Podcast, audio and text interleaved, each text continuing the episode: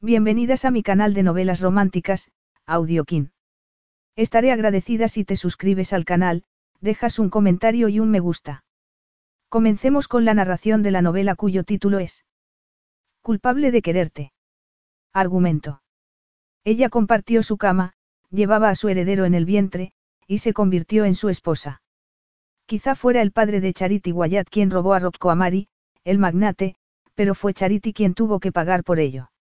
A Charity le habría bastado con entregar su inocencia para pagar la deuda, pero la noche apasionada que pasó con el enigmático italiano tuvo consecuencias inesperadas.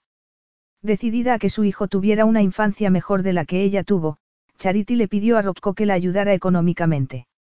Sin embargo, Rocco tenía otros planes en mente, legitimar a su heredero convirtiendo a Charity en su esposa. Capítulo 1. Nos reuniremos en Demarca a la 1 y 30 pm. Ponte el vestido que te he enviado esta tarde. En esta bolsa encontrarás las prendas de lencería que llevarás bajo el vestido. Esto no es negociable. Si no obedeces, me enteraré. Y te castigaré por ello. R.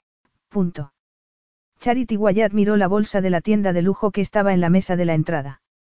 Era de color gris oscuro y tenía el logotipo de una famosa tienda de lencería en un lateral. En el interior había un papel de seda a juego y un sobre blanco con una tarjeta. Ella lo sabía porque lo había abierto y había leído las instrucciones que estaban impresas en la tarjeta mientras la rabia la inundaba por dentro. Después, había guardado la tarjeta en el bolso. No quería volver a leerla. Una vez era suficiente. Seis meses antes, él había sido un objetivo para su padre. Y para ella. Parte de un timo. Un objetivo que en aquellos momentos la tenía a su merced. Y ella odiaba que fuera así. Odiaba perder. Odiaba sentirse en desventaja. Debería haber mandado a su padre a freír espárragos cuando, después de casi un año sin estar en contacto, él reapareció en su vida. Una vez más, Charity. Solo una vez más. Una vez más y, al final, todo sería maravilloso. ¿Cuántas veces había oído aquello? Siempre con un guiño y una sonrisa característica, con aquel encanto que permitía que lo consiguiera todo en la vida. Ella había deseado tener la oportunidad de estar en su círculo. De ser parte de él. De que él la valorara lo suficiente como para llevarla a todos los sitios. Deseaba poder dejar de pasar el tiempo en el sofá de su abuela, preguntándose cuándo regresaría su padre. Y de pasar las noches sola y aterrorizada en un apartamento vacío mientras él salía para trabajar. Todo terminaría una vez que él tuviera la puntuación adecuada. Se le daba muy bien inventar historias maravillosas a partir de un trocito de paja. Y ella deseaba introducirse en el mundo lujoso del que él tanto hablaba. Donde las cosas eran fáciles. Donde podrían estar juntos. Sin embargo, siempre hacía falta un trabajo más. Durante toda su vida, su padre le había prometido que después de la tormenta saldría el arco iris, pero hasta entonces ella solo había visto rayos y truenos. En esa ocasión, la había dejado de pie en un charco, sujetándose a un pararrayos. En cuanto su padre salió de la ciudad, ella supo que estaba en un lío. No obstante, se quedó allí porque no tenía dónde ir. Allí estaba su vida. Tenía algunos amigos. Un trabajo. Y estaba segura de que pasaría desapercibida. Siempre lo había hecho. Seis meses de silencio. Seis meses de su vida viviendo como siempre. Seis meses para superar la traición de su padre. Seis meses para olvidar que se había forjado un poderoso enemigo. Y después, aquella exigencia. La recibió un día después de que él contactara con ella por primera vez. Una llamada al móvil desde un teléfono desconocido. Ella sabía cuál era su aspecto. Rocco Amari era famoso. El Playboy, el favorito de los medios de comunicación. Aspecto de modelo, coches de lujo y novias despampanantes. Básicamente todo lo que se necesita para captar la atención del público. Ella lo había visto en fotos, pero nunca había oído su voz. Hasta el día anterior. Hasta que contactó con ella. Enseguida se percató de que no podría huir de él, ni esconderse. No sin romper con todo y desaparecer a medianoche. Dejando su apartamento, su trabajo en el restaurante y su pequeño grupo de amigos volviéndose invisible, como había sido durante su infancia. Cuando tenía las cosas justas para poder meterlas en una bolsa y salir corriendo con su padre si era necesario. Después su padre la dejaba un tiempo en casa de su abuela, casi sin avisar. No, no había podido soportar la idea de convertirse en aquella persona otra vez. Un fantasma en el mundo de los humanos, incapaz de formar parte de nada. Así que había decidido quedarse. Y eso significaba que tendría que llevar a cabo un engaño mayor de lo que habría deseado. De ese modo esperaba terminar con aquello y marcharse libremente. Tenía que verlo, y convencerlo de su inocencia. No obstante, él se había adelantado y la había llamado. Charity Wyatt. Sí. Nunca hemos hablado, pero sabe quién soy. Rocco, Rocco Amari. Tiene algo que me pertenece, mi bella ladronzuela. Su voz era grave y su ascendencia italiana se hacía evidente en cada sílaba. Era el tipo de voz que hacía que a ella se le formara un nudo en la garganta, y que provocaba que le resultara difícil hablar. No soy una ladrona, dijo ella tratando de aparentar convicción. Mi padre es un estafador y él. Y usted es su cómplice. ¿Puedo explicárselo? Él me mintió. Yo no sabía lo que estaba haciendo. Sí, sí. Lloriqué clamando su inocencia, sin embargo, no me conmueve. Ella se mordió el labio inferior tratando de sentirse perseguida, de revivir todo lo que había sentido cuando su padre se marchó. Todo para que él pudiera escuchar una verdad que no estaba presente. Mi intención no era robar nada suyo. Sin embargo, me falta un millón de dólares. Y no encuentro a su padre por ningún sitio. Hay que solucionar este asunto. Si pudiera encontrar a mi padre me encargaría de que devolviera el dinero, dijo, a pesar de que sabía que a esas alturas ya lo habría invertido en alguna cosa. Aún así, no es capaz de encontrar a su padre, ¿verdad? No, no podía. Y aunque pudiera, dudaba de que él estuviera dispuesto a ahorrarle problemas y a cargar con la responsabilidad de todo. Él la había dejado para que se enfrentara a aquello sola a propósito. Tengo que proponerle un trato, continuó Rocco. ¿Un trato? Sí, pero no me gusta hablar de asuntos importantes por teléfono. Mañana recibirá instrucciones. Sígalas o cambiaré de opinión y presentaré cargos en su contra. Y usted, señorita Wyatt, pasará unos años en la cárcel por fraude y robo. Y así fue como se encontró en esa situación. Con aquellas instrucciones, con aquella bolsa y con aquel vestido que todavía no había sacado de la funda porque tenía miedo de mirarlo. No obstante, aunque lo ignorara no lo haría desaparecer. Igual que ignorar a Rocco no le serviría de nada. No conseguiría retirar la amenaza que él había hecho acerca de su libertad. Tendría que ir a la reunión. Tendría que seguir las instrucciones que él le había dado. Y después, no sabía qué haría. Miró de nuevo la bolsa de la lencería y se estremeció. No sabía qué era lo que él le iba a ofrecer, pero empezaba a sospecharlo. Una que no le gustaba, y que no conseguiría olvidar. Era una tontería, porque no podía imaginar por qué Rocco podía quererla a ella en vez de un millón de dólares o de justicia, sin embargo, le había enviado lencería. Al margen de cuáles fueran sus preocupaciones, no tenía más remedio que obedecer. Si no, iría a la cárcel. Y por mucho que la gente considerara que el sistema de justicia servía para protegerla, ella no. La cárcel era el peor lugar donde podía terminar. Nadie del exterior se preocupaba por los presos y ellos debían cuidar de sí mismos. Así que tendría que sacar lo mejor de sí misma y explotar al máximo sus habilidades. Rocco podía pensar que llevaba la delantera, y ella permitiría que siguiera pensándolo. El vestido era tan apretado que Charity apenas podía respirar. Finas capas de encaje se ceñían contra su cuerpo y dejaban al descubierto una pizca de piel. También había recibido unos zapatos, y le quedaban igual de bien que el vestido y que la ropa interior. Eran de tacón alto y, junto a la falda corta que llevaba, estilizaban sus piernas. No se sentía cómoda con tanta piel al descubierto, pero eso la ayudaría. Respiró hondo y entró en Demark. Acompañada por el ruido que hacían sus tacones sobre los baldosines, atravesó el recibidor y se dirigió a la entrada del restaurante, sonrojándose al ver que la encargada la miraba de arriba abajo. La mujer la miraba de manera neutral, sin embargo, Charity percibió cierto desdén en su mirada. Podía imaginar que una mujer con un vestido corto y ceñido como el suyo solo tenía un propósito en un establecimiento como aquel. Si la intención de Rocco era humillarla, lo estaba haciendo muy bien. Aunque, una vez más, no era algo del todo malo, porque ella podría aprovechar el calor de sus mejillas y el ligero temblor de sus piernas para desempeñar su papel de mujer ingenua. Tengo una cita con Rocco Amari, le dijo a la encargada. Por supuesto, señorita. El señor Amari tiene una mesa privada en la parte trasera del comedor. Todavía no ha llegado, pero estaré encantada de acompañarla hasta su asiento. La encargada se volvió y se dirigió hacia el comedor. Charity la siguió, concentrándose en pisar bien sobre la moqueta para no torcerse un tobillo. Hacía mucho tiempo que no llevaba zapatos de tacón. Las aceras del barrio neoyorquino donde vivía no estaban acondicionadas para ese tipo de calzado, y en el tipo de trabajo que desempeñaba no necesitaba llevarlos. Su primer trabajo de verdad había sido de camarera en un restaurante. Después de que su padre se marchara, ella decidió salirse del negocio familiar.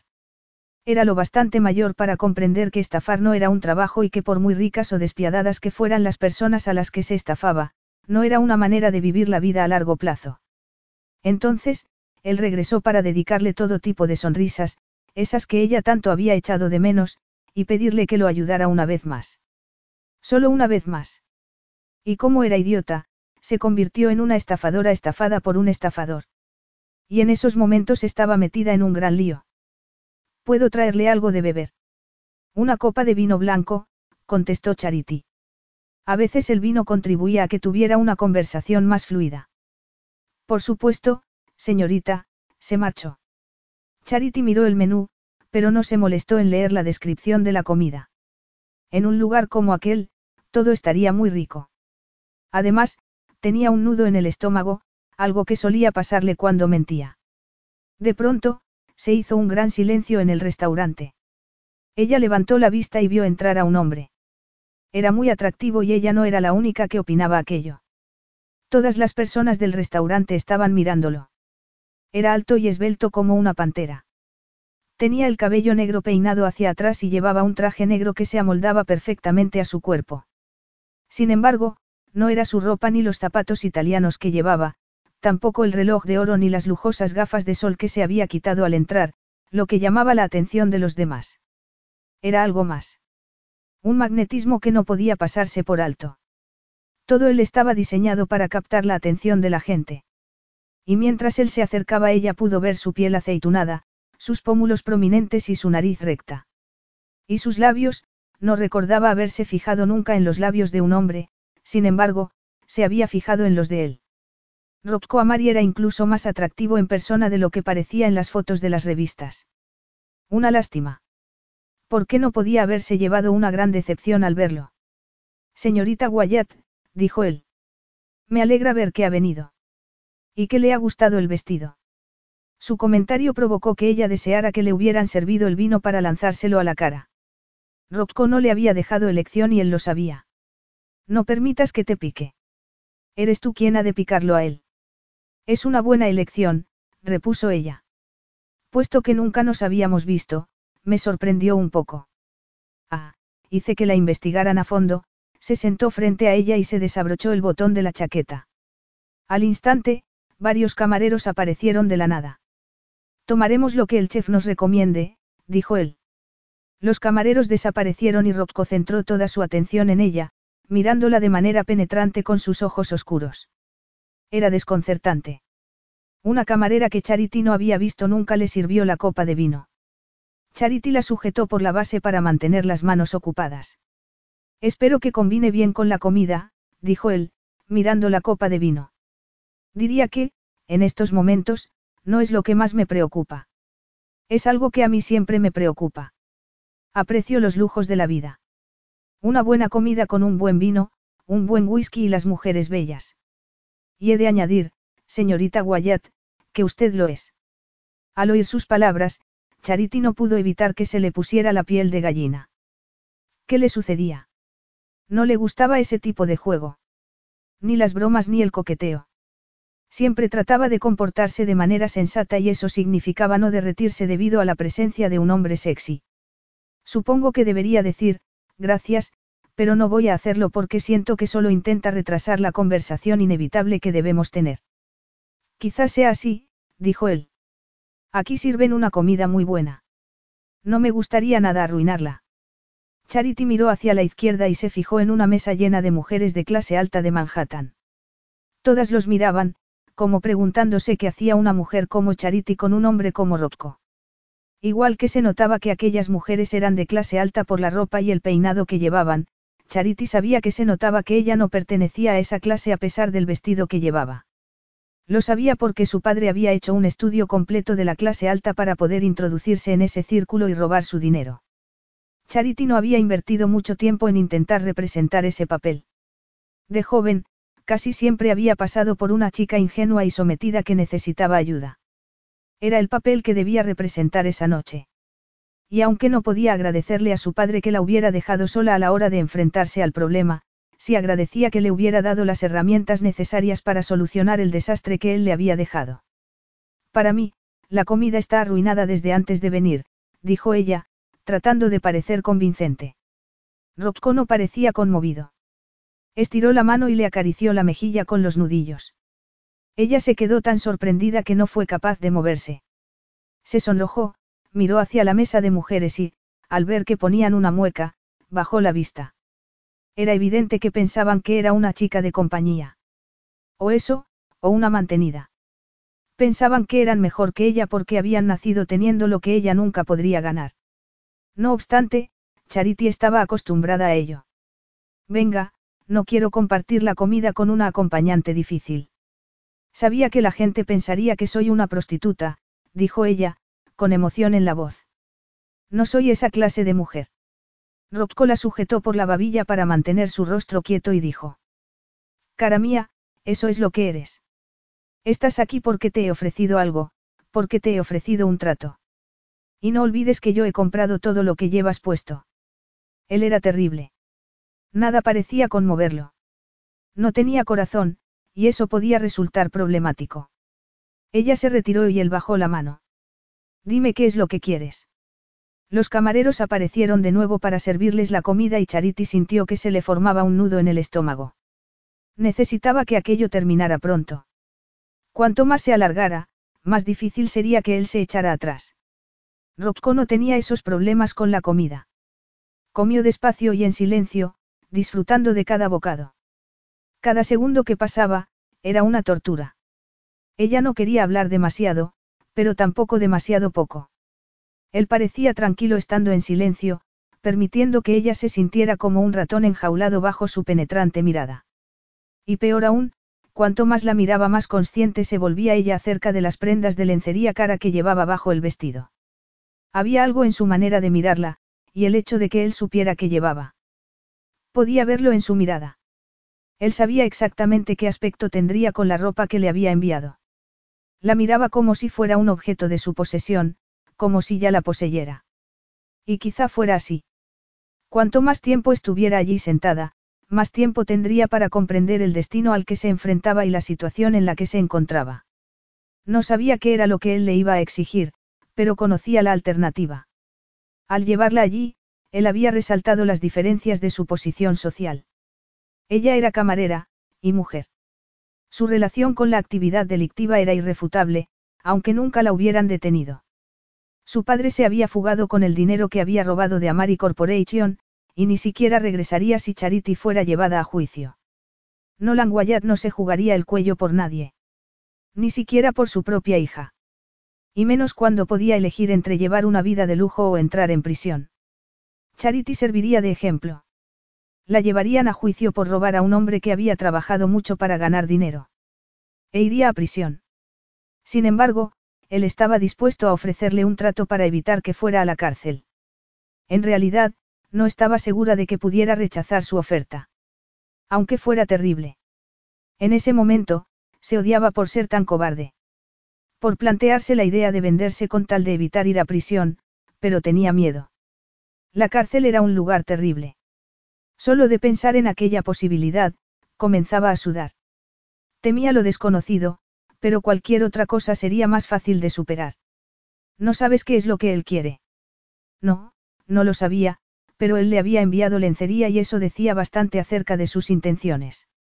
Y ella no era una ingenua cuando se trataba de hombres. Su padre era un mentiroso y un manipulador y le había enseñado a identificar a otras personas como él. A Charity le gustaba estar preparada para lo peor. Y en ese caso Rocco la había vestido para el trabajo que él pretendía que desempeñara.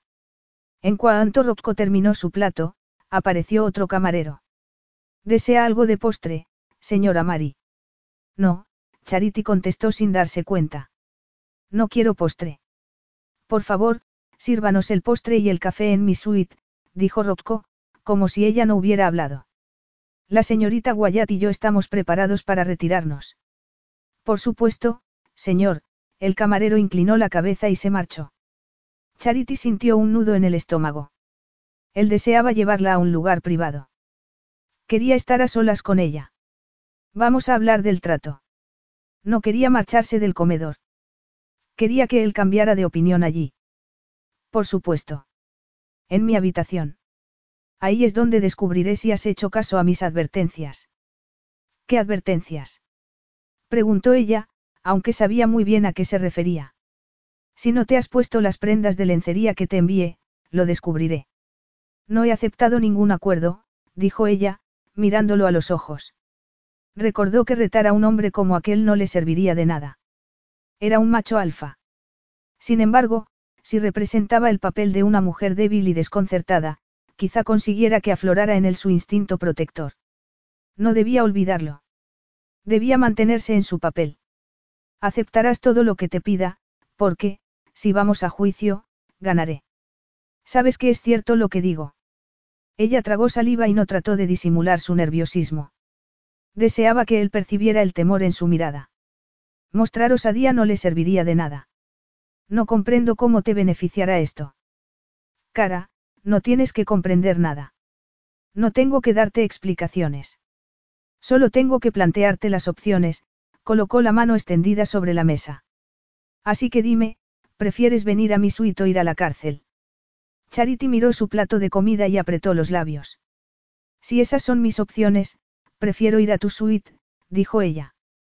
Todavía podía darle la vuelta a aquella situación. Le haría ver que solo era una víctima. Repitió su mantra una y otra vez, para ver si llegaba a creérselo. Si ella lo creía, sería más fácil conseguir que él lo creyera también. Muy bien, Rocco se puso en pie y se acercó a ella, ofreciéndole la mano para ayudarla a ponerse en pie. Ella no aceptó su ayuda y se levantó. Me gustan las mujeres con carácter, pero también me gusta que me obedezcan cuando lo pido, se abrochó la chaqueta y la miró fijamente a los ojos. Espero que me hayas obedecido en lo que te ordené. De otro modo, descubrirás que mis amenazas no son en vano, le tendió la mano y ella se la agarró. Vamos, cara mía, continuaremos en mi habitación. Capítulo 2. La habitación era preciosa.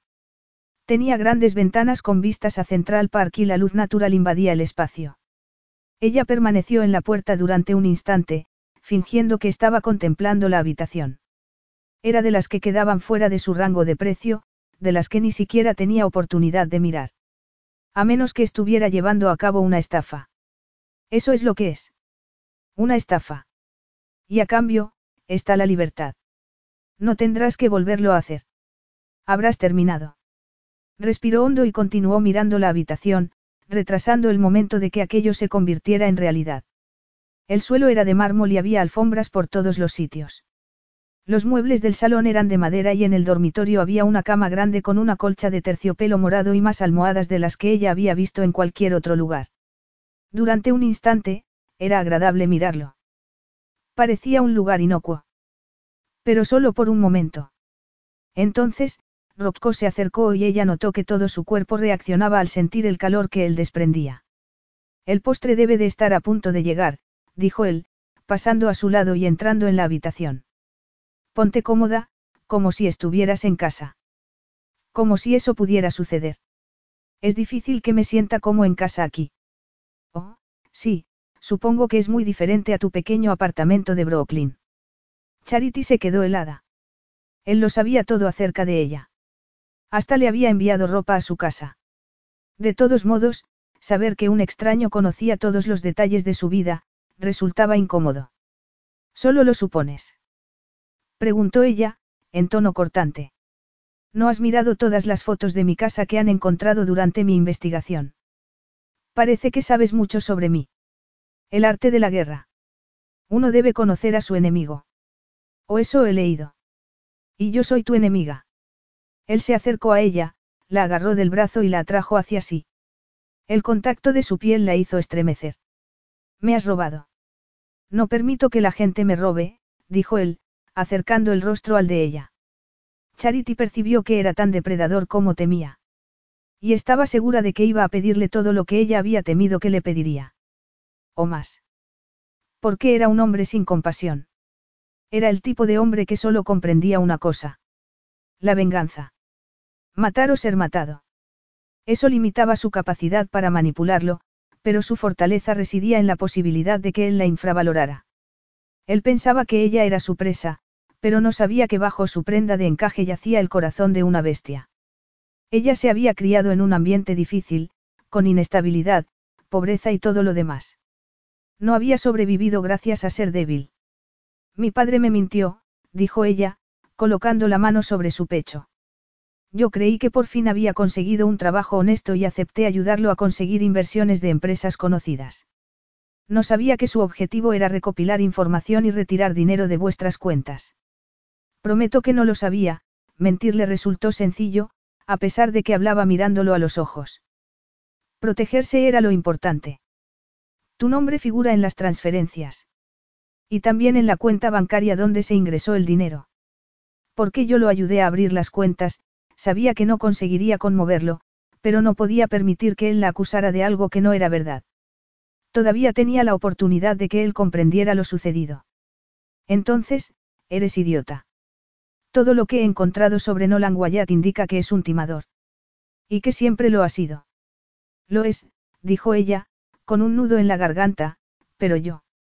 Llamaron a la puerta y Rocco la soltó para ir a abrir. Servicio de habitaciones, señora Mari, dijeron desde el otro lado. ¿Dónde quiere que deje la bandeja? La recogeré yo, Rocco agarró la bandeja con las tazas de café y dos pedazos de tarta de chocolate y la llevó al salón. Nunca te has propuesto creer lo bueno de alguien. Nunca. Solo quiero la verdad. Te la estoy contando. Y solo puedo decirte que ayudé a mi padre porque quise creer lo mejor de él cuando no debería haberlo hecho. Es la única familia que tengo.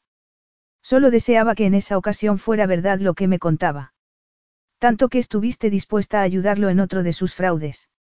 Mi padre es un timador de poca monta. Yo no imaginaba que pudiera hacer algo así, eso era verdad. Ella no sabía que su intención era tan ambiciosa. Un millón de dólares. Se había excedido. El muy idiota. Si hubiera sido una cantidad menor, Rocco no se habría enterado, y no la habría perseguido de esa manera. Sí, él había robado grandes cantidades de dinero antes, y yo lo sabía. Yo no vivía con él la mayor parte del tiempo, pero cuando lo hacía siempre había momentos en los que teníamos que mudarnos. Teníamos casa, comida, dinero, ropa, pero todo desaparecía muy deprisa y acabábamos huyendo de los caseros y de la policía. Entonces, nos mudábamos de nuevo. Mi padre conseguía otro trabajo, como él los llamaba. Y nos mudábamos otra vez. Así, hasta que una vez decidió no llevarme más con él. Ya veo.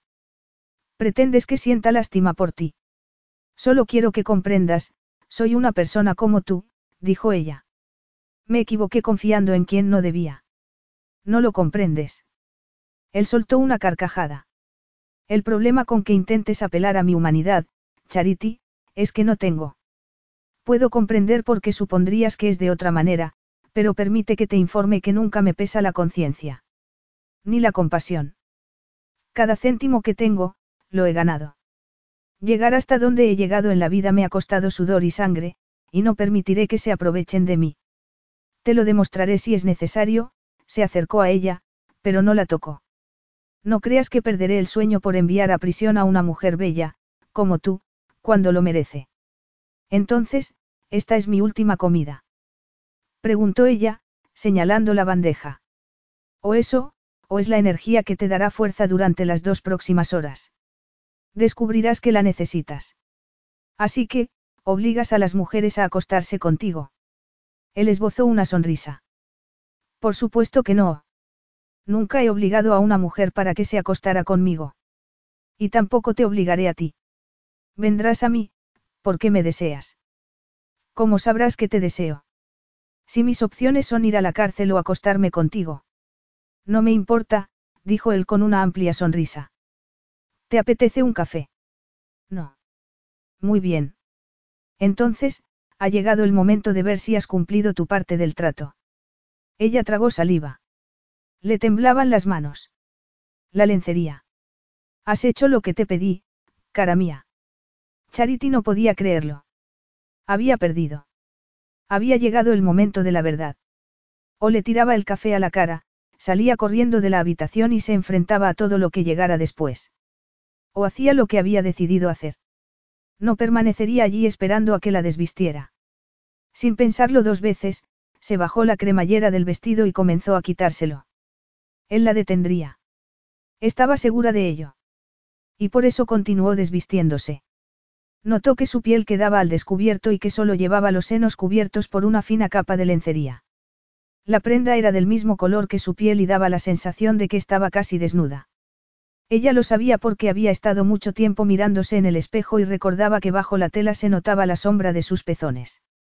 Ningún hombre había visto su cuerpo desnudo. Ella no estaba segura de que el hecho de estar convencida de que él la detendría era lo que permitía que continuara desnudándose, pero había algo que hacía que la situación no le resultara extremadamente difícil. Nunca había confiado lo suficiente en un hombre como para tener una relación íntima con él. Nunca lo había deseado. Y ella no confiaba en él, pero, por algún motivo, en aquellos momentos se dio cuenta de que la confianza no importaba. Era una cuestión de poder. Y él había infravalorado el suyo. Terminó de bajarse el vestido y se quedó con tan solo la ropa interior y los zapatos de tacón. Las bragas eran tan finas como el sujetador y era consciente de que él podría ver la sombra oscura de su vello. Miró hacia adelante, sin mirarlo a él. Seguía jugando aquella partida de ajedrez y debía ajustar su estrategia. Poder. Control. Esa era la jugada. No el sexo. Lo único que podía hacer era robarle el control. Mírame, le ordenó Rocco. Ella obedeció, y se le entrecortó la respiración. Había algo en su mirada que ella nunca había visto antes. Un fuego oculto que provocó que ella se incendiara por dentro. Rocco se acercó a ella y le acarició el tirante del sujetador. Ha sido una buena chica. He de confesar que estoy sorprendido, comentó sin dejar de mirarla. Ella sintió que el calor que la recorría por dentro se hacía más intenso. ¿Qué le estaba sucediendo? ¿Por qué la estaba acariciando? No solo la piel, sino por dentro. ¿Por qué sentía tanto calor? Todavía estaba a tiempo de marcharse. Podía ponerse el vestido y salir de allí. Pero no lo hizo. Permaneció en el sitio, paralizada y tan fascinada como aterrorizada por lo que podía suceder después. Él se inclinó despacio y la besó en el cuello, justo debajo de la oreja. Ella se estremeció. Estaba temblando. Y no era de miedo. Te haré suplicar, susurró él. Ella ladeó la cabeza. Odiaba a ese hombre. Y no le importaba lo que pensara de ella. De su cuerpo. O de su alma. Era su enemigo y, después de ese día, nunca volvería a verlo. Por algún motivo, esa idea la sorprendió. De pronto, un sentimiento de placer, seguridad y satisfacción la invadió por dentro. Se inclinó hacia adelante y se detuvo a muy poca distancia de sus labios. No si consigo que seas tú el que suplique primero. Rocco le acarició la barbilla con el dedo. ¿Crees que podrías hacerme suplicar? ¿Serías capaz de marcharte? Preguntó ella. Ahora, podría salir de esta habitación. No he terminado contigo todavía, repuso él. Ella forzó una sonrisa. Supongo que eso lo dice todo. Eres el único que puede marcharse. Y yo ni siquiera puedo amenazarte con mandarte a prisión. Él la sujetó con fuerza y la miró fijamente antes de acariciarle el labio inferior. Después, posó los labios sobre los de ella y Charity se percató de que había cometido un gran error. Había perdido el control de la situación. El calor que la invadía amenazaba con reducirla a cenizas. Nunca la habían besado de esa manera. Y nunca había sentido el cuerpo musculoso de un hombre junto al suyo. Eso era lo último que había esperado. Que él la besara como si fuera un hombre muerto de sed y ella un oasis. Había esperado que él se comportara con frialdad. Que la humillara. No que la hiciera desear. sentir. El hecho de desearlo la asustaba más que la alternativa. Porque estaba allí solo por un motivo, para que él se cobrara la deuda que tenía pendiente. Aparte de eso, ella no significaba nada para él. Incluso la odiaba. La veía como un enemigo. Tenía la sensación de que, en esos momentos, ninguno de los dos mantenía el control. Ni siquiera estaba segura de que estuvieran luchando por tenerlo. Él se movió una pizca, le sujetó el rostro y la besó de forma apasionada, introduciendo la lengua en su boca. Ella se estremeció de placer. ¿Cómo era posible que él besara a su enemigo de esa manera? ¿Cómo podía odiarla y besarla con tanta pasión y delicadeza? Nadie lo había hecho. Solo ese hombre. Ese hombre que la odiaba. Ella debería haber sentido ganas de salir huyendo, pero no fue así. Se quedó en el sitio. Agarrada a él. Cuando se separaron, él respiraba de manera agitada. Se aflojó el nudo de la corbata y miró hacia el suelo. Sí, sin duda eres una buena chica, dijo él. La abrazó y la besó de nuevo. Ella deseaba enfrentarse a él, y al hecho de que se sentía desnuda a pesar de que él ni siquiera había tocado su ropa interior. Sin embargo, no podía. Se sentía pequeña, pero no débil. Se sentía protegida. Y mientras sus barreras comenzaban a derrumbarse y la rabia y el miedo que sentía comenzaban a disiparse, un insaciable deseo se apoderó de ella. No era sexo lo que deseaba, sino caricias, atención. Que alguien la mirara como si le importara, como si fuera ella a quien deseara tener delante, y no otra persona. Tener a alguien que prestara atención a sus deseos, a lo que le gustaba. Alguien que le proporcionara placer. Era la única manera de verlo. Estaba completamente centrada en aquel hombre poderoso. Él la trataba con cuidado, no con rabia. Mantenía el control y lo demostraba haciéndola sentir bien. No era lo que ella había esperado y se sentía vulnerable por ello. Era extraño. Nadie la había deseado nunca. Ni siquiera la habían necesitado. Y aunque pudiera parecer ingenuo, en esos momentos, parecía que Rocco la necesitaba. Y ella deseaba complacerlo. Te odia. Y tú vas a entregarle tu cuerpo para evitar ir a prisión. No puedes hacerlo. Todavía podía marcharse. Salir por la puerta y no temer las consecuencias. Estaba segura de que él no la detendría. No quieres hacerlo. No, no quería, porque nunca había tenido valor para tocar a un hombre de esa manera. Ni para besarlo. Y en esos momentos no había nada que la detuviera. ¿Por qué no disfrutarlo? Apoyó las manos sobre su torso musculoso y continuó besándolo. Rocco la agarró por la cintura con fuerza y atravesó con ella la habitación hasta la cama. Sí. Aquello no tenía nada que ver con el dinero, ni la cárcel, la libertad o el miedo. No tenía nada que ver con el control. Tenía que ver con él. Con todo lo que ella había temido disfrutar durante su vida. Estaba cansada de ello. De ser un fantasma con el que nadie podía tener relación porque siempre estaba ocultando su pasado. Él la estaba tocando y conocía su pasado. La odiaba, y aún así la deseaba. Eso significaba que no importaba lo que hiciera en esos momentos. Que no importaba que fuera una mujer virgen que no supiera lo que estaba haciendo. Llevó las manos a sus hombros y le acarició la espalda, explorando su cuerpo. Rocco llevó la mano hasta su muslo, le levantó la pierna y la colocó sobre la suya. Presionó su miembro erecto contra su entrepierna, contra la fuente de su deseo, provocando que ella se estremeciera de placer. Charity era incapaz de razonar. No podía comprender por qué había tenido tanto miedo de que aquello fuera el resultado. ¿Por qué no daba miedo? Ni era doloroso. Era maravilloso. Y todo lo demás no tenía importancia. ¿Quién era ella? ¿Quién era él? Él ya no era un objetivo. Y ella no era una experta en estafas. Él era un hombre. Y ella, una mujer. Y ambos sentían deseo. Rocco separó la boca de la de ella y comenzó a besarle el cuello hacia abajo, hasta llegar al sujetador de encaje que ella sabía que le había costado más de un mes de su sueldo. Le acarició el borde de la prenda con la punta de la lengua provocando que ella se estremeciera. Charity introdujo los dedos en su cabello para mantenerlo cerca de sí. Eres deliciosa, dijo él, bajando una de las copas del sujetador para dejar su seno al descubierto. Después, agachó la cabeza y capturó el pezón con la boca. Deliciosa, dijo él, centrándose en el otro pecho y repitiendo sus actos. Le acarició uno de los pezones con el dedo pulgar y observó cómo se ponía todavía más turgente con sus caricias. La pellizcó suavemente y ella arqueó el cuerpo contra el de él, provocando que el centro de su cuerpo entrara en contacto de nuevo con su miembro erecto. No imaginaba que te desearía tanto, dijo él. Eres muy receptiva. De veras. Ella deseaba preguntarle si era más receptiva de lo normal, pero no podía hablar. No podía hacer nada más que sentir. Receptiva, dijo él, besándola entre los pechos, y deliciosa. Eso ya te lo he mencionado, pero tenía que decírtelo otra vez, la besó en el vientre y un poco más abajo, sobre la cinturilla de la ropa interior. No pretendería, en el fondo, pensaba que era un acto altruista y la venganza no lo era. Sin embargo, él le bajó la ropa interior y le separó los muslos. Después, la miró como si fuera una pieza de museo. Charity apenas podía respirar.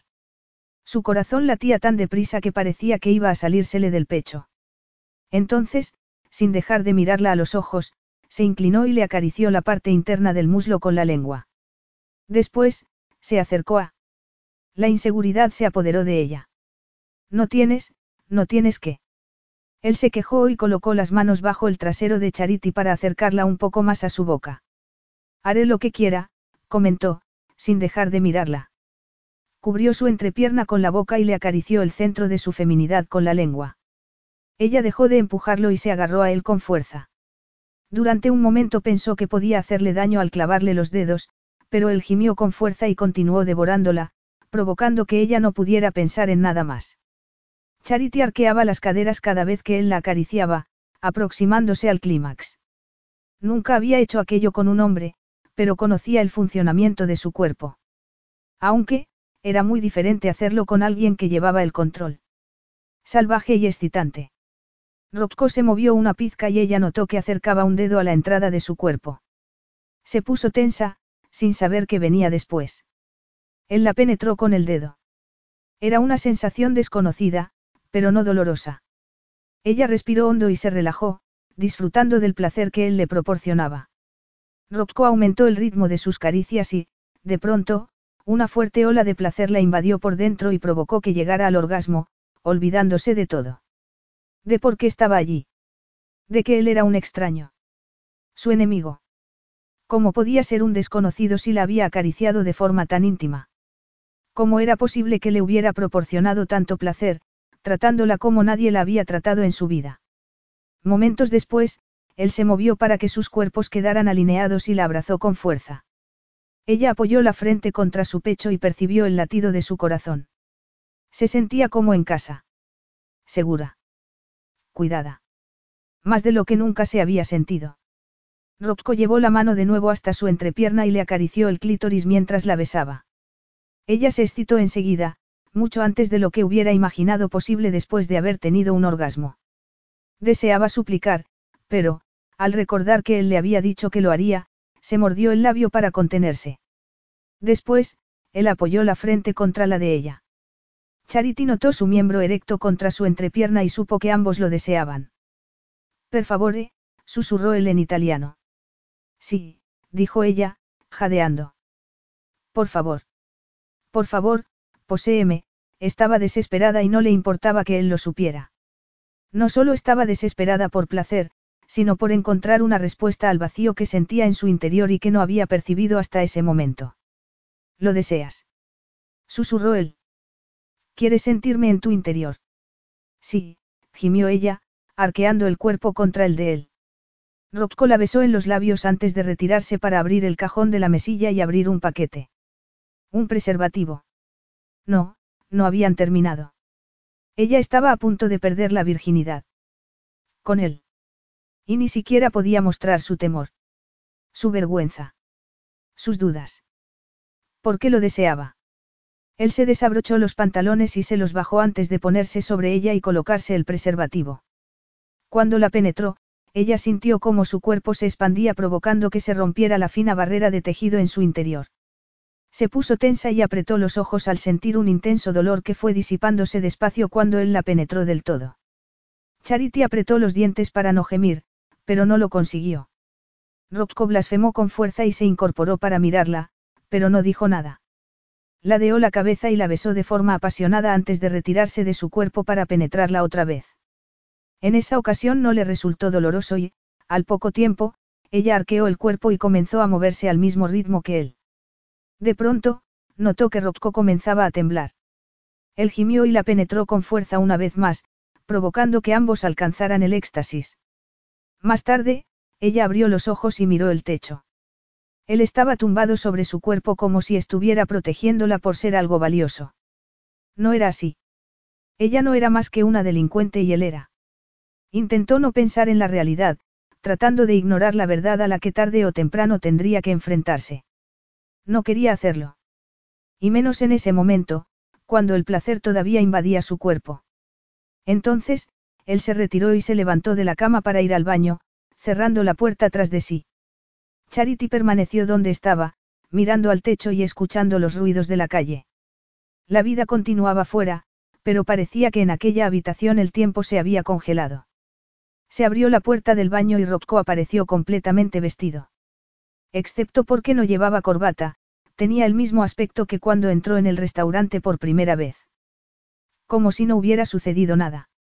Como si hubieran compartido el café y la tarta en lugar de sus cuerpos. Tengo que ir a una reunión, dijo él. Puedes quedarte aquí si lo deseas. La habitación está pagada hasta mañana. Yo, yo. No te pediré nada más. Y confieso que no esperaba que cedieras tan fácilmente. Sus palabras eran distantes y frías. Ella se sentó y trató de cubrirse el cuerpo con las manos para recuperar la dignidad. Te habría pedido mucho menos, cara mía, pero has hecho tan bien el papel de zorra que cómo iba a detenerte. Charity se sentía como si le hubieran dado una bofetada. Pero, tú, yo. Te has quedado sin habla. Arqueó una ceja. Reconozco que ha estado bien, pero tristemente no tengo tiempo para repetir, se inclinó para recoger su corbata y se la puso. Él era invulnerable. Y ella se sentía como si estuviera completamente desnuda. En cuerpo y alma. Ya te he dicho que no te pediré nada más. Considera que has pagado tu deuda. El sexo ha sido increíble, pero no estoy seguro de que valiera un millón de dólares. Creo que al final te has llevado la mejor parte del trato, se acercó a la puerta y antes de salir se volvió para mirar a Charity. Quiero que recuerdes una cosa, Charity. ¿Qué? Preguntó ella con nerviosismo. ¿Qué fue tal y como te dije que sería? Conseguí que suplicaras, dijo, antes de salir y cerrar la puerta con firmeza. Charity permaneció sentada en el centro de la cama, abrazándose las rodillas. Se fijó en la sábana blanca y al ver una mancha de sangre se horrorizó. Una lágrima rodó por su mejilla. ¿Qué había hecho? ¿En qué lío se había metido? Nunca había sido una chica buena. Ni honrada. ¿Cómo podía serlo cuando lo primero que había aprendido era engañar a personas desconocidas para que pensaran que necesitaba dinero y llevárselo a su padre? ¿Cómo podía ser buena cuando desde un principio había estado haciendo equilibrios entre el bien y el mal? No obstante, había ciertas líneas que nunca había cruzado. Jamás había empleado su cuerpo de esa manera. La habitación está pagada. No, no se quedaría allí. No podía. Y no volvería a ponerse esa maldita lencería. Se secó otra lágrima con rabia. Se derrumbaría más tarde, pero primero tenía que ocuparse de aquello. Había cometido un gran error. Había mostrado su verdadero ser ante él. Agarró el teléfono de la mesilla y llamó a recepción. Estoy en la habitación del señor Amari. Necesito un pantalón y una camiseta de talla mediana. Ropa interior de la talla 8. Y el sujetador de la 36B cárguenlo a la habitación. Colgó y se apoyó en las almohadas. No volvería a ponerse ese vestido, ni esos zapatos, ni las prendas de lencería. Lo que había pedido sería lo último que aceptaría de Rocco Amari. Después, se olvidaría de él. Y del hotel donde había perdido el orgullo y la virginidad al mismo tiempo. A partir de ese momento, sería como si Rocco Amari hubiera muerto. Había empleado su cuerpo para escapar, así que lo vería como una escapatoria de verdad. No más estafas. Nada de ayudar a su padre en otro asunto más.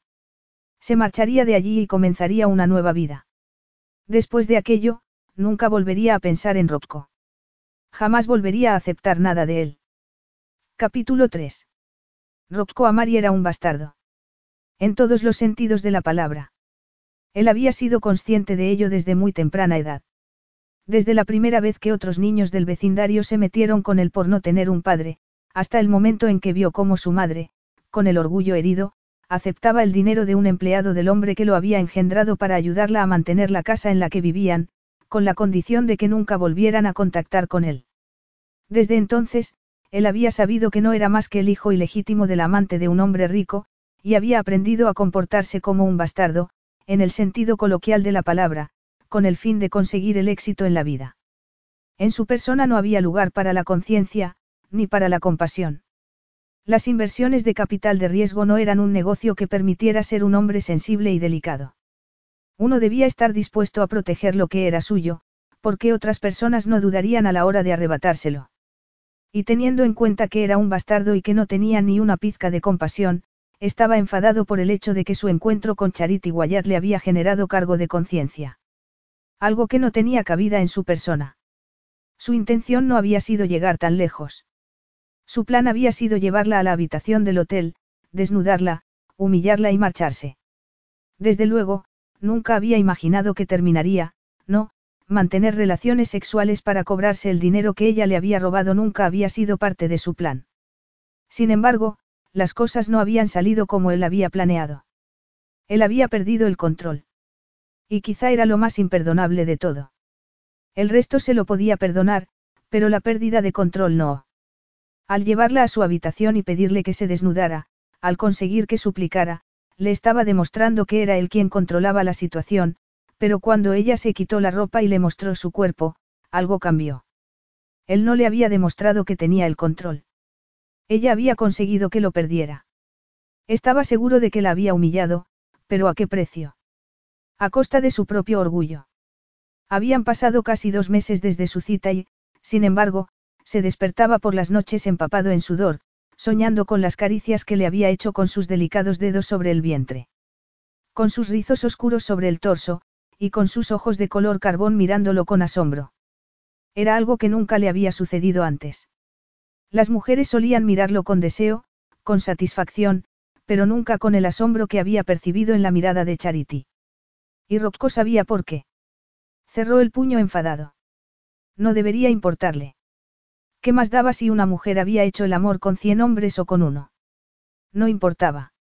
A un hombre como él no debería importarle. Y, sin embargo, le importaba.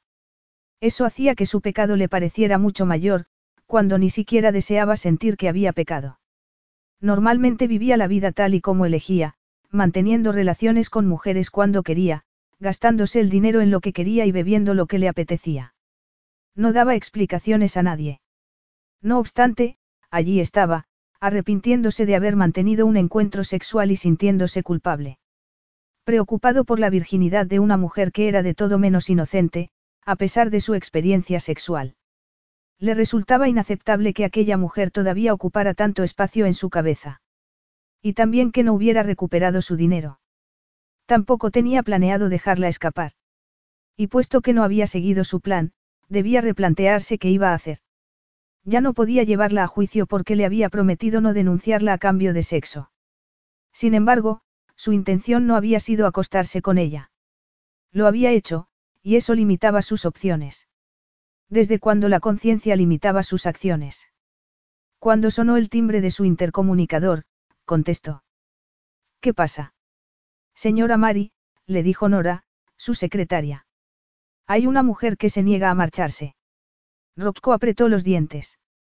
Aquella no era la primera vez que sucedía algo así, y suponía que tampoco sería la última. Sería Elizabeth, la mujer con la que había roto su relación tres semanas atrás, u otra dispuesta a ocupar el puesto de amante que se había quedado vacante. Era una lástima que no le gustara que lo persiguieran.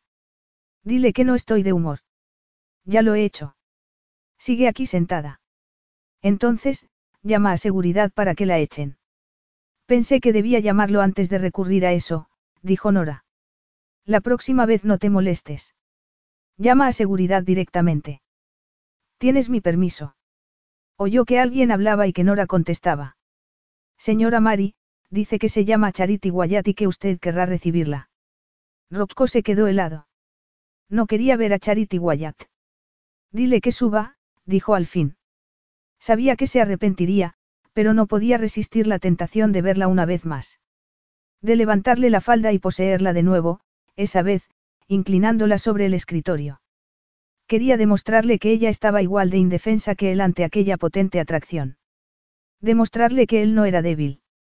Se levantó del escritorio y comenzó a pasear de un lado a otro, deteniéndose en cuanto oyó que llamaban suavemente a la puerta. Era evidente que Charity Wyatt no estaba tan desafiante como la última vez que se vieron. No estuvo desafiante durante mucho tiempo. Se derritió en cuanto la acariciaste. Apretó los dientes y trató de controlar la reacción de su cuerpo. Pasa. Se abrió la puerta y Rocco se sorprendió al verla. Era Charity, pero no se parecía a la mujer que él había visto antes. Ya no era la bella sirena con la que se había acostado en la suite del hotel. Frente a él, estaba una mujer vestida con pantalón negro y camiseta. Llevaba el cabello recogido en una coleta, un peinado más adecuado para una adolescente que para una veinteañera. No llevaba maquillaje, solo una pizca de brillo de labios. Y tenía ojeras, como si no hubiera dormido bien. Era evidente que no había ido hasta allí para seducirlo. Rocco tuvo que hacer un esfuerzo para no sentirse decepcionado. No debería importarle. Escucharía lo que ella tuviera que decir y saldría a buscar a la primera mujer dispuesta a acompañarlo a su ático. Ese era su problema. Desde que estuvo con Charity no había hecho más que trabajar y no había tenido oportunidad de acostarse con nadie. Dos meses era demasiado tiempo para un hombre como él. Charity permaneció allí mirándolo y él no pudo evitar que su cuerpo reaccionara. Ella no debería estar allí. Era la mujer que había hecho que perdiera el control. Necesitaba que se marchara. Bueno, es evidente que no has venido para acostarte conmigo, así que, te diré que tengo muy poca paciencia. Será mejor que hables cuanto antes. Ella lo miró a los ojos, sin permitir que la asustara. Desde luego, no he venido para eso. Él suspiró y miró los papeles que tenía sobre el escritorio. Cada vez estoy más impaciente. Arrodíllate ante mí o vete. No hay ningún motivo para que tenga que arrodillarme ante ti. Ni para suplicarte, ni para complacerte. Es una firme promesa. La rabia lo invadió por dentro. Eso ya lo veremos, te has olvidado de que tu futuro depende de mí. Ella se cruzó de brazos y ladeó la cabeza. Antes de que empieces a amenazarme, debes saber que yo llevo tu futuro en el vientre. Charity no pensaba darle la noticia de esa manera. Su intención era mostrarse un poco más vulnerable. Por eso había ido vestida con su uniforme de camarera, para demostrarle cómo vivía en realidad. Quizá fuera ridículo que intentara suscitar su compasión por segunda vez, pero necesitaba que comprendiera que no vivía por todo lo alto gracias a su dinero, porque justamente era su dinero lo que necesitaba. Para su nueva vida. Para ella. Para el bebé. Era surrealista que fuera a tener un bebé con un extraño. Que fuera a ver una persona que compartiera el ADN con él y con ella. No parecía justo. Ni para ella, ni para el niño. Y no le importaba si para Rocco era justo o no. Había ciertas cosas que nunca podría proporcionarle al bebé con sus ingresos. Y no debería sentirse avergonzada por ello. Asegurarse de que el bebé estuviera bien cuidado, y de que tuviera todo lo que merecía, implicaba sacrificar su orgullo. No quería que él adoptara el papel de padre y tratara de formar una familia feliz con ella. Solo deseaba su dinero. Quería lo mejor para el bebé. E intentaría aprender a ser una buena madre. Quería aprender a ser otra cosa aparte de ladrona. Habían pasado 30 segundos desde que había soltado la noticia bomba y Rocco todavía no había dicho ni una palabra. Tenía derecho a asombrarse, igual que se había asombrado ella al hacerse la prueba. Al ver la rayita rosa que cambió su vida. Sí, habían utilizado preservativo, pero ya se sabía que era un método que a veces fallaba. Aún así, no podía evitar sentir que la habían castigado por cómo había manejado el asunto. Si hubiese rechazado la propuesta de Rocco, estaría en la cárcel en lugar de esperando a un bebé. En cierto modo, tenía esperanzas positivas puestas en el bebé. Aquello podía ser el inicio del cambio hacia una nueva vida. ¿Esa es tu manera de dar una noticia? Preguntó Rocco momentos después. Supongo que sí. No era mi plan, Pero no esperaba que fueras tan desagradable. Supongo que ese ha sido mi primer error. Después de todo, nos hemos acostado. Empleamos protección, dijo él con frialdad. Sí, y yo hablé con los planetas cuando vi que se me retrasaba el periodo. No sirvió de nada. ¿Y cómo sé que después de que nos separáramos no saliste corriendo para acostarte con el primer hombre que te cruzaras? No será una venganza. No intentarás hacerme creer que este bebé es mío. Charity notó que la rabia la invadía por dentro. ¿Cómo te atreves? Tú, el que me chantajeó para acostarse conmigo. Me robaste la virginidad a cambio del dinero que te robó mi padre. Un dinero que yo ni siquiera toqué, esa parte era verdad. Tú eres el malo de esta película, Rocco Amari. No me quedaré impasible ante tus acusaciones. No permitiré que te quedes ahí, mirándome como si fueras superior cuando la realidad es que me obligaste a acostarme contigo. Puede que hiciera alguna de esas cosas, pero no te obligué a acostarte conmigo. Dijiste, sí, sí, por favor. Y te di lo que me suplicabas. Ella miró a otro lado, sonrojándose. Era virgen. No hacía falta mucho para hacerme perder la cabeza. Ahora no te hagas la víctima. Yo nunca habría llegado tan lejos si no me lo hubieras pedido. ¿De veras quieres decirme que no pretendías terminar manteniendo una relación sexual conmigo? Rocco hizo una pausa y apretó los dientes. No, lo único que deseaba era que me lo suplicaras, pero fuiste mucho más convincente de lo que esperaba. No olvides que tú también suplicaste. No tuve que suplicar mucho tiempo, ¿a que no? Te odio, dijo ella.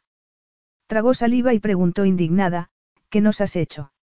Tu inexperiencia no disculpa tus actos, así que no me eches la culpa de todo a mí. Ah, no quieres ser culpable. Entonces, quizá no deberías ir por ahí como si fueras el dios del universo. No puedes ser todopoderoso y no ser culpable. Me amenazaste, me hiciste sentir como si tuviera que obedecer para no acabar en la cárcel. Sí, reconozco que al final acepté, pero, si no me hubieras obligado, no habría ido a tu habitación. Es evidente que me he pasado la vida alejada de los hombres y de su habitación de hotel, así que, la tuya no iba a ser una excepción. Bien. Fui un monstruo. Eso es lo que quieres oír. Así se calma tu dolor. No debería, igual que tampoco cambia la situación. Me sorprende que admitas que eres un monstruo, dijo ella. Nunca me ha preocupado que me consideraran un hombre amable. No me importa si me comporté o no acorde a las normas morales. Yo quería triunfar. Lo hice, y lo seguiré haciendo. Lo demás es secundario. Tendré lo que es mío, y esa es mi mayor preocupación. No puedo devolverte el dinero. No sé dónde está mi padre. Si lo supiera, te aseguro que lo contaría. No lo estoy protegiendo. No soy tan sacrificada. Me acosté contigo para que me evitaras problemas, porque no querías escucharme. Te habría entregado a mi padre sin dudarlo, solo para evitar lo que pasó. Todo esto está de más, dijo él.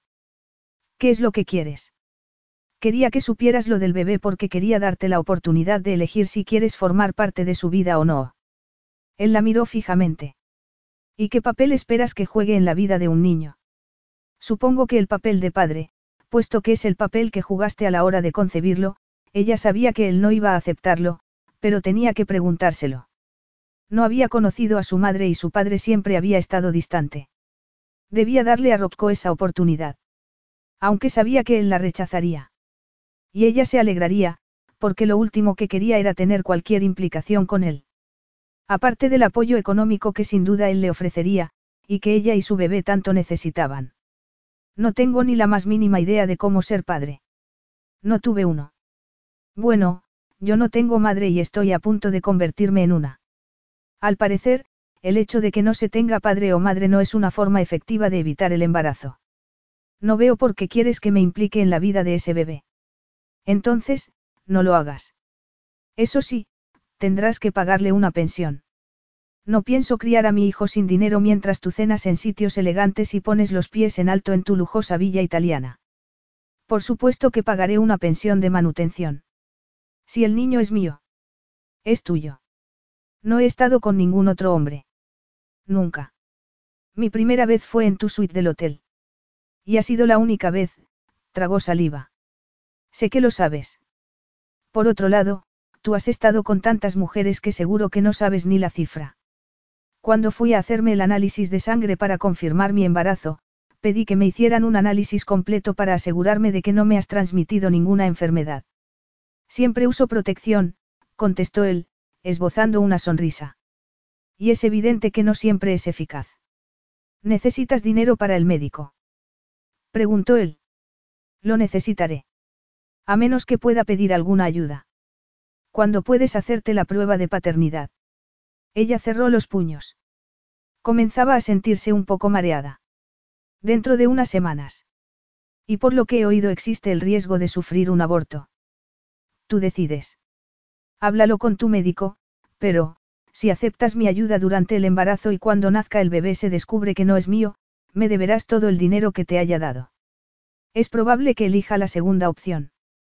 Estoy completamente segura de cuál va a ser el resultado. No me preocupa de verte nada. Estupendo, dijo él. Me ocuparé de que abran una cuenta para tus gastos médicos. Después del parto, cuando hayamos establecido legalmente la paternidad, acordaremos una pensión de manutención. Ya estaba. Había ganado. Él había aceptado pasarle una pensión. Ella podría ofrecerle una buena vida a su hijo. Y él no iba a estar presente. Por algún motivo, la sensación de victoria era mucho más vaga de lo que ella había imaginado. De hecho, no se sentía triunfadora. Solo un poco mareada. Quizá porque estaba en shock. Llevaba así desde el momento en que se hizo la prueba de embarazo. Era difícil sentirse triunfadora cuando todo aquello le parecía aterrador. Extraño. Supongo que sabes cómo contactar conmigo, dijo ella. Y tú también sabes dónde encontrarme. Evidentemente. Eso es todo. Él se encogió de hombros y se dirigió a su silla detrás del escritorio. A menos que tengas otra pregunta. O alguna información acerca del paradero de tu padre. No. Es una pena. Infórmame cuando tengas los resultados de la prueba de paternidad. ¿Quieres decir cuando nazca el bebé? Imagino que será a la vez, dijo él, mirando a otro lado, como si ella ya se hubiera marchado. Te llamaré. O a tu secretaria, dijo ella, y salió por la puerta. Consiguió mantener la compostura hasta llegar a la recepción. Una vez allí, comenzó a llorar. Estaba temblando. No sabía por qué le importaba tanto si él se interesaba o no por su hijo. No quería que lo hiciera. ¿Por qué se sentía tan culpable? ¿Por qué sabes lo doloroso que es? Sabes que el dolor perdura. Ella conocía el dolor del abandono y sabía que no se pasaba. Odiaba que su hijo comenzara la vida como ella había empezado la suya. Y le parecía aterrador que las necesidades de su hijo le parecieran más importantes que las suyas. Ella continuó caminando y, nada más salir del edificio, tomó una bocanada de aire fresco. Toda su vida estaba cambiando. No era el fin del mundo, solo el comienzo de uno diferente. Y no, su hijo no tendría padre, pero ella sabía por experiencia que era peor tener un padre horrible que no tener ninguno. Y su hijo tendría una madre. De eso no había dudas. Era aterrador. Era una camarera de 22 años que acababa de empezar su propia vida y, desde luego, no quería mantener la forma de vida que su padre había tratado de inculcarle. Una forma de vida en la que ella había participado porque no sabía qué más podía hacer. Aún no sabía qué hacer, pero con la ayuda económica que Rocco iba a proporcionarle, no tendría que participar en más engaños. Quizá buscaría una casa en el campo. Quizá pudiera hacerse amiga de otras madres. Quizá tuviera que inventarse una historia acerca de sus orígenes y de lo que le había sucedido al padre de su bebé. A lo mejor, ese podría ser su último engaño. Una forma de vida. Algo normal, algo feliz. La idea la hizo sonreír. Las cosas iban a cambiar, pero era lo que necesitaba. Desesperadamente. Necesitaba cambiar. Tal vez, era la oportunidad de tener una verdadera relación. De amar a alguien sin reservas. Y de sentirse amada. Un amor que ni su hijo ni ella tendrían que ganarse. Cerró los ojos y se secó las lágrimas que rodaban por sus mejillas. No necesitaba que Rocco Amari fuera feliz. Ni tampoco su hijo. Todo ese asunto de su padre había comenzado con uno de los errores más grandes de su vida, pero quizá pudiera suceder algo asombroso de ello. En cualquier caso, era un capítulo nuevo. Había terminado con su padre. Había terminado con la vida que habían llevado juntos. Y ya no iba a estafar a nadie más. También había terminado con Rocco, excepto por el apoyo económico que él iba a ofrecerle. Era una vida nueva, un nuevo comienzo. Y tras haber superado la parte más difícil, estaba preparada para empezar. Capítulo 4. La habitación estaba vacía. No quedaba nada que pudiera identificar a la persona que podía vivir en aquella pequeña casa de Roma. Ningún juguete que demostrara que un niño jugaba allí. Ni ollas ni sartenes en la cocina, nada que demostrara que una madre vivía allí. Una madre que cocinaba la cena cada noche, al margen de que las porciones fueran modestas. Ni siquiera estaban las mantas que solían estar en una esquina del salón. Y había unos desconocidos sonrientes, aunque no había motivo alguno para sonreír. Sus juguetes no estaban. Y su madre tampoco. Daba igual cuántas veces hubiera preguntado el dónde estaba, nadie le contestó nunca. Solo le aseguraron que todo saldría bien, cuando él sabía que nada volvería a estar bien nunca más. La habitación estaba vacía y no encontraba nada de lo que necesitaba. Rocco despertó empapado en sudor y con el corazón acelerado. Por supuesto, su habitación no estaba vacía. Estaba durmiendo en una enorme cama con almohadas y mantas por todos sitios. En la esquina, estaba su vestidor y en la pared un televisor de pantalla plana. Todo estaba en su sitio. Y lo más importante, él no era un niño pequeño. Era un hombre. Y no era indefenso. Sin embargo, por algún motivo, a pesar de que a menudo tenía ese sueño, la inquietud no se le pasaba. Salió de la cama y se acercó al mueble bar que estaba junto a la puerta. Necesitaba una copa, y después podría volver a acostarse. Encendió la luz y sacó una botella de whisky. Se sirvió una copa con manos temblorosas y bebió un sorbo. Recordó el sueño que había tenido y, de pronto, la cara del niño había cambiado. Ya no era él, sino un niño que tenía una madre con expresión desafiante y cabello oscuro. Rocco blasfemó y dejó la copa sobre el mueble bar. No había motivo para que tuviera que formar parte de la vida del niño que Charity llevaba en el vientre. La probabilidad de que estuviera embarazada era pequeña. Y de que él fuera el padre mucho menor. Era una estrategia para engañarlo. Era una estafadora, como su padre, y él lo sabía. Sí, también sabía que era virgen cuando se acostó con ella, pero igual era parte de su engaño. No estaba seguro. Debía olvidar todo lo que había sucedido. Olvidar que ella había ido a verlo. Él podría enviarle dinero cada mes, ella y el bebé tendrían lo necesario y él podría continuar con su vida como siempre. Sin embargo, no podía olvidar sus tristes ojos marrones. Miró la copa, levantó el vaso y lo lanzó contra la pared, observando cómo se rompía en mil pedazos.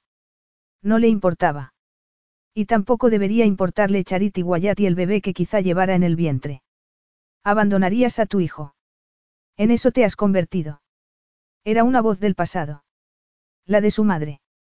Una mujer que había dejado a su padre y su vida de lujo para tenerlo a él. Que poco antes había vendido sus joyas y su ropa. Una madre que había trabajado en una fábrica por las noches, caminando de regreso a casa de madrugada, sola. Su madre lo había dado todo, hasta que perdió la vida tratando de cuidar de él. Y él estaba dispuesto a dejar a su hijo con tan solo una cantidad de dinero mensual. Trató de ignorar el sentimiento de culpa que hacía que le costara respirar. No creía en la culpa. Era inútil. No servía de nada. Era mejor actuar. ¿Qué podía hacer? Quedarse con el bebé. Convertir a Charity en su esposa. Formar una familia con la mujer que le había estafado un millón de dólares. La mujer que había puesto a prueba su capacidad de control. Inaceptable. No podía ser. No le debía nada. Ni siquiera la pensión de manutención para su hijo. Seguía casi convencido de que ella tenía su dinero escondido en algún sitio.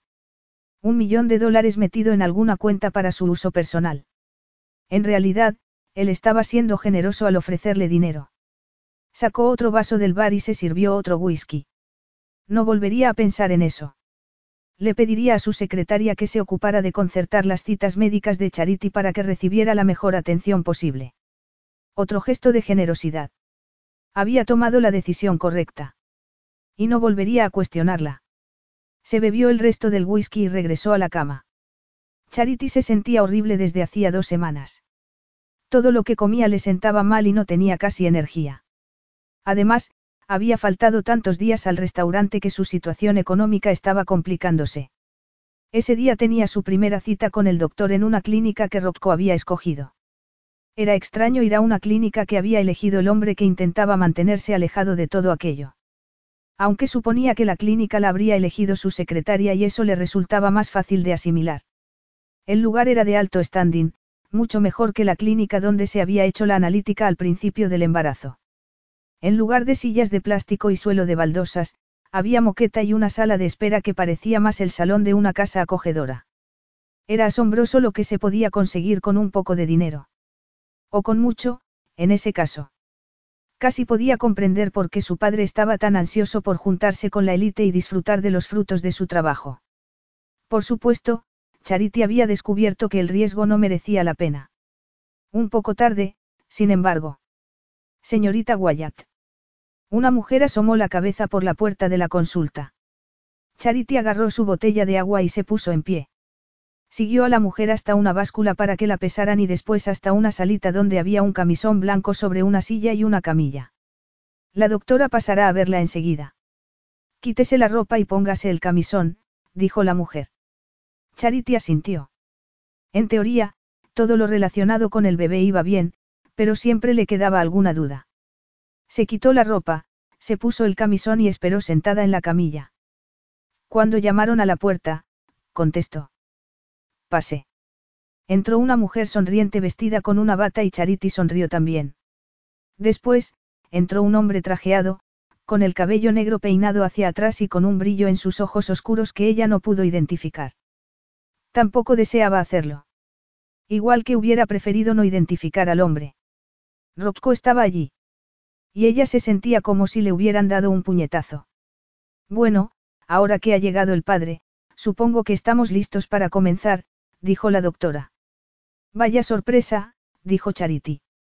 Rocco, le dijo. No te esperaba.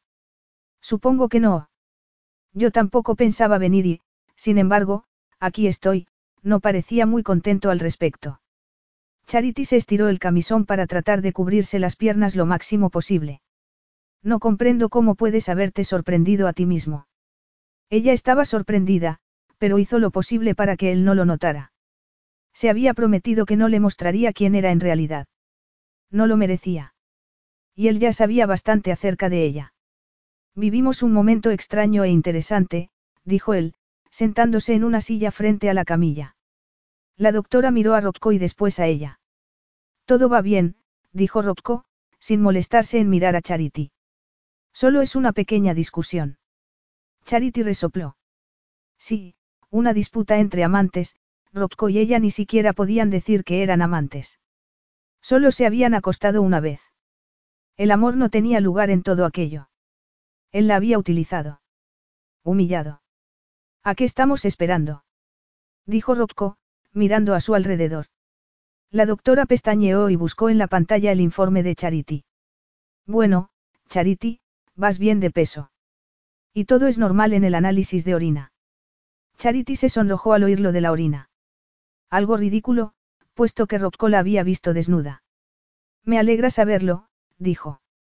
Y ahora vamos a intentar ver si oímos el latido de su corazón. Si no lo conseguimos es porque es muy pronto, así que no os preocupéis. Rocco la miraba fijamente.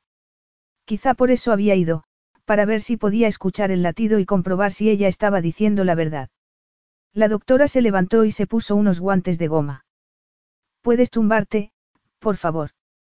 Charity miró a Rocco. Por favor, colócate detrás de mis hombros. No has concebido al bebé tú sola, dijo él. Ambos sabemos que te he visto antes. La doctora pestañeó asombrada. Tendrás que disculparlo, dijo Charity. Se crió con los lobos. Hicieron un pésimo trabajo. Rocco se encogió de hombros y sonrió. El fundador de Roma también se crió con los lobos. Me considero en buena compañía. Estupendo, Rómulo, ponte detrás de mí. Charity se sorprendió al ver que obedecía, pero quizá tenía prisa. Ella se tumbó y la doctora sacó una sábana para cubrirle las piernas. Después le puso un poco de gel sobre el vientre y comenzó a hacerle la ecografía. De pronto, se percibió el sonido de un latido. Eso es, dijo con entusiasmo. Eso es el latido del bebé. Charity miró a Rocco y se arrepintió al instante. No debería importarle su manera de reaccionar, y de hecho pensaba que él no mostraría reacción alguna. Sin embargo, su rostro se volvió de piedra, como si fuera una estatua. Era realmente atractivo, pero era mal momento para pensar en ello. El tono dorado de su piel, los rasgos angulosos de sus pómulos, su mentón. La curva sensual de su boca. Tendría su hijo la misma expresión que él. Y el cabello liso y oscuro como su padre. O rizado y negro como ella. Rocco frunció el ceño. No parece un latido, comentó. A mí sí me lo parece, dijo la doctora, sin dejarse intimidar por Rocco. Había un brillo extraño en la mirada de Rocco que ella no fue capaz de identificar. Va muy deprisa, dijo él. Es normal, repuso la doctora. Fuerte y sin motivos para preocuparse, miró a Charity. Está embarazada, afirmó Rocco. La doctora arqueó las cejas. Sin duda. Ya veo, dijo él. Durante un momento, nadie dijo nada más. Solo se oía el sonido del bebé y en la pantalla se veía el gráfico de los latidos. ¿Tenéis alguna pregunta para mí? dijo la doctora.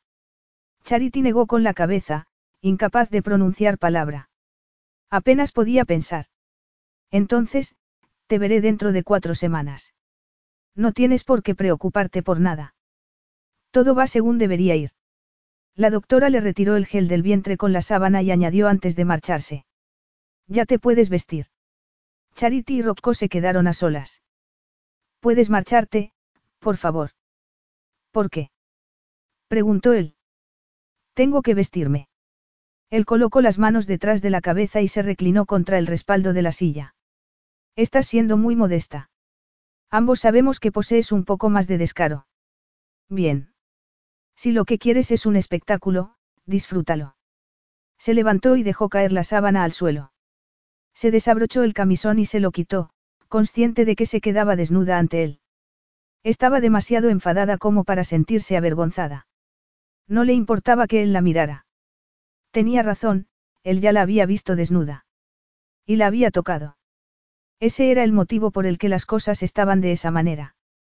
Cuando terminó de vestirse, se volvió hacia Rocco. Él la estaba mirando fijamente. Debería haber cobrado entrada, dijo ella. La chica ingenua me resultaba mucho más atractiva. Quizá puedas retroceder. Ambos sabemos que ya no puedo comportarme como una ingenua. He perdido la inocencia en algún sitio. Él esbozó una sonrisa. Así es. Aunque empiezo a pensar que la virginidad no tiene nada que ver con la inocencia. No voy a discutir contigo sobre eso. Estás admitiendo tu culpa. Por supuesto que no. Solo digo que mi inocencia no está relacionada con si me he acostado con un hombre o no. Es cierto que eras virgen, no. Ella alzó la barbilla y lo miró. Es importante. Él la miró y, durante un instante, Charity tuvo la sensación de percibir una expresión de culpabilidad en su mirada. No especialmente. Si tuviera conciencia, supongo que me habría afectado una pizca. Afortunadamente para los dos, no la tengo. Aunque puede que influya en lo convencido que estoy acerca de si la criatura que llevas en el vientre es mía. Es tuya. No me he acostado con nadie más, hizo una pausa. Así te cuesta más insultarme, no. Puede que te resulte extraño, dijo él, pero no he venido aquí para insultarte. Pues, desde luego, no has venido a traerme flores y a deshacerte en cumplidos. ¿A qué has venido? He cambiado de opinión. ¿Qué quieres decir? Rocco se puso en pie y comenzó a caminar de un lado a otro. He decidido que pasarte una pensión no es suficiente. Quiero a mi hijo, dijo, mirándola fijamente. No solo a mi hijo, te quiero a ti. Capítulo 5. Rocco había conseguido sorprenderla. Ella lo miraba boquiabierta. ¿Hay algo confuso en lo que acabo de decir? Preguntó él. Sintió un pequeño cosquilleo en el estómago. Un poco de, si hubiese sido otro hombre, habría pensado que era inseguridad, pero eso era imposible. Lo que quiero decir es que voy a quedarme con el bebé, y contigo también, puesto que la idea de que mi hijo no tenga madre me parece inaceptable. Todavía me falta un millón de dólares.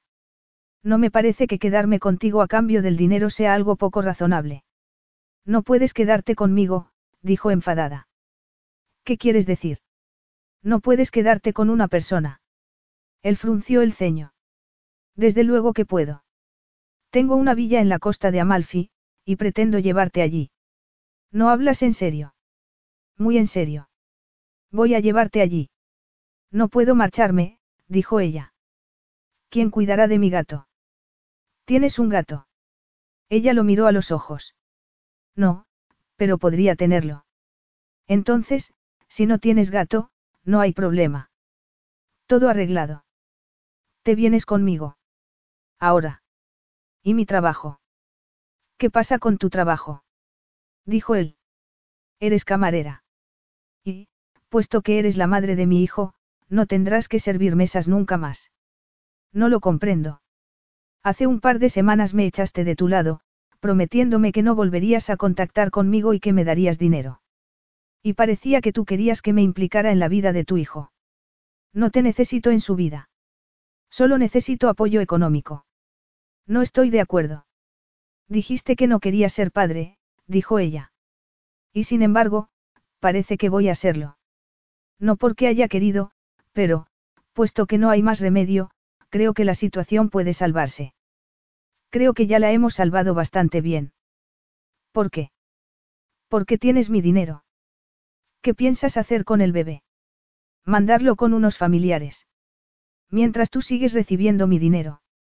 No, tengo intención de criar a mi hijo, pero no necesito que tú lo hagas, dijo ella, con tono desafiante. Tengo tanto derecho como tú. Soy el padre. Te odio. Él se rió. Se supone que debo sentirme molesto. No eres la primera mujer que me odia, y seguro que tampoco la última. Sin embargo, eres la primera que lleva a mi hijo en el vientre. Y me quedaré con los dos. Esto es innegociable. ¿O qué pasará? Preguntó ella, con los brazos cruzados. Ir a la cárcel sigue siendo una opción, dijo él. Ella pestañeó. No serías capaz de mandarme a prisión. Allí cuidan muy bien a las mujeres embarazadas, la miró fijamente, asegurándose de que ella comprendía que no era una falsa amenaza. No me gustaría explicarle a mi hijo que su madre era una delincuente, pero haré lo que tenga que hacer. Eres un bastardo. Así es. Y a lo mejor quieres tener cuidado con cómo empleas ese término puesto que, técnicamente, nuestro hijo también es bastardo. ¿Cómo te atreves? Es la realidad, cara mía. Si no te gusta, haz algo para cambiarla. ¿Qué puedo hacer? Podrías casarte conmigo, repuso él. Era la versión más extrema de su plan, pero tampoco le parecía terrible. No veía motivos para pensar que el matrimonio afectaría a su estilo de vida. O al de ella. Y al menos le brindaría una forma de vida confortable a su hijo. Era algo de lo que él había carecido durante su infancia, y no quería que su hijo sufriera lo mismo que él. Desde que ella había ido a contarle que estaba embarazada, todas las noches tenía la misma pesadilla. La casa vacía, el niño preguntón. El niño que después se convertía en hijo suyo. Y desde entonces, supo que era lo que tenía que hacer. Él se había convertido en un hombre egoísta. No había conectado con ninguna persona desde la muerte de su madre. Las casas por las que había pasado no le habían ofrecido nada, ni consuelo ni amor. Y cuando comenzó a trabajar, decidió hacerlo de manera despiadada. La vida en la calle le había enseñado que tendría que cuidar de sí mismo porque nadie más lo haría. La suerte que corrió su madre le había enseñado que debía convertirse en la persona más peligrosa de la calle, o se convertiría en víctima. Rocco Amari se negaba a convertirse en víctima. Y además, se sentía conectado con ese niño. El niño de su sueño. No podía decir que fuera una visión, porque no creía en ese tipo de cosas, pero tampoco podía ignorarlo. Sus pesadillas habían provocado que fuera allí a confirmar que Charity estaba embarazada. Y nada más escuchar el latido del corazón del bebé, supo que era lo que tenía que hacer. Formaría una familia y un entorno estable para su hijo. Estaba decidido. Estás loco. Preguntó ella, dando un paso atrás. No. Lo dices con mucha seguridad, para ser alguien que está loco de verdad, dijo ella. No tienes que contestarme ahora, pero si vendrás conmigo a la isla. Si no iré a la cárcel. Él sonrió. A la cárcel. Una vez más, creo que la elección es sencilla. Tenía que haber salido corriendo. Antes o después de la estafa. Ella empalideció. No quiero hablar más, dijo ella. No tengo elección, ¿verdad? Él se acercó a ella y notó que su cuerpo reaccionaba. Había algo en ella que llamaba su atención. Algo elemental. Algo que no podía descifrar. ¿La hemos tenido alguna vez? Preguntó sin pensar. Se preguntaba si había tenido elección en lo que a ella se refería. Y si, en lugar de ser la mujer que le había robado el dinero, la hubiera conocido en un bar, también se habría acostado con ella. Sí, al margen de las circunstancias, habría existido esa conexión entre ellos. Yo no, dijo ella. Elegiste cuando decidiste ayudar a tu padre a robarme el dinero. Y ahora soy yo quien hace las elecciones. Vendrás conmigo. Ahora. Ya sabes que no hago falsas amenazas. Entonces, dijo ella, quizá deberías acompañarme a tu jet privado. Lo haré. No comentas ningún error, cara, ahora eres mía. Y hacia finales de semana decidiré exactamente qué voy a hacer contigo. Por segunda vez, Charity se encontró leyendo las instrucciones que acompañaban a una bolsa de ropa. Se sentía como si estuviera soñando, pero no era un buen sueño. Habían salido de la consulta del médico para subirse a un avión y volar hasta Italia por la noche. Rocco la había ignorado durante todo el vuelo, y ella había dormido casi todo el camino. En el trayecto en coche hasta la casa, él permaneció en silencio. Charity había intentado mostrarse indiferente desde el momento en que subió al avión, pero cuando llegó a Italia y vio la belleza del país le resultó imposible. Las calles estrechas, los edificios altos y los balcones llenos de flores eran demasiado bonitos como para ignorarlos. Apoyó la nariz contra el cristal de la limusina y observó el paisaje. Cuando llegaron al pie de una colina, desde donde se veía el mar azul, y vio la enorme villa, se quedó boquiabierta. Poco después estaba instalada en su dormitorio. Era más grande y luminosa que la suite del hotel de Nueva York donde Rocco la había seducido, y tenía una cama con dosel del que colgaban unas cortinas blancas. No obstante, ella no conseguía librarse de la fuerte presión que sentía en el pecho. Y además, aquella nota. Te reunirás conmigo para cenar y te pondrás el vestido que te he mandado. Tenemos mucho de qué hablar. R. Punto. Por desgracia, aquella situación le resultaba familiar. Lo peor de todo era que, igual que la primera vez, no tenía posibilidad de negarse. Estaba cansada. El cambio de hora y la noche en el avión empezaban a pasarle factura. Se quitó la blusa y la falda, abrió la bolsa y sacó un vestido amarillo de tela fina. Se lo puso y se volvió para mirarse en el espejo. Por desgracia, parecía igual de cansada de lo que se sentía. Suspiró y se soltó el cabello, ahuecándoselo con los dedos. Siempre había imaginado que el cabello negro y rizado era un regalo de su madre. Un regalo que siempre hacía que peinarse fuera una verdadera tarea. El regalo de una mujer que nunca se había molestado en buscar a la hija que había dado a luz. Agarró su bolso y sacó su lápiz de labios. Se pintó y comprobó que ayudaba a que pareciera menos cansada. Lo necesitaba. Deseaba tener una pequeña armadura para que él no pensara que había ganado. Arqueó una ceja y dijo, mirándose al espejo. Estás en su casa, en un país extranjero. No hablas el idioma. Él es billonario. No hay duda de quién va a ganar. Suspiró y se volvió de espaldas al espejo. Abrió la puerta y se dirigió por el pasillo hasta la escalera. Se agarró a la barandilla y comenzó la cuenta atrás. Diez. Nueve. Ocho. Era fuerte. Podría mantener la compostura. Siete. Seis. Cinco. Él la había llevado hasta allí, pero no la controlaba. Cuatro. Tres. 2. Ya no importaba que él la hubiera hecho sentir vulnerable en la habitación del hotel. Se había vuelto insensible a él. 1. Llegó a la base de la escalera y levantó la vista. Rocco estaba allí, mirándola con sus ojos oscuros y tendiéndole la mano. Ella respiró hondo. Tenía el corazón acelerado y un nudo en el estómago. Me alegro de que hayas venido, dijo él, mirándola de arriba abajo. Sabía que ese color te quedaría bien. No puedes imaginarte cómo me alivia que te guste. Estaba realmente preocupada. Venga, tenemos que discutir por todo. Dame la mano. No, gracias, puedo andar sola. Probablemente mejor que sin que tú me lleves al abismo. Vaya, supongo que sí debemos pelear por todo. Él arqueó una ceja y bajó la mano. La cena está servida en la terraza. Y aunque tiene vistas a un acantilado, no tengo ninguna intención de empujarte al abismo. ¿Pretendes que confíe en ti? No confío en nadie, dijo ella, mientras lo seguía por el suelo de mármol. Ya veo. ¿Y por qué no confías en nadie?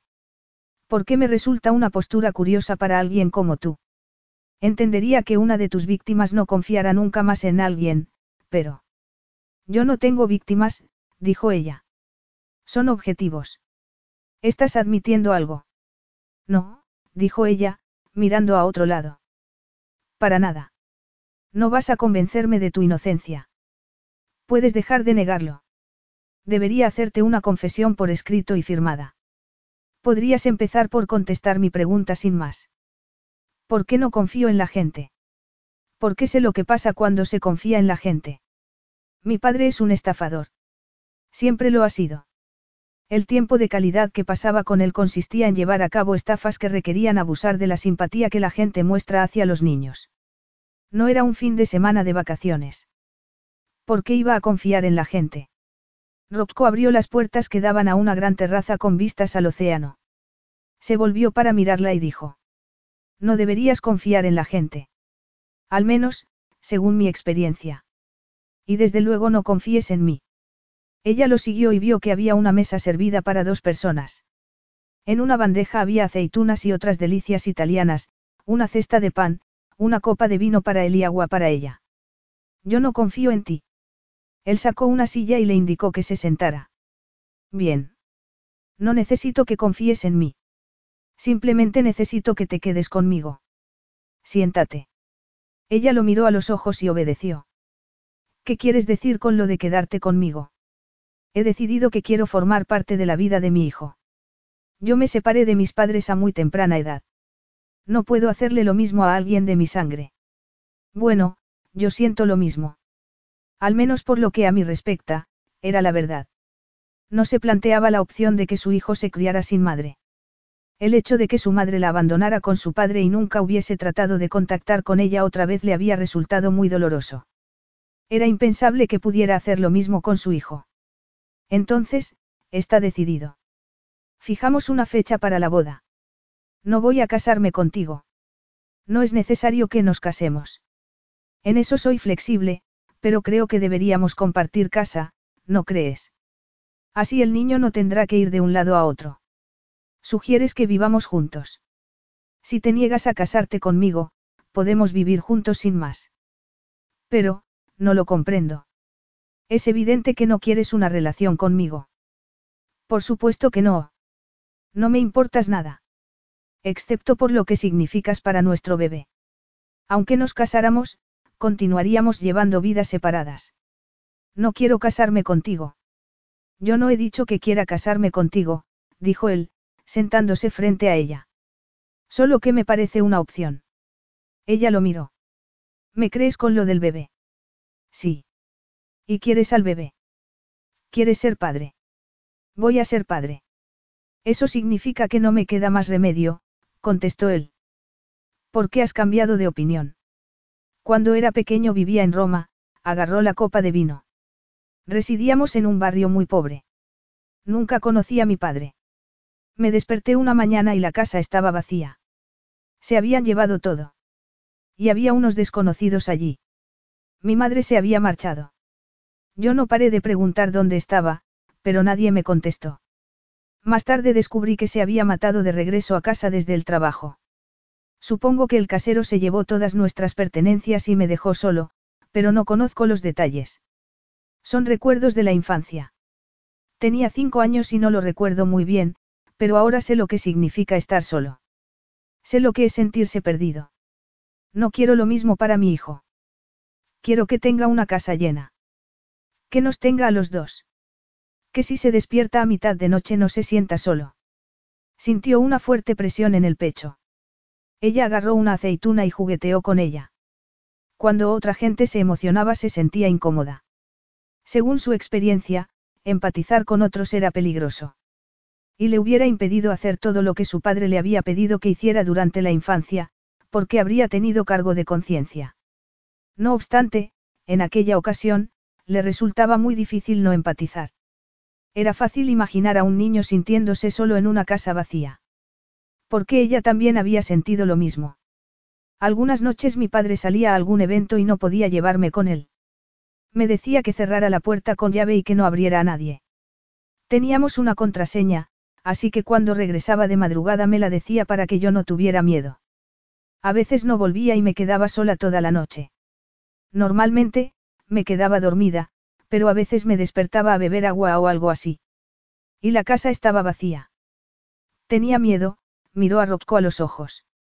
Yo tampoco quiero eso para mi hijo. Quiero lo mismo que tú. Tenía un nudo en el estómago. En realidad no quería tener nada que ver con él. Rocco la había utilizado, había hecho que bajara la barrera que la separaba del mundo y la había vuelto vulnerable hacia él. No podía olvidarlo. Lo tendrá, dijo Rocco, con una seguridad tranquilizadora. Sentirse solo de niño es aterrador. Siento que tú te sintieras sola. Conozco esa sensación. Es, ahora la evito a toda costa. Ella tragó saliva, emocionada. Gracias. De pronto, como si él no se hubiese ablandado delante de ella, él se enderezó y su mirada se volvió indescifrable. Ya está todo arreglado. Nos quedaremos aquí durante un tiempo. ¿Por qué? preguntó ella, con el corazón acelerado. ¿Por qué no confío en ti?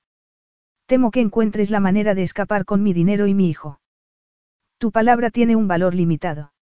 Estoy siendo sincera contigo, dijo ella. Era todo lo que podía decir. No soy capaz de anticipar tus intenciones, y eso me inquieta. Eres una estafadora experta. Eres una virgen inocente. Eres una chica dura que se vio obligada a delinquir a causa de las circunstancias en las que te criaste. No lo sé, porque te he visto actuar de todas esas maneras. Y lo haces muy bien. A lo mejor soy todo eso, agarró el vaso de agua. ¿Y tú? ¿Quién eres tú? Un niño que se sentía solo por no tener madre. O el depredador que me hizo chantaje para acostarse conmigo.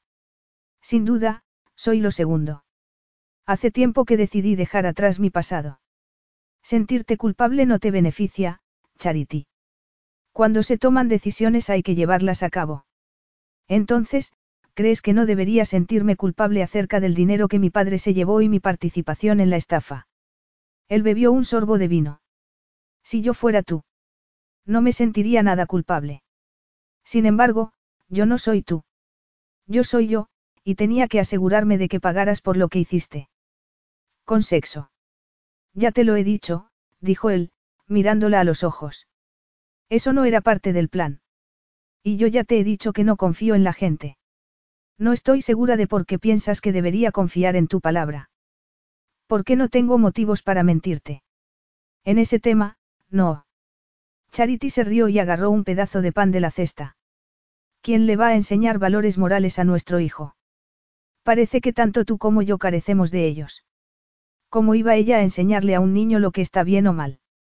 ¿Cómo se suponía que iba a aplicarle consecuencias cuando se portara mal, si ella había pasado parte de su vida evitando las consecuencias? Cuando ella misma había sido ladrona durante mucho tiempo. Por primera vez, se preguntaba si merecía ir a prisión. No quería, pero era culpable de todo lo que la acusaban. Cerró los puños con fuerza. Tenía un nudo en el estómago. No podía ir a prisión. Si no, su hijo no tendría madre. Podría convertirse en una persona mejor. Algo estaba cambiando en ella. Por primera vez, no solo sabía que robar su dinero había estado mal, sino que también lo sentía. Rocco frunció el ceño. Deberíamos contratar a una niñera. Charity estuvo a punto de mostrarse disconforme, pero se dio cuenta de que probablemente tenía razón. Después de todo, no sabía nada de bebés y alguien tendría que enseñarle a cambiar pañales. Supongo que sí. Hablaremos de ello más adelante. Por ahora sugiero que nos acostumbremos a tratar el uno con el otro. Tenemos que hacerlo. Preguntó ella, agarrando su vaso de agua. Podríamos ignorarnos. Yo preferiría acostarme contigo otra vez. ¿Qué? Soltó ella. ¿Por qué no?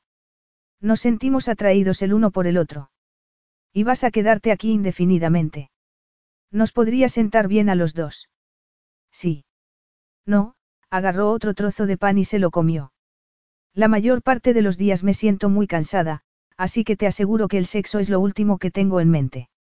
De hecho, estoy un poco enfadada con el sexo. Él se encogió de hombros. Me parece bien. Ella se sintió un poco decepcionada al ver que él no la presionaba. Era ridículo. No debería decepcionarse. Debería entusiasmarse. O algo. No quería acostarse con él otra vez. Él la odiaba. Solo la había llevado allí porque era la madre de su bebé. Teniendo en cuenta todo eso, él no le caía muy bien. Era cierto que en la suite del hotel, afectada por la fantasía que había empezado con una nota y un conjunto de lencería, la pasión se había apoderado de ella. Sin embargo, allí, cerca del océano, todo parecía demasiado real. Y aunque no sabía por qué, que él la hubiera rechazado le resultaba molesto. Era como si hubiera herido su orgullo femenino.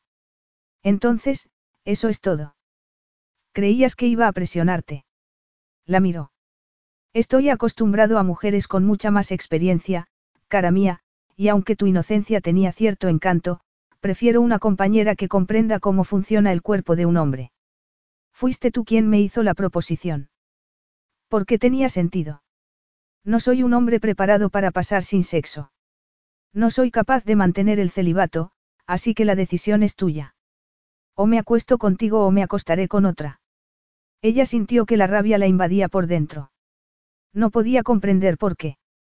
Ella lo había rechazado, así que, por lógica, él era libre para compartir su cuerpo con quien quisiera. La idea no le gustaba. Su cuerpo le pertenecía a ella. Al menos, eso era lo que sentía. Él era el único hombre que la había acariciado de esa manera. El único hombre que la había penetrado.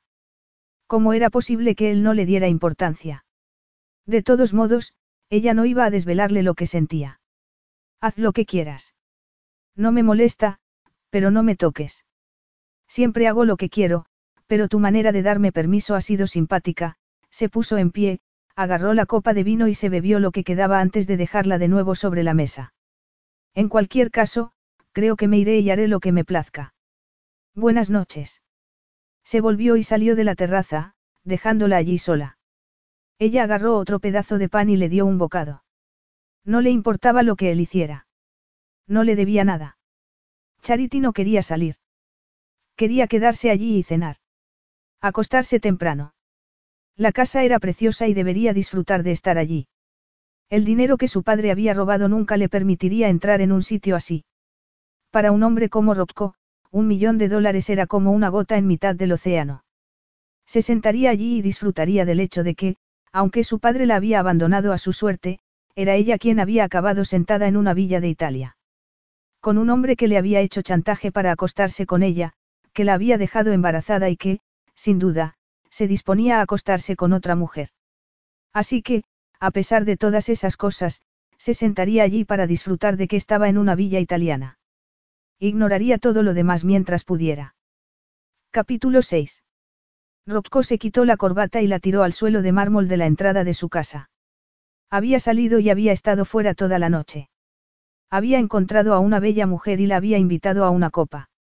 Sin embargo, cuando había llegado el momento de llevarla a la cama, él había cambiado de opinión.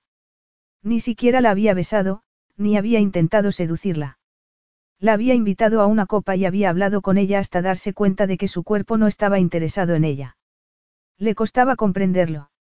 Era una mujer bella y no tenía motivos para no acostarse con ella. Sin embargo, no sentía deseo.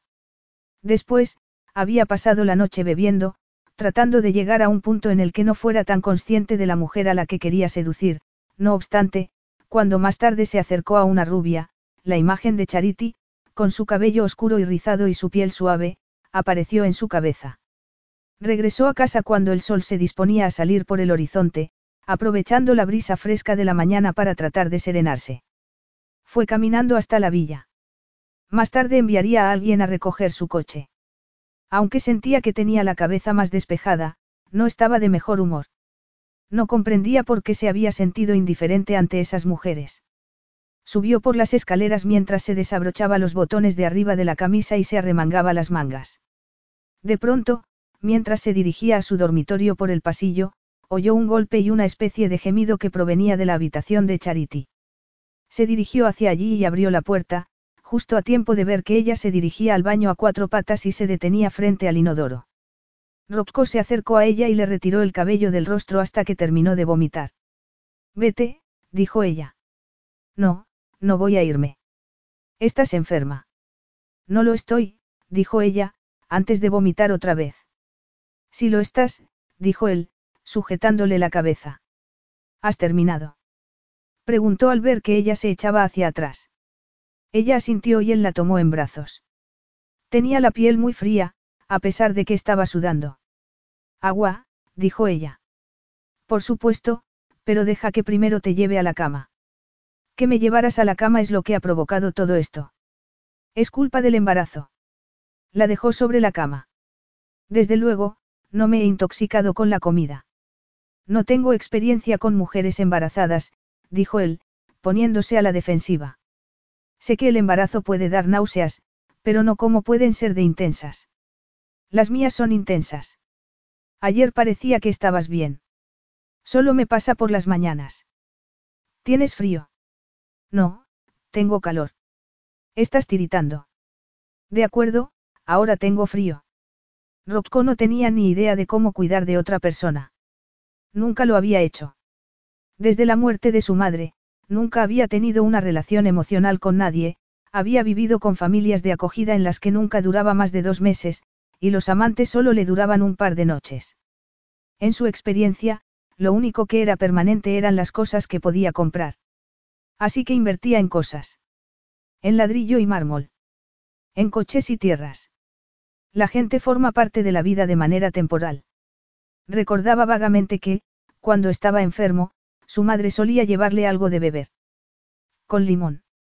O quizá no era un recuerdo real, quizá era algo que había creado su mente para reemplazar otros recuerdos en los que ella aparecía cansada y desconsolada.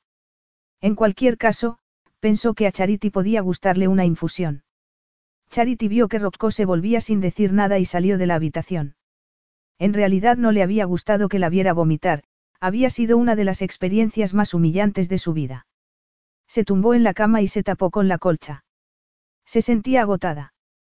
Se había fijado en que Rocco llevaba la misma ropa que la noche anterior, y eso significaba que había estado fuera toda la noche. Era muy probable que se hubiera acostado con otra mujer. Charity se estremeció al pensar en ello. Al menos, cuando él entró en el baño no había sido cruel con ella. Le había sujetado el cabello y la había llevado a la cama en brazos. Parecía que se preocupaba porque estuviera cómoda. Era ridículo. Él no se preocupaba por nada. Y mucho menos por ella. Momentos más tarde, Rocco apareció de nuevo. Llevaba una bandeja en la mano, estaba despeinado y tenía la camisa un poco desabrochada, de forma que se veía su piel bronceada y la fina capa de vello que cubría su torso. Como llevaba la camisa arremangada, con el peso de la bandeja se notaban los músculos de sus antebrazos. Y la fuerza de sus manos. Tenía unas manos maravillosas. A ella le gustaban mucho más sus manos que su boca. Con las manos solo le había proporcionado placer.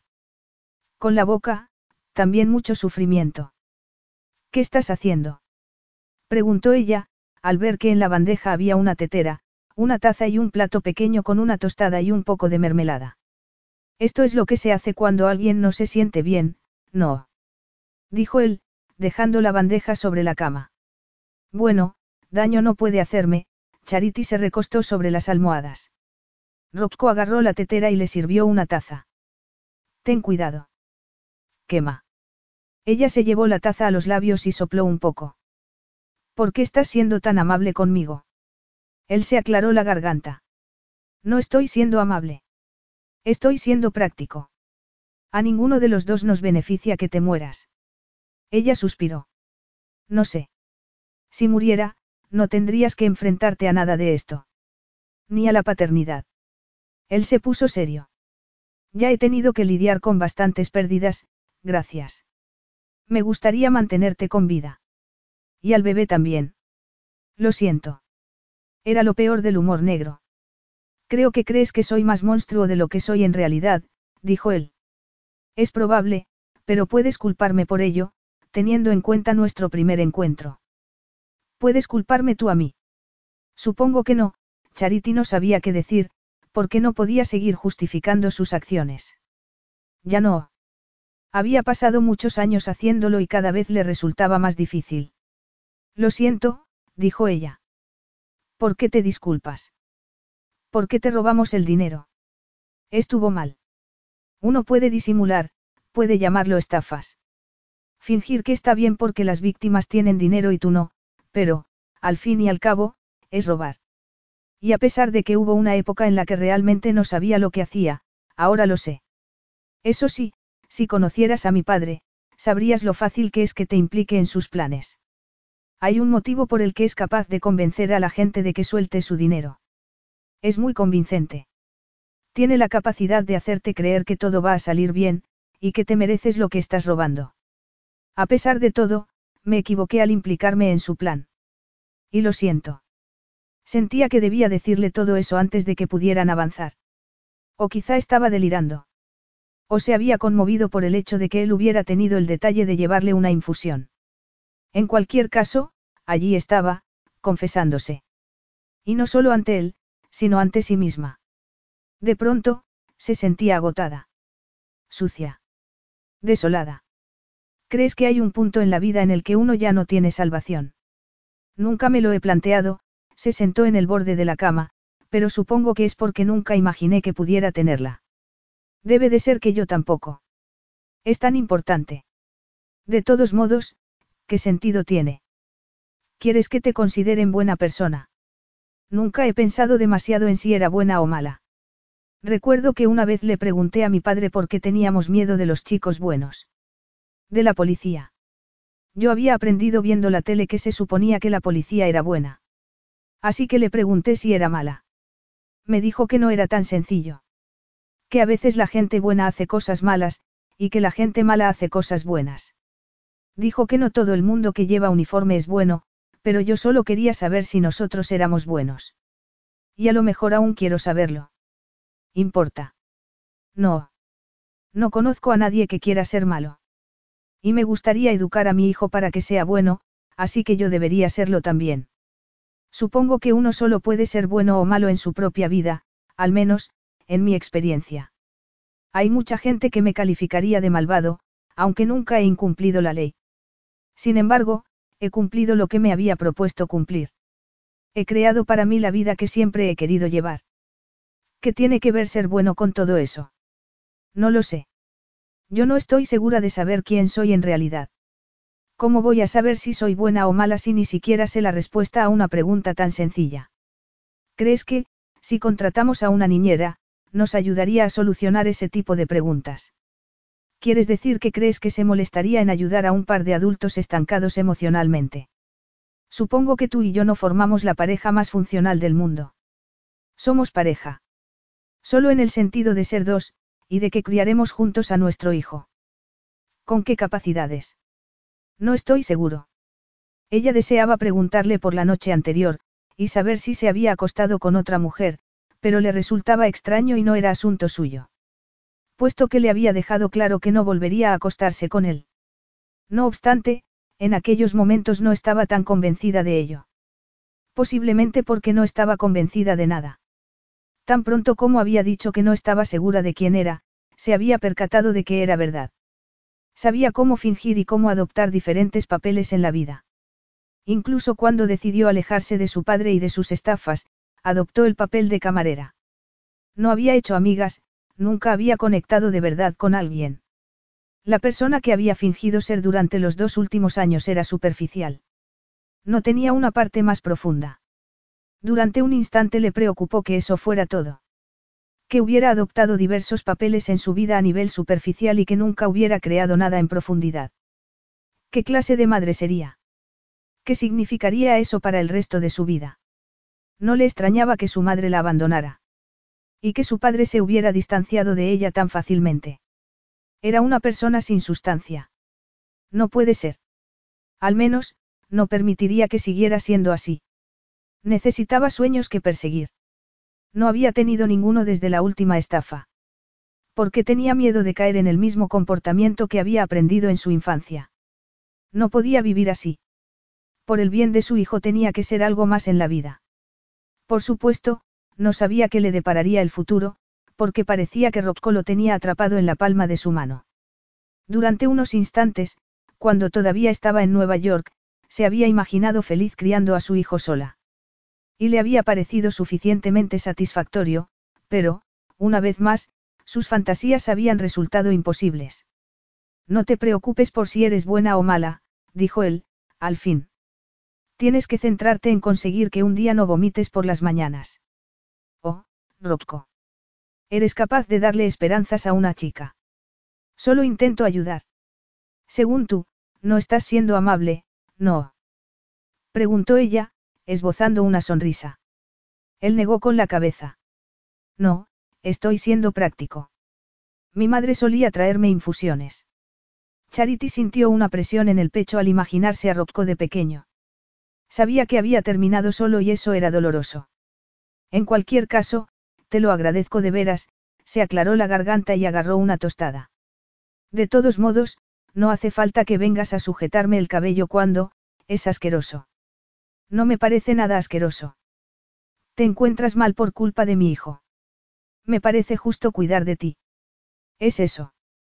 Vas a cuidar de mí. Confieso que no lo había pensado. De algún modo, me da la sensación de que esa es nuestra manera de relacionarnos. Sin pensar. Probablemente. Si alguno de los dos hubiera pensado con claridad en algún momento, las cosas podrían haber salido de una manera muy diferente. Sí, podríamos empezar a hacerlo pronto. En estos momentos, yo estoy pensando con bastante claridad. Charity se untó un poco de mermelada en el pan y comió un bocado. Me alegra saberlo, dijo ella. Se hizo un silencio y Charity lo miró a los ojos. Él la estaba mirando con dulzura.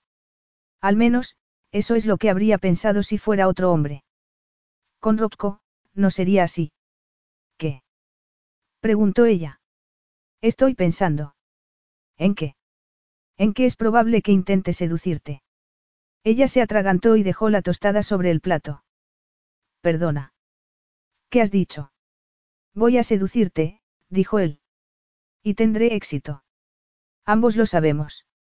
Charity se miró las manos y vio que las tenía llenas de mermelada. Acabo de vomitar delante de ti y ahora estoy en la cama llena de mermelada. ¿Cómo puedes pensar en seducirme? ¿Y de veras crees que voy a permitir que me seduzcas? Sí, dijo él, y se volvió hacia la puerta. ¿Dónde vas? He pensado que es mejor esperar a que te encuentres mejor para seducirte. ¿Necesitas algo más? No. Pareces confundida. ¿Cómo hemos pasado de las tostadas a la seducción? Te deseo, dijo él. Te he deseado desde el primer momento en que te vi. Y estoy acostumbrado a tener lo que deseo. Ya, pero soy una mujer, no un Ferrari. No puedes comprarme sin más. Yo también tengo algo que decir. Lo sé, dijo él. Y quiero que digas que sí. Me gustaría, Charity. No significaría nada si tú no me desearas también. Y por eso planeo seducirte, no simplemente poseerte. Hablaremos más tarde, se puso en pie y salió de allí, dejándola sola con la promesa de seducirla, la infusión y la tostada. Seducirla era lo más sensato, porque la noche anterior no había conseguido excitarse con ninguna de las mujeres con las que estuvo, a pesar de intentarlo. Y necesitaba demostrarse que podía controlar lo que le pasaba cuando estaba con Charity. Durante el tiempo que había estado sentado con ella, mirándola, había sentido un extraño calor en el pecho. Y cuando ella le había preguntado, él supuso que quería saber qué estaba pensando, pero su mente se había quedado en blanco. No estaba pensando. Estaba sintiendo.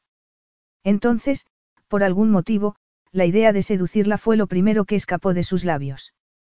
Y tenía sentido. El día del hotel, ella había retado todo lo que él nunca había conocido de sí mismo. Rocco no solía perder el control, sin embargo, con ella lo había perdido.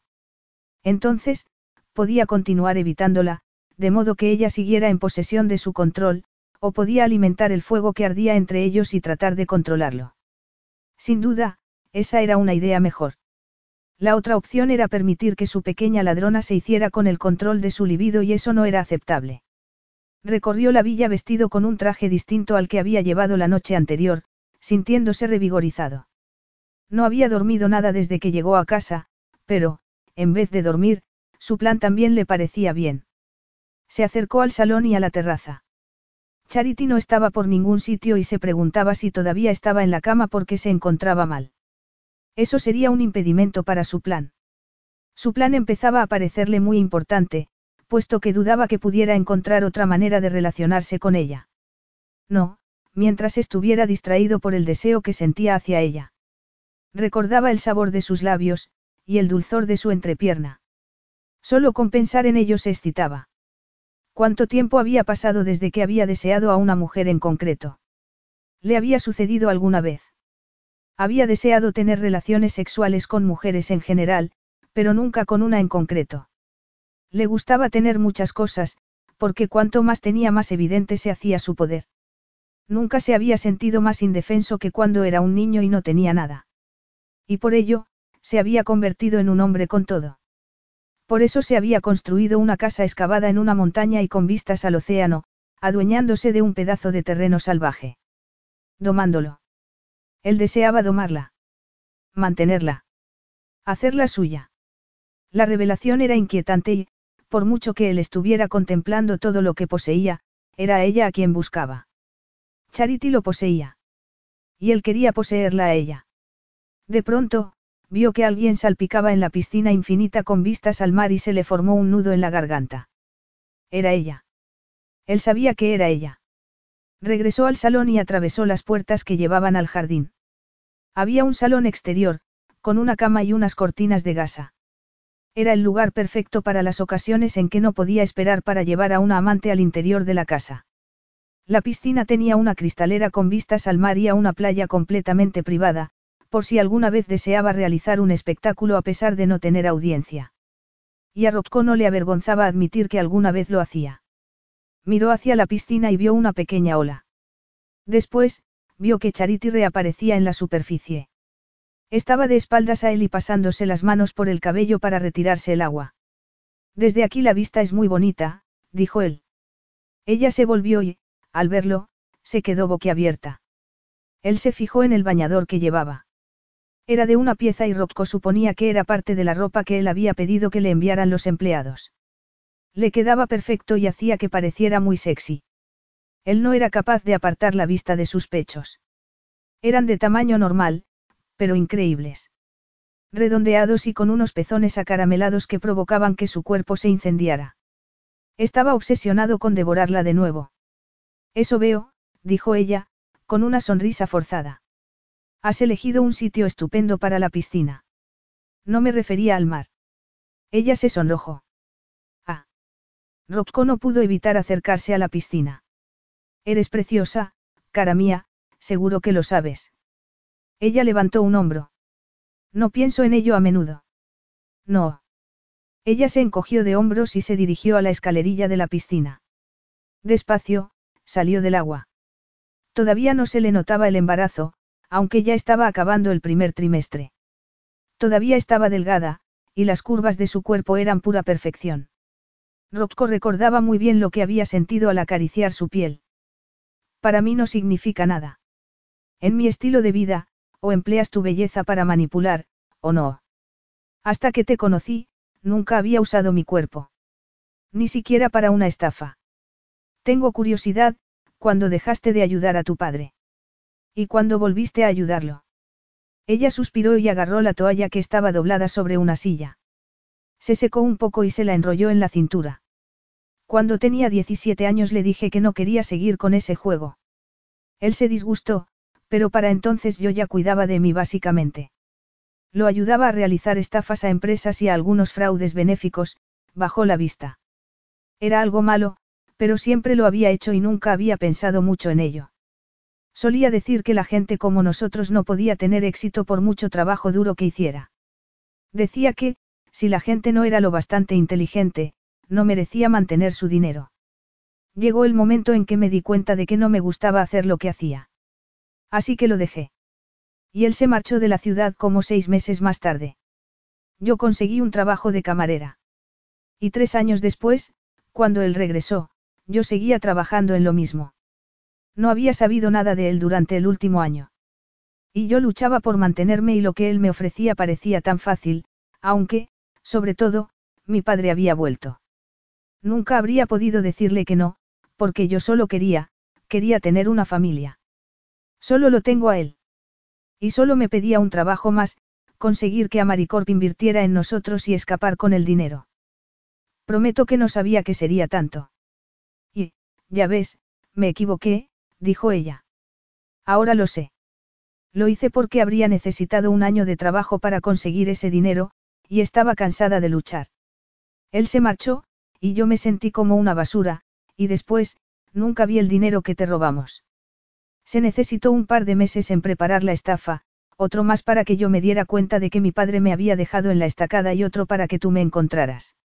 Y me hiciste pagar por ello, Rocco. Tanto como para recordarlo si alguna vez vuelvo a tener la tentación de estafar. Nada es gratis. Te he hecho pagar por ello, con sexo. Entre otras cosas. No sé si realmente había comprendido lo mal que estaba lo que hice hasta que te conocí, y eso duele. Siento que te he pedido demasiado, dijo él, acercándose a ella. Yo, me arrepiento de cómo han sucedido las cosas entre nosotros. ¿Lo sientes? Preguntó ella, ladeando la cabeza. Él frunció el ceño. No llegaría tan lejos. Estoy conmovida, Rocco. De veras. Él la rodeó por la cintura y la estrechó contra su cuerpo. Tenía el corazón acelerado, le temblaban las manos y no sabía por qué. No lo siento, dijo él, porque no puedo arrepentirme de haberte deseado. Ni de haberte poseído. Aunque debería. Rocco le acarició la mejilla y después el labio inferior con el dedo pulgar. Ella era pura belleza. Todo lo que él había deseado tener. Y ella no lo deseaba. El hecho de que ella estuviera tan cerca, y a la vez tan distante, lo enojaba. No, era inaceptable. No lo admitiría. Tengo frío, dijo ella, tiritando. Puedo calentarte, dijo él. ¿Por qué? preguntó ella, mirándolo a los ojos. ¿Por qué te deseo? dijo él, acariciándole el contorno de la boca. No comprendo por qué me deseas. Me has dado indicios de que me odias. Me humillaste en Nueva York. Me utilizaste. Y aunque no te guste hablar de ello, pagaste por mi cuerpo. No tiene sentido. Nada de esto tiene sentido. Cuando entraste en el hotel de Nueva York mi intención era humillarte. Quería dejarte en aquella habitación sufriendo y suplicando por mí. No pensé que fuera a desearte. ¿Cómo iba a desear a una ladrona? Le sujetó la barbilla. Creo que no lo comprendes, Charity. A mí nadie me roba. Lo que he ganado es muy valioso para mí, de un modo que muy poca gente comprende. Te odiaba antes de conocerte. Se suponía que no podía desearte. ¿Y por qué lo haces? No hay ningún motivo. Excepto por la química. Es pura química, cara, y muy potente. Yo no quiero desearte. He pasado muchos años privado de contacto humano, viviendo con familias que no me mostraban afecto. He pasado muchos años sin lo que de verdad deseaba. Y ahora no quiero tener prohibiciones. Ahora tengo el poder para tener todo lo que deseo. No sé cómo contenerme. Y no quiero hacerlo. Te infravaloré, a ti y a la atracción que sentía por ti. Ahora soy consciente de lo poderosa que es y quiero explorarla. No veo por qué debería acostarme con un hombre que me odia. Lo hiciste una vez. No me siento orgullosa de ello. ¿Por qué? Él la obligó a que lo mirara. ¿Por qué no estás orgullosa? Casi consigues que me arrodille ante ti. Me volviste débil de deseo.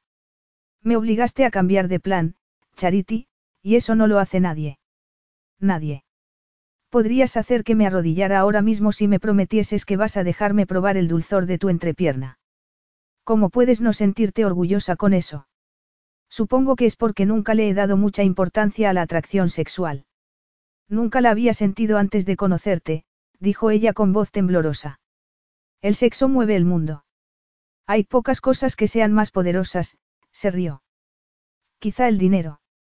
Y nuestros encuentros se han alimentado de ambos. Te sorprende que juntos seamos tan potentes. No quiero esto, susurró ella. No quieres mi atención. O no quieres sentir esta atracción.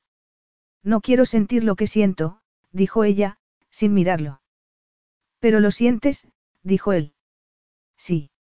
No te desprecio por ello, dijo él. Reconozco algo en ti. ¿Qué? preguntó ella. Deseo. Estás vacía. Hambrienta de deseo. Como yo, al ver que ella asentía, un brillo de emoción inundó su mirada. Permite que te sacie.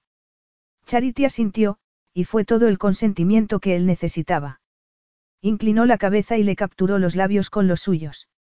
De pronto, una sensación de alivio se apoderó de él. Algo que nunca había sentido. Nada más percibir su sabor con la lengua, se percató de lo mucho que la deseaba. Comenzó a saborearla despacio, como si fuera una copa de brandy, permitiendo que su calor penetrara en cada parte de su cuerpo, calentándole zonas que siempre había tenido frías. No obstante, ella podía llegar a quemar, afectando a una parte de su alma que él ni siquiera sabía que existía. Charity estaba demasiado tensa entre sus brazos.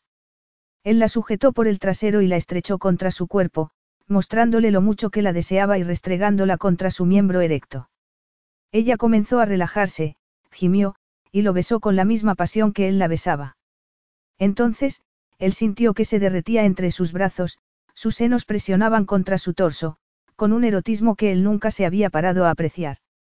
Era un hombre hastiado, un hombre con demasiada experiencia.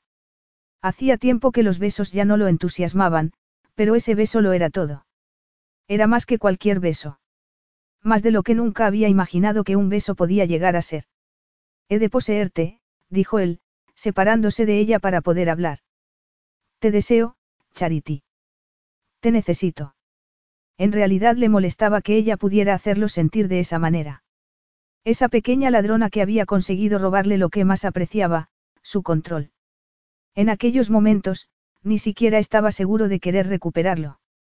Lo único que deseaba era ella. Le retiró los tirantes del bañador y dejó sus pechos al descubierto. Inclinó la cabeza y capturó un pezón con su boca, succionando con fuerza y gimiendo al percibir su sabor. Era tal y como lo recordaba. Y mucho más. No deberíamos hacer esto, dijo ella, jadeando. No deberíamos, dijo él, mientras jugueteaba con su pezón. Por supuesto que no, pero tú y yo somos famosos por hacer cosas que no debemos hacer. No veo motivo para cambiar ahora. Y menos cuando es algo tan agradable. Charity no dijo nada e introdujo los dedos en su cabello, sujetándole la cabeza mientras él continuaba suministrándole placer. Le acarició los senos con la palma, tratando de grabar su tacto en la memoria. Por si era la última vez. Ella no era predecible, y en su vida, le resultaba extraño encontrar algo tan impredecible. Le bajó el bañador y ella se lo quitó, echándolo a un lado. Rocco la besó en los labios de forma apasionada, antes de girarse para que ella quedara de espaldas a él. Le recogió el cabello y, con la otra mano, presionó sobre sus hombros, de forma que quedara inclinada sobre el sofá que había en el salón exterior. Con un dedo, recorrió su columna vertebral hasta llegar a la entrada de su cuerpo. Estaba húmeda y preparada para recibirlo. La besó en el cuello y ella se estremeció. Rocco se quitó los pantalones, la sujetó por las caderas y la penetró despacio. Ella volvió la cabeza y sus miradas se encontraron. Cuando él echó las caderas hacia adelante, para penetrarla hasta el fondo, ella gimió. ¿Estás bien? preguntó él. Ella asintió. Él se retiró una pizca y la penetró de nuevo, estableciendo el ritmo que los llevaría al límite. Movió la mano hacia adelante y la colocó entre los muslos de Charity para acariciarle el clítoris. Enseguida notó que estaba a punto de perder el control. Era demasiado pronto, deseaba que aquello durara y que ella gritara su nombre antes de que él alcanzara el orgasmo. Apretó los dientes y continuó acariciándola con fuerza, provocando que se acercara al clímax. Le mordisqueó el cuello, y ella gimió con fuerza antes de llegar al orgasmo. Entonces, él dejó de contenerse. La penetró una vez más y la acompañó. Cuando pasó la tormenta, él se separó de Charity jadeando. La marca de su pasión se hacía evidente en la piel delicada de su cuello, una prueba irrefutable de su falta de control.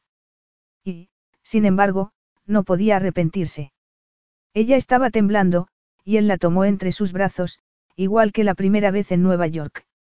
Sin embargo, en esta ocasión no la abandonaría. Esta vez, Charity pasaría la noche en su cama. Con él. Capítulo 7.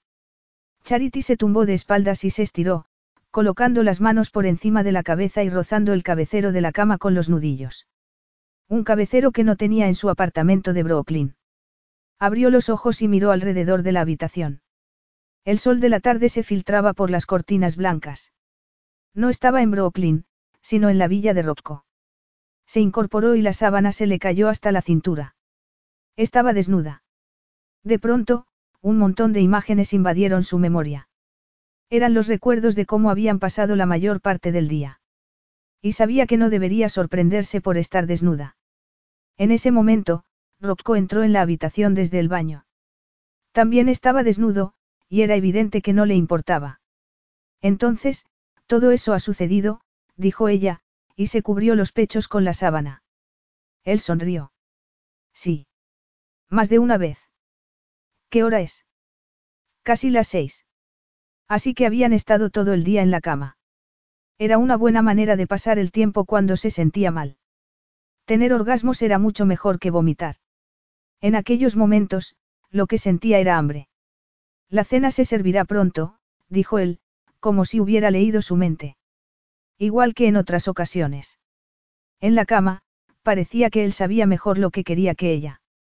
Entre las sábanas, era igual de mandón que fuera de ellas, pero a Charity le gustaba. No tenían ni idea de qué se trataba el acuerdo al que habían llegado entre los dos. Iban a tener un bebé, y desde unas horas antes, se acostaban juntos. Sin embargo, ella seguía siendo la mujer que le había robado el dinero, y dudaba que él lo hubiera olvidado. Él era el hombre que la había obligado a ir a Italia. El hombre que la había amenazado con ir a prisión, el que le había enviado la nota y la lencería.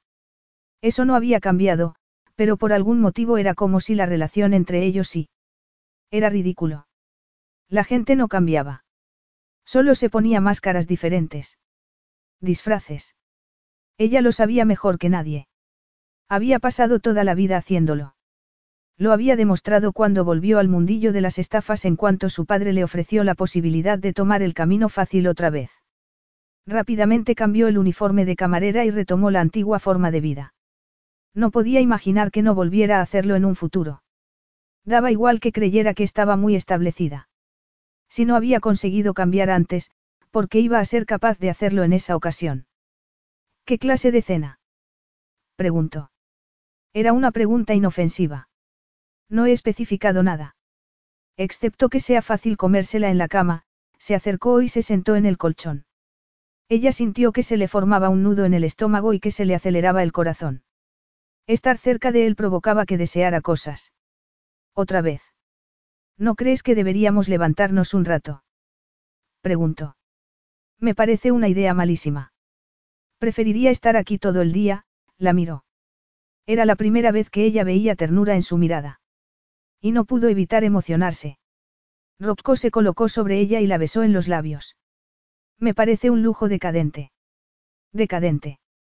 Una palabra interesante para escucharla de una mujer como tú. ¿Qué quieres decir? Suponía que ya habrías experimentado la verdadera decadencia.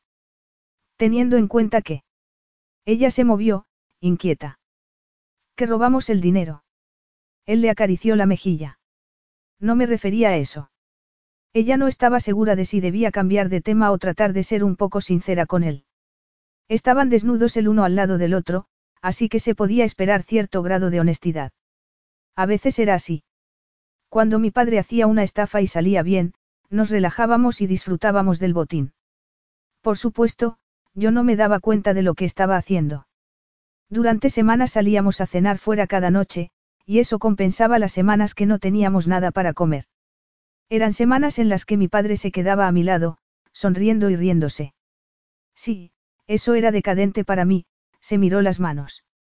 Cuando me hice mayor me di cuenta de lo que estaba haciendo y traté de enfrentarme a ello, pero mi padre es un estafador y se le da muy bien tergiversar historias.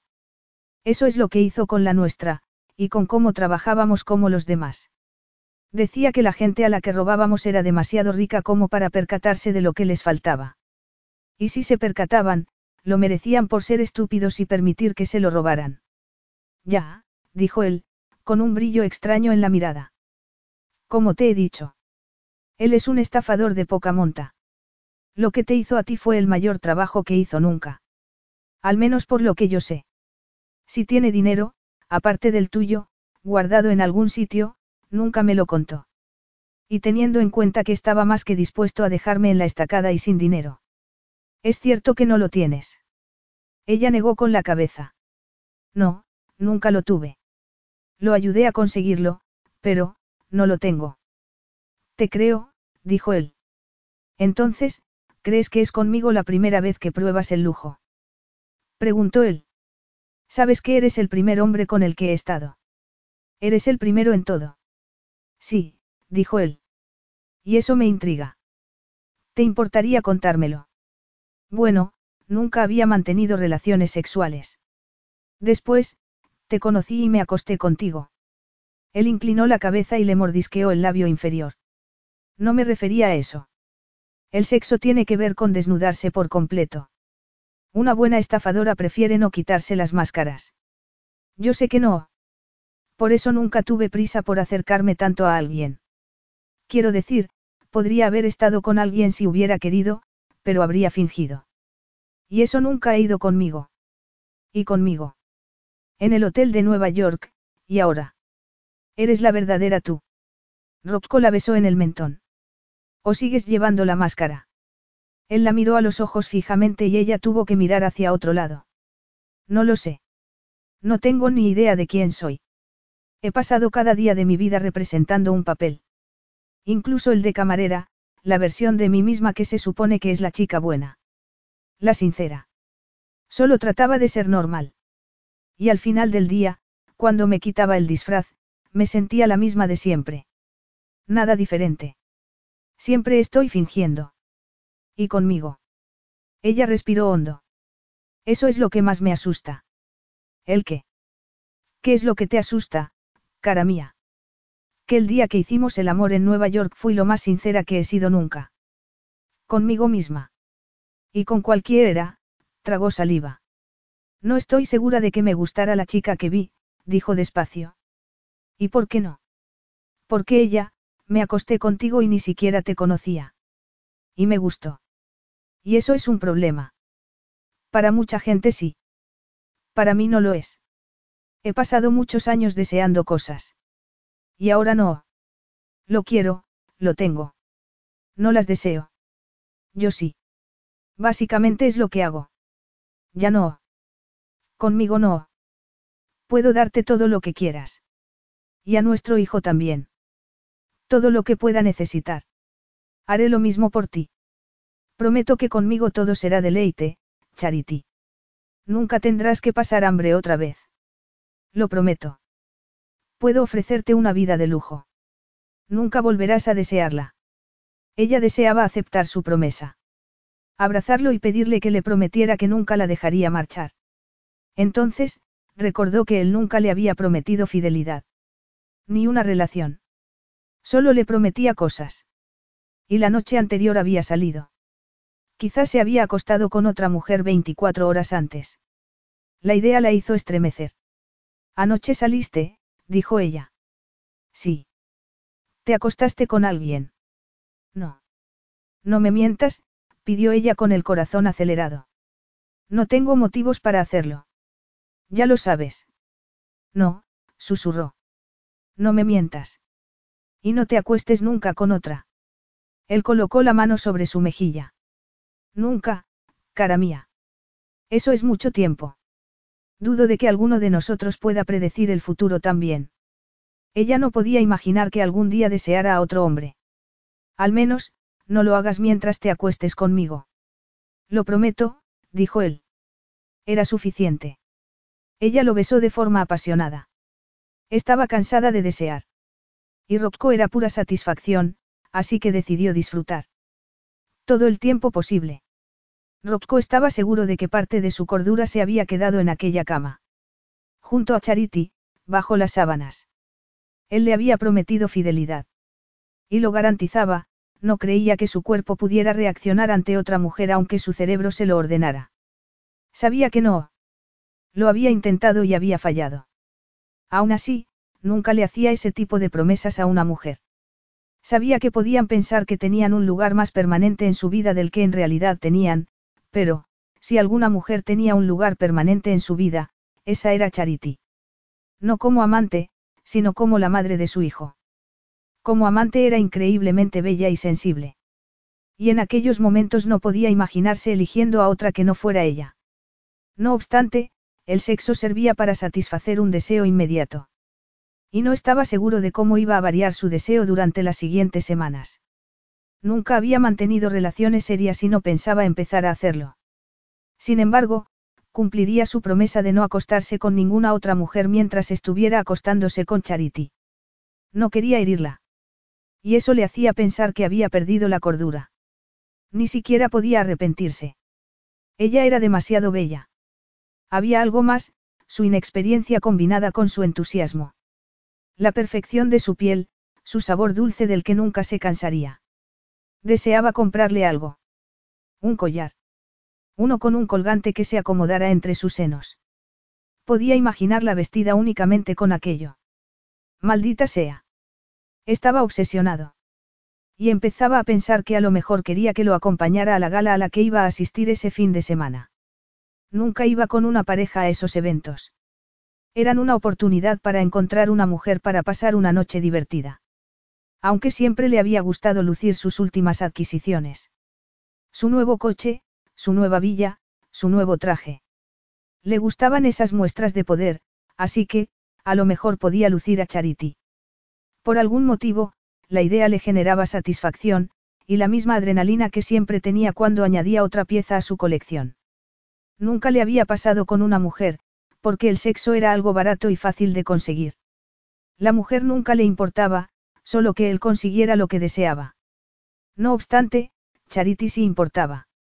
Aunque solo fuera porque era la madre de su hijo. En realidad, no se le ocurría otro motivo por el que debería importarle. De pronto, recordó la tarde que había pasado con ella en la cama.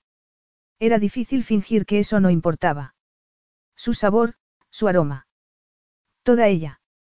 La manera en que sus rizos morenos se esparcían por la almohada, tan salvaje como ella. Solo de pensar en ella se excitaba. Se acomodó en la silla del despacho. Estaba comportándose como un adolescente. Era extraño, y delicioso a la vez. No recordaba haber disfrutado tanto de algo en otro momento de su vida. Llevaría a Charity a la gala. Y ese mismo día la acompañaría a buscar un vestido. Ella le había contado que apenas había tenido lujos en su vida, así que él se encargaría de que los tuviera. Echaría de menos no pasar tiempo con ella en el dormitorio, pero Charity apenas había salido de la villa desde que llegaron a Italia. Rocco sonrió. Concertaría una cita privada en una boutique de la ciudad. De ese modo, si después de que se probara los vestidos decidía desnudarla en persona, nadie los molestaría. Al pensar en que entraría en la gala con Charity del brazo, se entusiasmó. Sería la muestra de su nueva posesión. Y sí, deseaba poseerla. Ella sería suya. De eso, no tenía dudas. Charity se sorprendió cuando Rocco le anunció que iban a salir. Sobre todo porque, los dos últimos días, en lugar de salir de la villa, habían terminado desnudándose y saciando su deseo en la superficie plana más cercana. Era extraño haber compartido tanto físicamente con alguien y tan pocas palabras. Rocco le pidió que subiera al coche y la llevó al centro de la ciudad. Ella no había conocido nada de los alrededores, puesto que llevaba metida en la casa desde principios de la semana. Rocco condujo por las calles de adoquín estrechas y se detuvo frente a una tienda. Tenemos una cita, dijo él, cuando apagó el motor. Salió del coche y se acercó a la puerta del copiloto para ayudarla a salir. ¿Para qué? Es una sorpresa, contestó él con una sonrisa. Ella sintió un nudo en el estómago. Una mezcla de esperanza y temor. Durante su vida las sorpresas nunca habían sido buenas. Y le daba miedo esperar que pudieran serlo. No comprendía la relación que tenía, ni lo que le estaba sucediendo en ese momento de la vida. Tampoco estaba segura de querer comprenderlo. Confía en mí, dijo él, y le tendió la mano. Sabes que no confío en nadie, dijo ella. Está bien. Confía en mí en esta ocasión. Ella le agarró la mano. Eso puedo hacerlo. Él tiró de ella y la llevó a la tienda. Les recibió una mujer italiana vestida de negro. Llevaba el cabello recogido en un moño y los labios pintados de rojo brillante. Señora Mari, dijo ella, inclinando la cabeza. He apartado un par de modelos basándome en su descripción del evento y en la de su amiga, dijo ella, gesticulando hacia Charity. Charity no estaba segura de cómo le sentaba que se refirieran a ella como, la amiga de Rocco, en ese tono. Ella no era su amiga. Era su amante. Aunque suponía que la mujer se refería a que era su acompañante o algo así, pero Charity tampoco era tal cosa. Charity Wyatt, dijo Charity, y le tendió la mano a la mujer. Me alegro de conocerla. La dependienta se quedó un poco sorprendida por la presentación, pero aceptó la mano de Charity y la estrechó. Charity notó que se había ganado una pizca de respeto. Si no le importa, dio Rocco, continuaremos hasta el fondo para que empiece a probarse la ropa. Ahora que ya ha visto a Charity, a lo mejor tiene otros modelos para mostrarnos. Por supuesto, señora Mari. Todo está preparado en el fondo, y si necesitan algo no duden en pedírmelo. Lo haremos, dijo Rocco, agarrando con fuerza la mano de Charity y guiándola hasta la parte trasera de la tienda, a una sala que tenía las paredes de espejo, unas butacas elegantes y un probador separado por una cortina de terciopelo. ¿Vas a explicarme de qué va todo esto? preguntó ella. Mañana por la noche tengo que ir a una gala. Pensé que igual te apetecía ser mi invitada, dijo él, sentándose en una silla y estirando las piernas. Ella pestañeó. Acabas de decidir que quieres llevarme. Nunca llevo mujeres a esos eventos. Creo que es una gala benéfica, pero no estoy seguro. No me importa. Echo dinero en la caja y con eso gano reputación. ¿Por qué quieres llevarme? Él frunció el ceño. ¿Qué clase de pregunta es esa? Acabas de decirme que no sueles llevar mujeres a ese tipo de eventos. Ahora quieres llevarme a mí, así que, me preguntó qué ha cambiado. He decidido que no quiero conocer a una mujer en la gala y llevármela a casa. Ese es el motivo por el que no llevo mujeres a ese tipo de eventos, pero como tú eres la única mujer con la que quiero irme a casa, pienso que estaría bien que vinieras conmigo. Ah, dijo ella, conmovida por sus palabras. Él miró a otro lado, tal y como hacía cuando ella se ponía sentimental. ¿Esperabas algo más? No soy un hombre sentimental, cara mía. Eso ya deberías saberlo. Sincero, sí. Sentimental. No, puedo satisfacer tus deseos carnales, pero tendrás que lidiar con tus sentimientos de otra manera. Quizá viendo películas románticas. Das por hecho que tengo otros sentimientos, dijo ella, entrando en el probador y cerrando la cortina. Después de todo, soy una estafadora. Es muy probable que no los tenga. Ella se volvió y vio varios vestidos colgados. Los tocó y percibió la suavidad de sus telas. Nunca he dicho que no tenga sentimientos, dijo él, desde el otro lado de la cortina. Pero es lo que piensas, ¿verdad? Puede que tenga dificultad a la hora de comprender sentimientos o de conectar con ellos, Charity, sin embargo, nunca he dicho que tú no los tengas. Y desde luego, no he dicho que fuera porque seas una estafadora. Eres tú la que en cuanto puedes te calificas como tal. Para que no lo olvidemos ninguno de los dos, se quitó la camiseta y los pantalones antes de sacar un vestido verde esmeralda de seda para probárselo. No voy a olvidar que eso ha sido lo que nos ha unido. Es una buena historia para contarle a nuestro hijo. Ella se puso el vestido y trató de abrocharse la cremallera. Al hacerlo, movió las cortinas y Rocco se percató de que no lo conseguía. Deja que te ayude, le dijo. Estoy bien. No seas tan cabezota, repuso él. Charity notó sus manos a través de la tela. Y cuando él le subió la cremallera y le rozó la piel desnuda, una ola de deseo la invadió por dentro. Ya está, dijo él. Es mucho más sencillo cuando no eres cabezota, ¿no crees? Ella lo miró por encima del hombro y vio que estaba muy cerca. Puede que sea más fácil, pero no tan divertido. Él sonrió y ella notó que la empujaba dentro del probador sujetándola por la cintura. Después, la volvió para que lo mirara, aprisionándola contra el espejo. ¿Crees que esto es divertido? Presionó su cuerpo contra el de ella y Charity notó su miembro erecto contra el vientre. Un pequeño reto.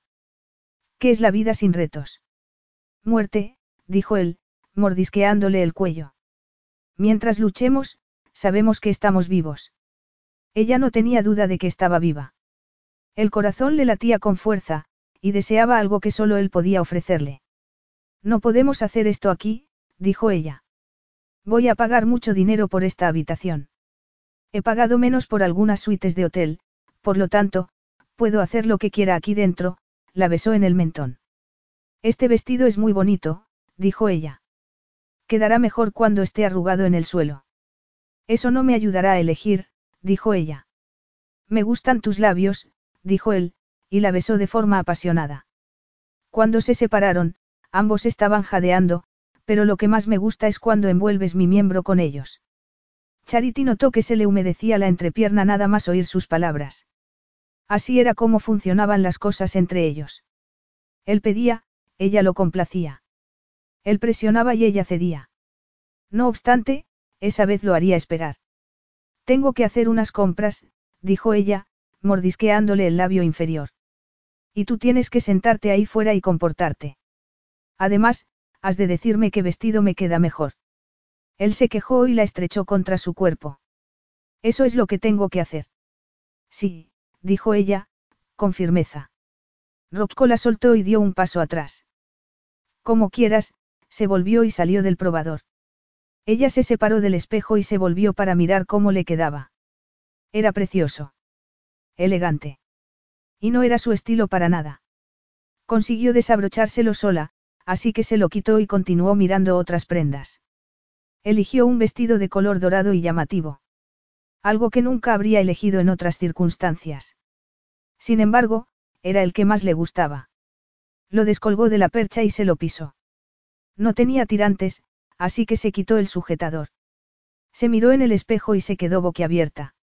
Incluso sin maquillaje, y sin peinar, casi parecía una persona diferente. Aquel vestido resaltaba su silueta y el tono dorado de su piel y de sus ojos. Charity se movió y, cuando la luz incidió sobre la tela, dio la sensación de que el probador se llenaba de chispas. Ella ladeó la cabeza y apoyó la mano en la cadera, cargando el peso sobre la pierna izquierda. La tela se abrió, mostrando una abertura que llegaba hasta por encima de la rodilla. A ella le gustaba. Y era probable que a Rocco le gustara también. Salió del probador y vio a Rocco sentado en una silla. Parecía relajado y desinteresado. Hasta que levantó la vista y la vio allí de pie. De pronto, su expresión se volvió de piedra. ¿Qué te parece? Preguntó ella, pero ya lo sabía. Enseguida supo lo que él deseaba y sintió que una ola de calor la invadía por dentro. Tienes aspecto de muy valiosa, dijo él. No tiene el precio puesto, así que debe de serlo. El vestido no parece muy caro, se puso en pie. Eres tú la que parece valiosa. No hay muchas cosas que no pueda permitirme, Charity, pero por tu aspecto tú podrías ser una de ellas. Es un cumplido, Rocco. Él la sujetó por la barbilla para que lo mirara. ¿Cómo podría no serlo? A algunas mujeres no les gusta la insinuación de que pueden ser compradas. No me refería a eso. Me gustan las cosas caras, dijo él, acariciándole el labio inferior. No por el hecho de que representen estatus, sino porque representan seguridad. Estabilidad, le acarició el cabello. Demuestra que no eres débil. Ni indefensa. Soy un hombre que ha pasado la vida coleccionando cosas, para demostrarme que ya no soy un niño en una casa vacía. Un niño sin poder. Ahora soy un hombre con mucho poder. Con toda la riqueza que uno puede desear. No hay nada que no pueda tener, excepto tú. Estás por encima de mí. Por encima de cualquier hombre que vaya a la gala de esta noche, le acarició la mejilla. Quizá, valiosa no sea la palabra. No tienes precio. Charity trató de respirar y descubrió que no podía. Algo se movió en su interior, rellenando un vacío. Nunca se había sentido valiosa. Desde el primer momento se había sentido basura, y su padre solía recordarle lo mucho que le costaba mantenerla y que tenía que empezar a ganar dinero. Ella no sumaba a su vida, sino que restaba. El hecho de que Rocco le hubiera dicho que era valiosa, la había afectado. Si soy tan costosa, merece la pena molestarse tanto por mí. Sabía que parecía insegura, e incluso desesperada. En aquellos momentos no le importaba. Sentía una nueva fuerza en su interior. Todo lo que merece la pena en la vida supone problemas. Se consigue con mucho trabajo y con un alto riesgo. Las cosas fáciles son para las personas débiles, incapaces de extraer toda la riqueza de la vida. Al menos, esa es mi opinión. Me llevaré este vestido, dijo ella, besándolo en los labios. Ha tenido el efecto exacto que estaba buscando. Ha hecho que te deseara. Créeme si te digo que te deseo con el vestido o sin él, Charity. No importa lo que lleves puesto. Eso no es lo que quería decir. Hace que me sienta especial. ¿Y cómo soy yo? Me gusta. Aunque tú también has dicho cosas bonitas. Él sonrió. Para ser yo, eso era poesía. Lo tendré en cuenta. Y te lo agradezco, cerró los ojos y lo besó de nuevo. Creo que aquí ya hemos terminado. Todavía no, dijo él con una pícara sonrisa. Se me ocurría que quizá te gustaría tener la oportunidad de elegir en persona unas prendas de lencería. Capítulo 8. La gala era un evento por todo lo alto. Los suelos eran de mármol, las columnas blancas, y del techo colgaban grandes lámparas de araña, pero nada resplandecía más que la mujer que iba agarrada de su brazo. Charity era la cosa más adorable que él había poseído nunca. Y nada más entrar en el salón lleno de gente, se percató de lo desesperado que estaba por regresar a casa con ella y cerrar la puerta, para colocarla en un lugar donde nadie pudiera tocarla. Él había reconocido su valor, y después la había mostrado al público para que todo el mundo, y todos los hombres, la apreciaran. Entonces, sintió que algo que consideraba suyo corría peligro. Y nunca había experimentado tanta ansiedad. A medida que avanzaban por el salón, recordó al niño indefenso en la casa vacía, y la pérdida de la que nunca se pudo recuperar. No, eso no sucederá. Eso es lo bueno de tener poder. De pronto, se percató de que se le había nublado la visión. Cuando se recuperó, agarró a Charity por la cintura con más fuerza y la atrajo hacia sí. Ella volvió la cabeza para mirarlo de forma inquisitiva. Ella era muy sensible. Y siempre buscaba cosas en el que no existían.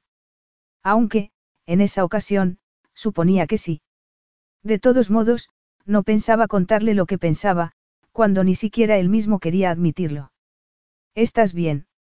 preguntó él, porque le resultaba más fácil darle la vuelta a la situación que analizarse a sí mismo. Estoy bien, dijo ella, mirando a su alrededor. Esa noche iba perfectamente peinada y maquillada, gracias a la persona que él había contratado para ayudarla a arreglarse. En un principio, ella se había ofendido una pizca, pero después había aceptado y el resultado era mucho mejor de lo que él nunca había imaginado. Charity siempre era preciosa, pero esa noche su aspecto era espectacular. La maquilladora le había puesto sombra dorada y naranja alrededor de los ojos para resaltar su color marrón. Sus mejillas tenían un brillo especial, y sus labios un color afrutado que hacía que pareciera que estaban suplicando que los besaran. Su cabello negro estaba peinado con dos ondas separadas. Ambas caían sobre sus hombros y una horquilla de brillantes sujetaba algunos rizos sobrantes. El vestido dorado se adaptaba a las curvas de su cuerpo como una segunda piel, y la abertura de la falda dejaba al descubierto su muslo bronceado. Todo lo que él deseaba era llevarla a un pasillo oscuro para poder desnudarla y deshacerle el peinado. No obstante, suponía que su deseo iba en contra del hecho de haberla llevado a aquella gala. Necesitaba detenerla antes de llegar al centro del salón. Tenía otra cosa para ella, pero por un lado no deseaba entregársela porque Charity estaba perfecta tal y como estaba, y temía que su regalo pudiera arruinar su aspecto. O peor aún, robarle a él lo que le quedaba de autocontrol. Por ese motivo debía dárselo. Para demostrarse que él no había perdido nada de autocontrol a causa de ella. Tengo algo para ti, dijo él, deteniéndose. Ella lo miró sorprendida. ¿Tienes algo para mí? No me has dado ya bastante. Me has comprado toda esta ropa. Estás pagando la atención médica. No estoy llevando la cuenta, dijo él, con un tono más duro de lo que deseaba. Al menos, aparte del millón de dólares que tu padre me robó. Así que estás llevando la cuenta. Solo esa. Esto no entra dentro de ella. Ni el vestido tampoco. Y por supuesto, tampoco la atención médica que estás recibiendo por el embarazo, por nuestro hijo. Deja de pensar que soy más monstruo de lo que soy. Ella lo miró de nuevo. Más monstruo. Eso indica que sí lo eres. Sabes tan bien como yo que lo soy, pero tengo un regalo para ti, sacó una caja de terciopelo del bolsillo interior de la chaqueta y, al ver la cara de preocupación de Charity, añadió, no es una serpiente venenosa. No pensé que lo fuera. Entonces, ¿por qué me miras así? Nadie me ha hecho un regalo antes. Y no, la lencería que enviaste a mi casa de Nueva York no cuenta. Nunca habría sugerido que contara, frunció el ceño. Seguro que alguien te ha hecho un regalo alguna vez.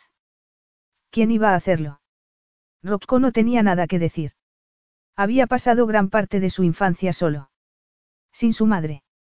Aunque había tenido una durante un tiempo. Y ella le había hecho regalos. Muchos de ellos habían terminado quitándoselos, pero el hecho de que se los hubiera hecho, eso no podían quitárselo. Mucho después de que se llevaran todo, el gesto permanecía. Charity nunca había tenido algo así. Y se veía forzada a recibir un regalo de él. Un hombre que ni siquiera tenía capacidad para responsabilizarse del bienestar emocional de otra persona. Rocco sintió un nudo en el estómago y abrió la caja rápidamente. Solo es un collar, le dijo, tratando de quitarle importancia para que ella dejara de mirarlo de esa manera. Expectante. Como si esperara que él supiera qué debía hacer. O qué decir. Como si él pudiera tener algún remedio para las cosas que le resultaban dolorosas. Es precioso, susurró ella con dulzura en la mirada. Debes ponértelo, dijo él. Lo sacó de la caja y lo desabrochó. De acuerdo. Si crees que va con mi vestido, dijo ella, frotándose las manos con nerviosismo. Lo he elegido para que conjuntara con el vestido, dijo él. Por supuesto que quedará bien. Le colocó el collar sobre el cuello y, sin dejar de mirarla a los ojos, se lo abrochó. Había elegido una esmeralda en forma de lágrima, para que quedara perfectamente encajado entre sus pechos cuando se quitara el vestido. No lo había elegido para que conjuntara con la prenda. Lo había elegido para que pegara con su cuerpo. Con su piel. No obstante, tenía la sensación de que, si se lo decía, la mirada de gratitud se borraría del rostro de Charity, y no quería que eso sucediera. Si lo mencionaba, sería cuando hubiera oscurecido. O hasta que la estuviera volviendo loca de placer. Alargó la mano y agarró la piedra para sentir su peso antes de colocarla otra vez sobre su piel. Perfecto, dijo, y dio un paso atrás. Ella era perfecta. Él sabía que ya no sería capaz de pensar en otra cosa que no fuera ella, desnuda y con el collar puesto. Aunque sabía que, de todos modos, si no le hubiera dado el collar, únicamente habría pensado en ella. Gracias, dijo ella con sinceridad. De nada, dijo él. Vamos. Estiró el brazo y miró hacia un grupo de personas que estaban en el centro del salón. Él notó sus dedos delicados sobre el antebrazo y tragó saliva, haciendo un gran esfuerzo para no mirarla. La llevó hasta el centro del salón y, enseguida, todos los hombres se percataron de que él iba acompañado de un precioso ángel.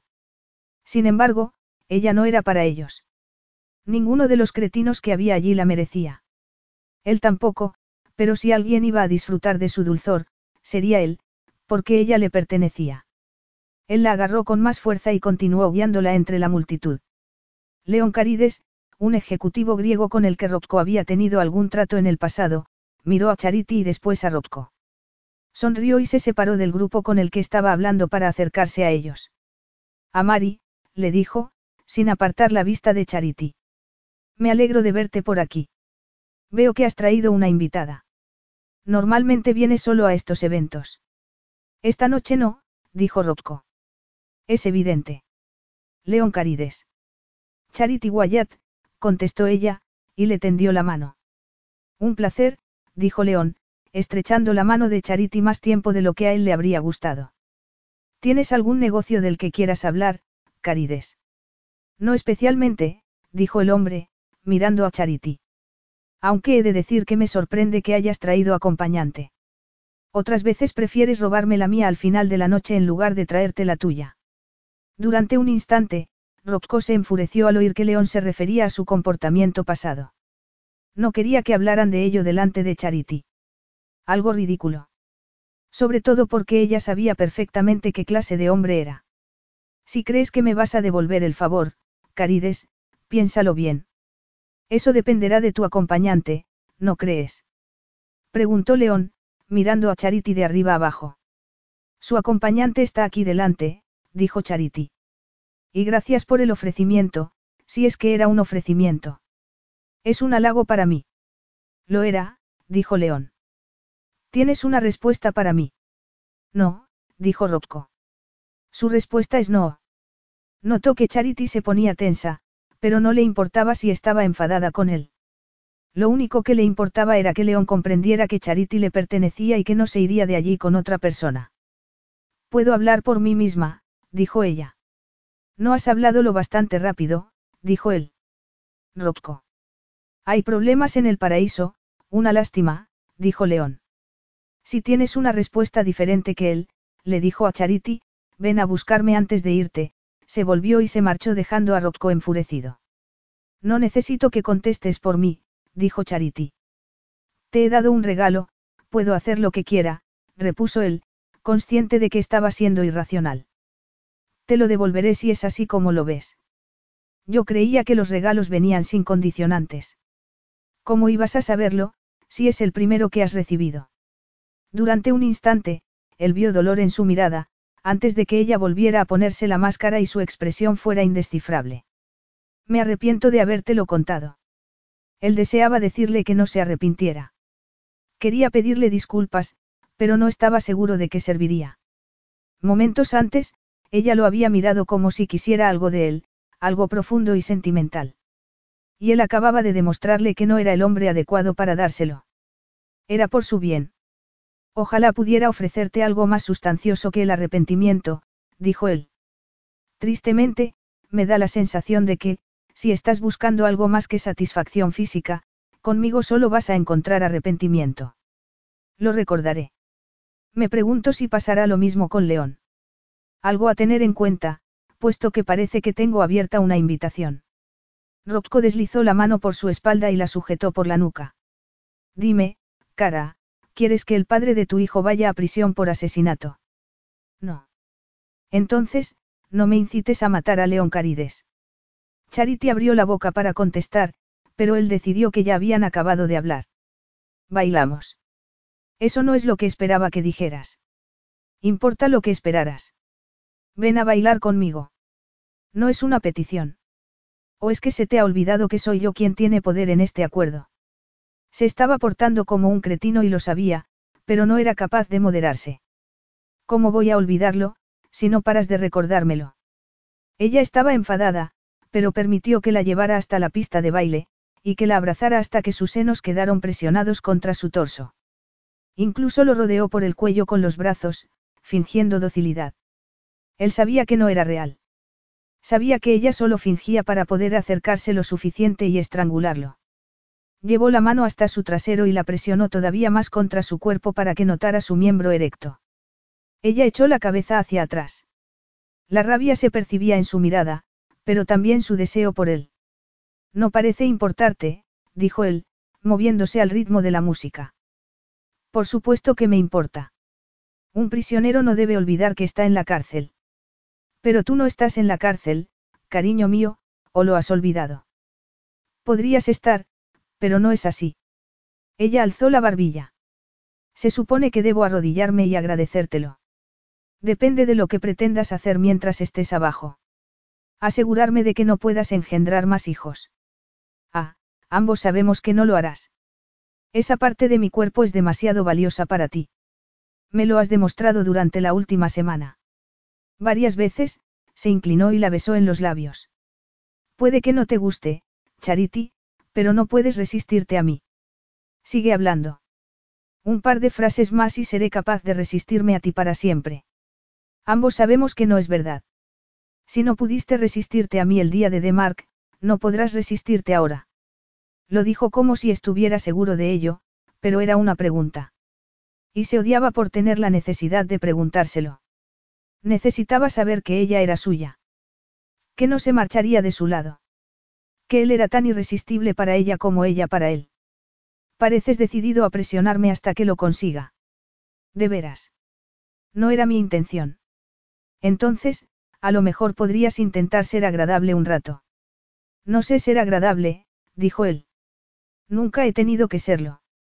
Podrías empezar por no amenazar de muerte a los hombres que conocemos en las fiestas.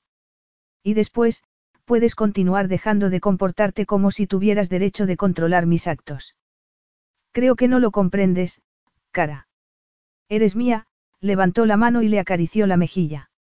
Y cuando alguien trata de robarme lo que es mío, no respondo amablemente. León se estaba metiendo en terreno peligroso.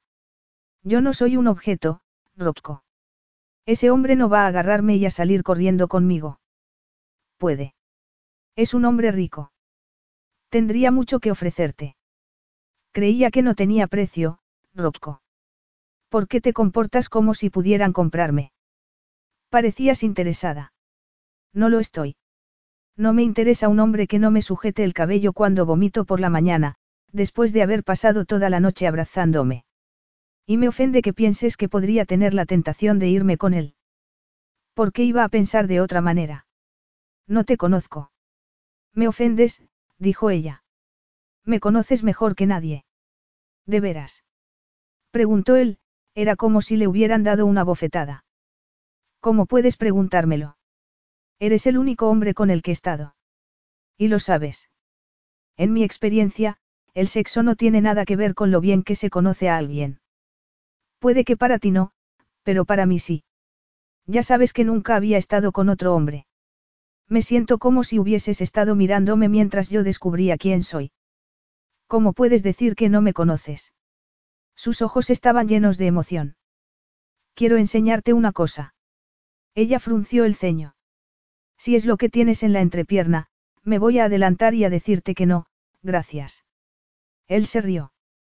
No estaba seguro cómo podía estar tan enfadado, excitado y divertido al mismo tiempo. No estaba seguro cómo había acabado allí, sintiéndose así, con una mujer a la que había tratado de odiar. Bueno, es probable que más tarde te ofrezca la posibilidad de enseñártelo, pero ahora no es eso, no estaba seguro de por qué estaba haciéndole esa oferta. Excepto porque quizá era un intento desesperado de reparar el daño que le había causado durante la pasada media hora. Está bien, Puedes enseñarme lo que quieras, dijo ella. Cuando termine esta canción. Y el resto del baile la mantuvo abrazada. En silencio. Ninguno de los dos dijo nada, y durante unos minutos, él pensó que quizá no solo lo deseara, sino que era posible que él también le gustara. Charity no estaba segura de qué había pasado entre Rocco y ella en la gala. Sí, se habían peleado, pero en cierto modo se sentía más unida a él de lo que se sentía antes de salir de casa. Él le había dado un regalo. La había ofendido. La había hecho sentir. La había enfadado, la había hecho sentirse feliz, y triste. Todo ello en el salón de un hotel. Ya estaban de regreso en la villa y ella no estaba segura de qué iba a suceder después. Además, cuando él le dijo que había algo que quería mostrarle, ella había percibido un tono extraño.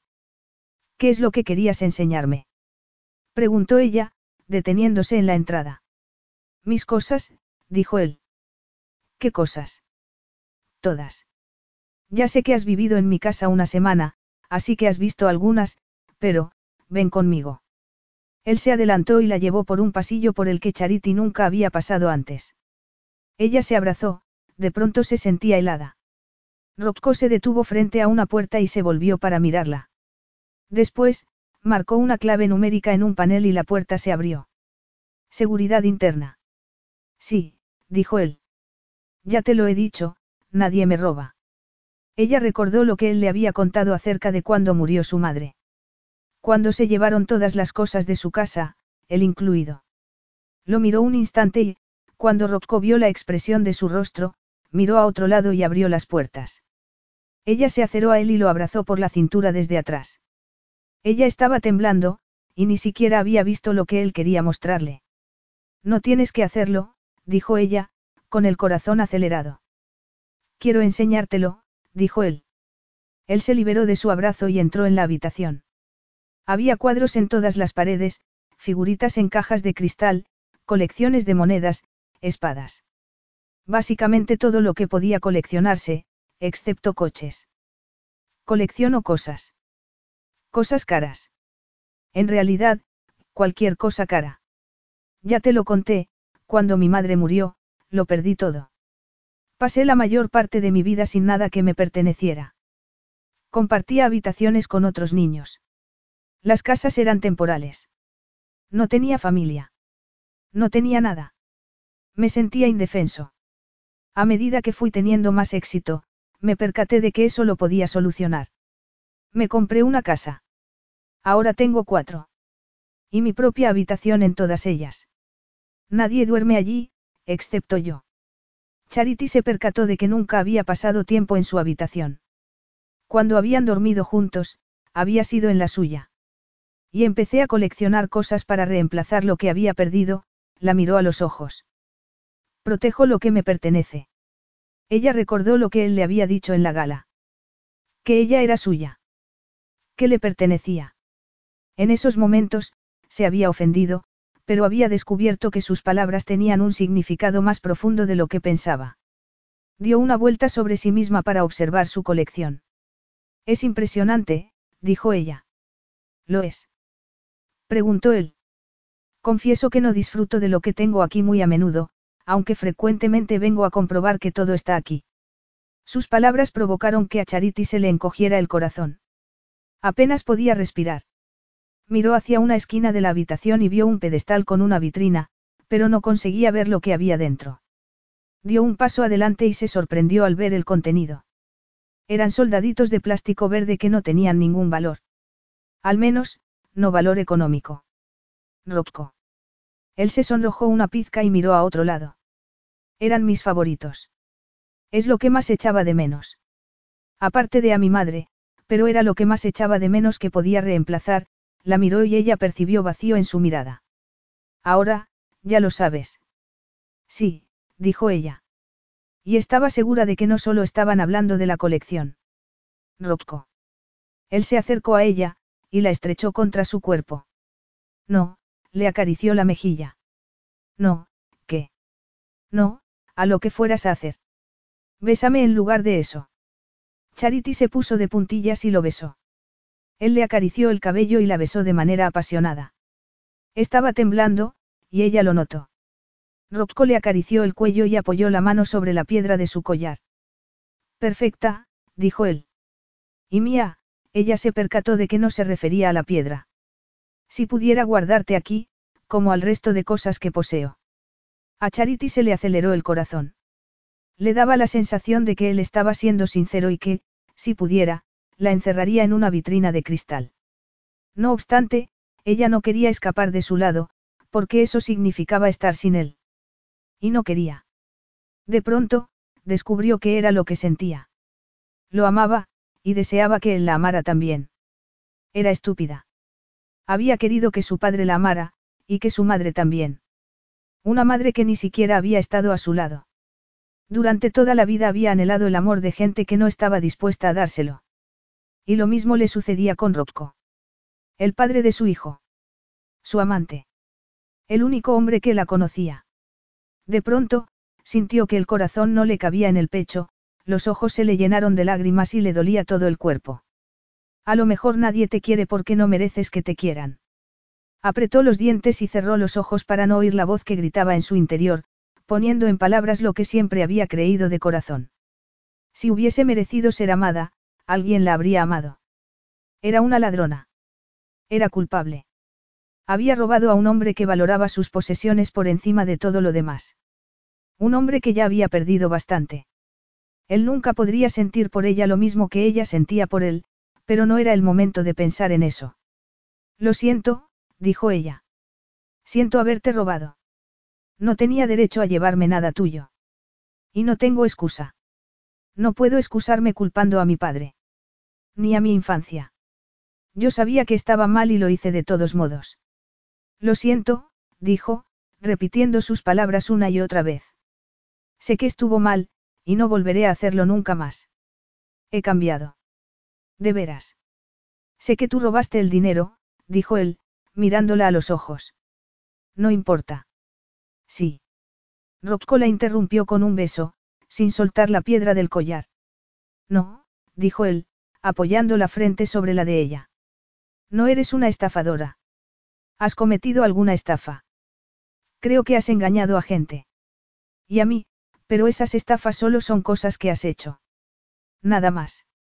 Ella tragó saliva. Tenía un nudo en la garganta y apenas podía respirar. No merezco esto. La vida no es más que una serie de cosas que no merecemos. Buenas y malas. Siempre digo que aprovechemos lo bueno cuando llega, porque lo malo nunca tarda mucho en llegar. Yo no. Acéptalo. Acepta esto, dijo él, besándola de nuevo. Charity cerró los ojos y lo besó. Tenía razón. La vida no era justa. Ella lo había aceptado en relación a lo malo, pero eso era bueno. Así que debía aceptarlo. Mientras durara. Rocco se aflojó la corbata y ella lo ayudó a quitársela. Después, comenzó a desabrocharle la camisa. Estaba temblando. No sabía qué le depararía el futuro, pero sabía que deseaba aquello. Y que lo amaba.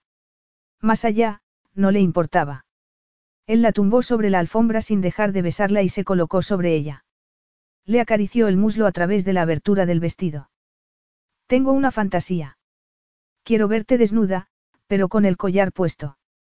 Al oír sus palabras, ella se excitó aún más. Ella era su fantasía. Es una fantasía fácil de cumplir, repuso ella, besándolo en el mentón. Rocco le desabrochó el vestido y se lo quitó. Después, metió los dedos bajo la cinturilla de su ropa interior y la desnudó. Sí, dijo él. Es exactamente lo que deseaba, levantó la mano y tocó el collar, sosteniendo la piedra en su mano. Así es como imaginé que quedaría, lo dejó caer entre sus pechos. Me gusta tenerte aquí, con mi colección. Eres mía, Charity. Ella apoyó la mano sobre su torso y, a través de la camisa, notó el latido acelerado de su corazón. Mío, dijo ella. Si crees que puedes poseerme, yo también te poseeré a ti. Todo tuyo, dijo él. Aunque no estoy seguro de para qué me quieres, la besó entre los senos. Rocco se enderezó y se quitó la camisa. Después, se quitó los pantalones, los zapatos y la ropa interior. Todo esto es tuyo, si lo quieres. Ella contempló su cuerpo musculoso. Dime qué me deseas, dijo él, con tono de desesperación. Sabes que lo hago, dijo ella. Necesito que me lo digas, porque la primera vez sentiste que estabas obligada a desnudarte para mí. Ahora quiero que estés aquí, desnuda, a mi lado, porque lo deseas. Así es. Te deseo. Era todo el permiso que él necesitaba. La besó, se colocó sobre su cuerpo, le separó los muslos para acomodarse entre ellos. Le acarició un pecho y le pellizcó el pezón con delicadeza. Ella se estremeció de placer. Un placer que siempre asociaría con Rocco, y con el amor que sentía por él. El amor que quería recibir de él. Rocco inclinó la cabeza y cubrió su pezón con la boca. Eres mía, le dijo, jugueteando con la lengua. Después, se deslizó hasta el ombligo, y más abajo, hasta que sus labios cubrieron la parte más sensible de su cuerpo. Eres mía, repitió. Agachó de nuevo la cabeza y saboreó su esencia, jugueteando con la lengua sobre el centro de su feminidad, antes de penetrarla con ella. Charity arqueó el cuerpo y comenzó a moverse al ritmo de él. Rocco levantó la cabeza y le mordisqueó la parte interna del muslo. La sensación de dolor la llevó cerca del clímax. Eres mía, dijo él. Toda tú. Toda para mí. Se acercó a su boca y la besó de nuevo. La penetró y ella gimió de placer, acercándose cada vez más al orgasmo. Él la miró fijamente a los ojos mientras buscaba su propio placer. Le agarró el cabello con una mano y, con la otra, la sujetó con fuerza por la cadera. Mía, Charity. Eres mía, repitió, gimiendo al mismo tiempo que llegaba al éxtasis. Cerró los ojos y perdió completamente el control. Charity lo rodeó por el cuello y lo abrazó. La alfombra empezaba a clavársele en la espalda, y él pesaba bastante, pero no quería que se moviera. Deseaba conservar ese momento para siempre. Era el momento más feliz de su vida. Veía todo un futuro por delante y, en él, no estaba sola. Tenía a Rocco y al bebé. Seguridad y pasión. Al cabo de un largo rato, él se cambió de postura. La rodeó por la cintura y apoyó la barbilla en su hombro. Ella podía haberse quedado así para siempre. No se durmió. Simplemente permaneció entre los brazos de Rocco, deseando que no amaneciera. Sabía que era inevitable que pasara el tiempo. Y que ese momento terminara. Entonces, todas las posibilidades maravillosas desaparecerían, porque el futuro se convertiría en presente. Sin embargo, todavía estaba entre los brazos de Rocco. Y no tenía sentido pensar en otra cosa. Capítulo 9. El teléfono de Charity sonó sobre las 3 de la madrugada. Rocco abrió los ojos y permaneció mirando al techo en la oscuridad. A su lado, ella se movió para incorporarse. Diga. Preguntó medio dormida. ¿Qué es lo que quieres? ¿Por qué me llamas? Charity se levantó de la cama y Rocco permaneció inmóvil. Podría estar en la cárcel por tu culpa, dijo ella. Y ni siquiera te has molestado en comprobarlo. El padre de Charity.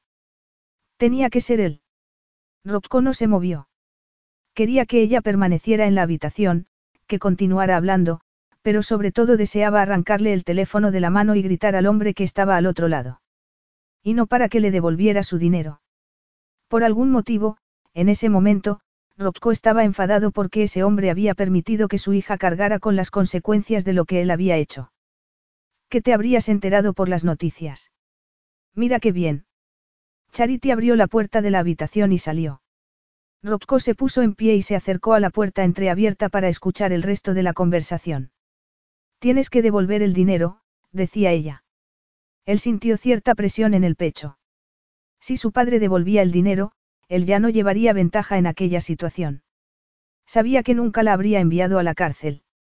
Y menos después de lo que había compartido con ella. La protegería siempre, pero, si ella se enteraba, podía marcharse. Y eso era inaceptable. Él sabe quién soy, hizo una pausa. Ahora estoy con él. No es asunto tuyo que estoy haciendo con él.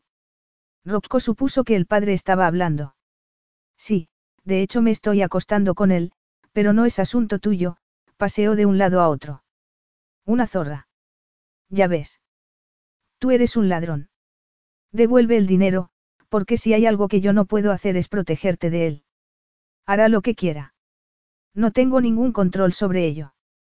Charity debió de colgar, porque momentos más tarde ella bajó la mano a un lado del cuerpo y Rocco oyó que blasfemaba en voz baja. Rocco regresó a la cama y esperó a que volviera. ¿Quién era? preguntó él. Nadie, dijo ella, y se metió de nuevo en la cama. Rocco se sintió un poco decepcionado, pero no sabía por qué. Quizá porque pensaba que el hecho de que ella hubiese mantenido la llamada en secreto era porque no confiaba en él. Se han equivocado. Sí, dijo ella. No, dijo después. Era mi padre. Lo siento, me parecía más fácil mentirte. Él se sintió aliviado. Lo sé. Te estaba escuchando. Ya que has sido sincera supongo que yo también debo serlo. Ah. ¿Y vas a permitir que me escaqueara con una mentira? Sí. No me ha dicho nada. Solo quería saber si tú lo habías descubierto. Y le he dicho que sí. Dice que ya no tiene el dinero. Y, como habrás podido deducir por mi tono, no se arrepiente de haberme dejado en la estacada. De hecho, me ha llamado varias cosas. Tú no eres una zorra, dijo él, enfadado. Y siento haber empleado esa palabra contigo. Estaba enfadado y trataba de herirte. Y sabía que eso te resultaría doloroso. Sobre todo después de lo que había hecho, hizo una pausa. Sé lo que es tener desventaja en la vida. El hecho de haberte puesto en la posición de tener que entregar tu cuerpo a cambio de la libertad, ha sido desmesurado. Aunque ya sabes que soy un hombre que durante muchos años no ha tenido ningún tipo de conciencia. Sin embargo, nunca había imaginado que me convertiría en un hombre de los que se aprovechan de las mujeres de esa manera. Gracias, dijo ella, apoyando el rostro contra su hombro. Gracias. No estoy seguro de que merezca que me des las gracias. Pues te equivocas. Y te comportaste como una bestia. Claro que yo tampoco fui un ángel. Te robé. Y te mentí. Y traté de aparentar que era una chica inocente para que sintieras lástima de mí. Y después, cuando fuimos a la habitación del hotel, me olvidé de todo. Sé que todo empezó como empezó, pero cuando me besaste, me olvidé de todo excepto de que te deseaba. Tú no me forzaste. Eso lo sabes. Nunca me cansaré de oírlo, se rió, sin humor en la voz. Así que el hecho de que tengas que decírmelo dice mucho sobre mi persona. Ya hemos hablado de esto. Ninguno de los dos éramos estupendos cuando nos conocimos. No estoy de acuerdo, dijo él. Eres una mujer muy fuerte. Has tomado algunas decisiones equivocadas, pero creo que siempre has sido fuerte. Sobreviviste a una infancia difícil. Admito que no todo eran rosas y flores, pero mucha gente lo pasa mal y nunca se vuelven delincuentes. Y muchas personas recuperan el dinero que les han robado sin chantajear al ladrón para que se acueste con ellas. Yo no puedo devolverte el dinero, dijo ella. Ni siquiera sé dónde está mi padre. Entonces tendrás que quedarte conmigo. Casarte conmigo, no era su intención proponérselo, pero nada más pronunciar las palabras se percató de lo mucho que deseaba que dijera que sí, así que decidió no darle elección. Has de hacerlo. Es la única manera de que puedas compensarme por lo que te llevaste. ¿Es una propuesta o más chantaje? Es difícil saberlo, contigo. Un poco de ambos. No parecía una pregunta. Él la abrazó. No lo era. ¿Y en qué nos beneficia el matrimonio? Ya te lo he dicho, Charity. Ahora eres mía, cerró los ojos y apretó los dientes para afrontar los intensos sentimientos que lo invadían. No estaba acostumbrado a aquello. El matrimonio es una buena manera de que esto sea permanente. De acuerdo, dijo ella. Esa es tu respuesta. No era una pregunta. Tú lo has dicho. No, dijo él. No lo era, contestó, pensando en que le habría gustado más oír un sí de sus labios que hubiera aceptado obligada.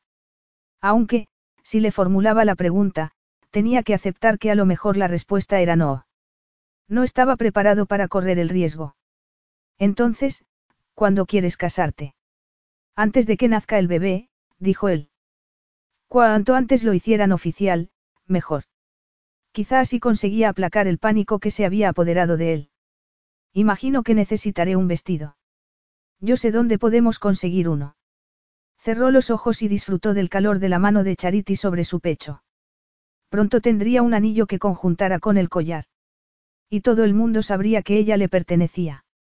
Charity se estaba probando el vestido de boda y Rocco tenía prohibido asistir. Eso significaba que él había decidido ir de todos modos. En ese momento, le habían prohibido entrar en la habitación hasta que la modista terminara de adaptarle el vestido a Charity. Habían decidido que sería una boda pequeña.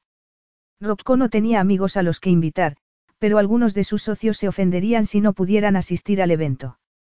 Los periodistas irían les gustara o no y hablarían de que Rocco Amari, el legendario Playboy había sentado la cabeza.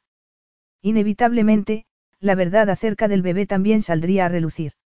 Sobre todo porque a Charity empezaba a notársele el embarazo y faltaban tres semanas para la boda. Rocco no podía esperar para verla. Y era un hombre que nunca hacía lo que no quería hacer. Se volvió y regresó al dormitorio, abriendo la puerta sin llamar. Charity lo miró asombrada. Igual que la mujer que estaba arrodillada a su lado poniendo alfileres en el vestido. Charity llevaba la melena suelta y tenía un par de flores en el cabello. El vestido era sencillo, ajustado bajo los pechos y un poco más suelto a la altura del vientre, resaltando de ese modo los bonitos cambios que había sufrido su cuerpo durante las últimas semanas. Al mirarla, Rocco notó que su cuerpo reaccionaba. Su mujer, vestida de novia y llevando a su hijo en el vientre. Preciosa, dijo él. Se suponía que no ibas a entrar, dijo ella, claramente molesta con él. Todo lo que hemos hecho es irregular. ¿Por qué íbamos a volvernos tradicionales con esto? Preguntó él. Quizá porque te había pedido que no lo hicieras. Arqueó una ceja. No suelo acatar órdenes, Charity, algo que ya debería saber. Ha terminado. Se dirigió a la modista. Sí, pero tendré que llevarme el vestido para retocarlo. Yo la ayudaré a desvestirse. Puede marcharse, dijo él. La mujer asintió y se puso en pie para salir rápidamente de la habitación. Bueno, veo que hoy estás de un humor un tanto déspota. Él se encogió de hombros. Estoy diferente a otras veces. Supongo que no. No quería que estuviera delante mientras te daba esto. Y tampoco quería esperar para dártelo, metió la mano en la chaqueta y sacó una cajita. Hablando de todo lo que hemos hecho de forma irregular, la abrió y le enseñó el anillo que tenía dentro. Una esmeralda a juego con su collar. Charity lo miró y pestañeó despacio. Se supone que tengo que sacarlo yo. ¿Quieres que yo te lo ponga? En realidad estaba deseando hacerlo. No es necesario, dijo ella, y agarró el anillo para ponérselo en el dedo anular. Es precioso, dijo ella. Tienes muy buen gusto para las joyas. Sí, bueno, soy experto en cosas buenas. Es un cumplido, por cierto. Ah, sí. No pareces contenta conmigo, dijo él. No. Estoy bien. No me mientas. Estoy cansado de las mentiras entre nosotros. Ella suspiró. Está bien, estoy un poco aturdida. Todo está sucediendo demasiado deprisa. Tiene que ser así. Dijiste que querías casarte antes de que naciera el bebé. Nunca dije que quisiera casarme, dijo ella, y a Rocco le sentó como una bofetada. Yo no recuerdo habértelo preguntado, dijo él. No lo hiciste. Él se volvió y comenzó a pasear de un lado a otro de la habitación. Pero quieres hacerlo. Importa. ¿Qué otras opciones tienes? Regresar a Brooklyn. Ir a la cárcel. No tengo otras opciones, dijo ella. Todo va a salir bien, dijo él. Estoy segura, dijo ella. ¿Qué te pasa? La última vez que hablamos de esto estabas contenta. ¿Y esta mañana? Ahora parece muy real. Entonces, las semanas que has vivido conmigo, y compartido mi cama, no te han parecido reales. ¿Sabes a qué me refiero?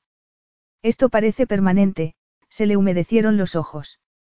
En cierto modo no puedo creer todo lo que ha sucedido durante los cuatro últimos meses. Y tampoco, no importa. No, dime. ¿O qué? ¿O me enviarás a la cárcel? Si yo fuera tú, estaría muy preocupado. No tengo que estarlo, porque hago lo que pides. Asegúrate de que sigues haciéndolo, se volvió y ella lo agarró del brazo. ¿Qué? ¿Quieres casarte conmigo? Él la miró. Quiero decir, ¿quieres estar junto a mí? ¿O solo lo haces para mantener el control? Por supuesto, quiero el control. ¿Vas a serme fiel? Él no había vuelto a pensar en ello, pero la verdad era que no deseaba estar con nadie más. Sí, y tú me serás fiel a mí, dijo él. Otra condición. Lo es, dijo entre dientes. No has contestado a mi primera pregunta. ¿Me deseas? Él levantó la mano y colocó la mano sobre su mejilla, acariciándole el labio inferior con el dedo pulgar. Era tan suave. No podía imaginar que algún día llegara a no desearla. Te deseo.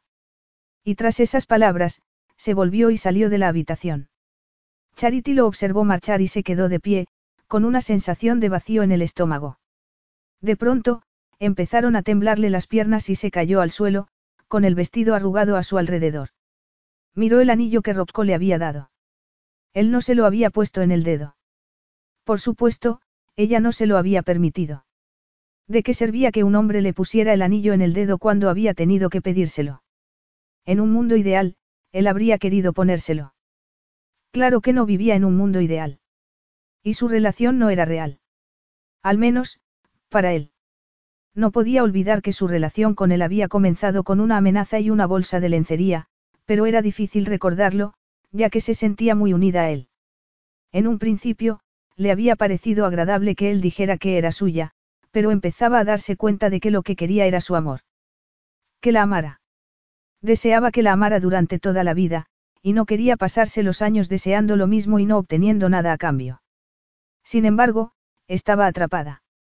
A menos que consiguiera cambiar algo. Y eso no sucedería si permanecía arrodillada como si estuviera indefensa. Era inaceptable. Se puso en pie y se ajustó la falda, saliendo de la habitación y mirando a ambos lados del pasillo, buscando a Rocco. No sabía por qué, pero tenía la sensación de que se había marchado a su dormitorio. Él nunca la había invitado allí. Era uno de sus espacios sagrados y ella había descubierto que tenía alguno más. Otra muestra de que él no la amaba. Había muchas partes de su vida que él mantenía en secreto, sin compartirlas con ella. Otra cosa que estaba a punto de terminar. Avanzó hacia su habitación y abrió la puerta sin llamar. Rocco estaba de pie junto a la cama, desabrochándose los puños de la camisa. Él levantó la cabeza y preguntó. ¿Qué estás haciendo aquí? Desde luego, no he venido a tomar el aire, dijo ella, con tono neutral. Él se cruzó de brazos.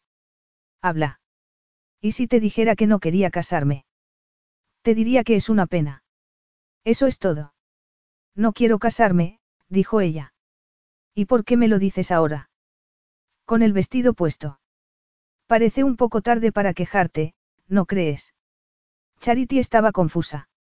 Deseaba casarse con él, y pasar la vida a su lado, pero no en esas circunstancias. No como parte de su plan de venganza, o recompensa.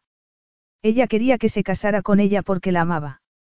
Porque deseaba compartir la vida con ella. No creo que sea demasiado tarde hasta que hayamos pronunciado los votos, respiró hondo. Tal y como están las cosas, no quiero casarme contigo. No tienes elección, cara mía, dijo él, y se arremangó la camisa. La decisión está tomada. Y a menos que quieras que presente cargos contra ti. Seguimos con amenazas, no. Si es lo que hace falta. Soy tu prisionera, no tu prometida. Necesito que lo comprendas. Él la agarró por la muñeca y le levantó la mano, de forma que la luz incidió sobre su anillo resaltando su brillo. Esto sugiere algo distinto. Una prometida puede marcharse cuando lo desee, sin sentirse amenazada por ir a la cárcel. Una prisionera no. No te mientas a ti mismo, Rocco. No finjas que esto es algo que no es. Nada ha cambiado. Todo es como al principio. Tú exiges, y me amenazas si no obedezco. Y aunque te deseo, siempre estaré condicionada por ello. Y por no tener otra elección. Así que, ahora te digo que no quiero ser tu esposa. Él estiró de ella y la besó de forma apasionada. Ella lo besó también, poniendo todos sus sentimientos en aquel beso. La rabia y el amor. Cuando se separaron, ambos estaban jadeando. No importa lo que tú quieras. Serás mi esposa. Eso es definitivo. Ahora, sal de mi habitación y no vuelvas hasta que no te haya invitado. Charity tragó saliva para deshacer el nudo que tenía en la garganta. Asintió y se marchó de la habitación. Una ola de tristeza la invadió por dentro.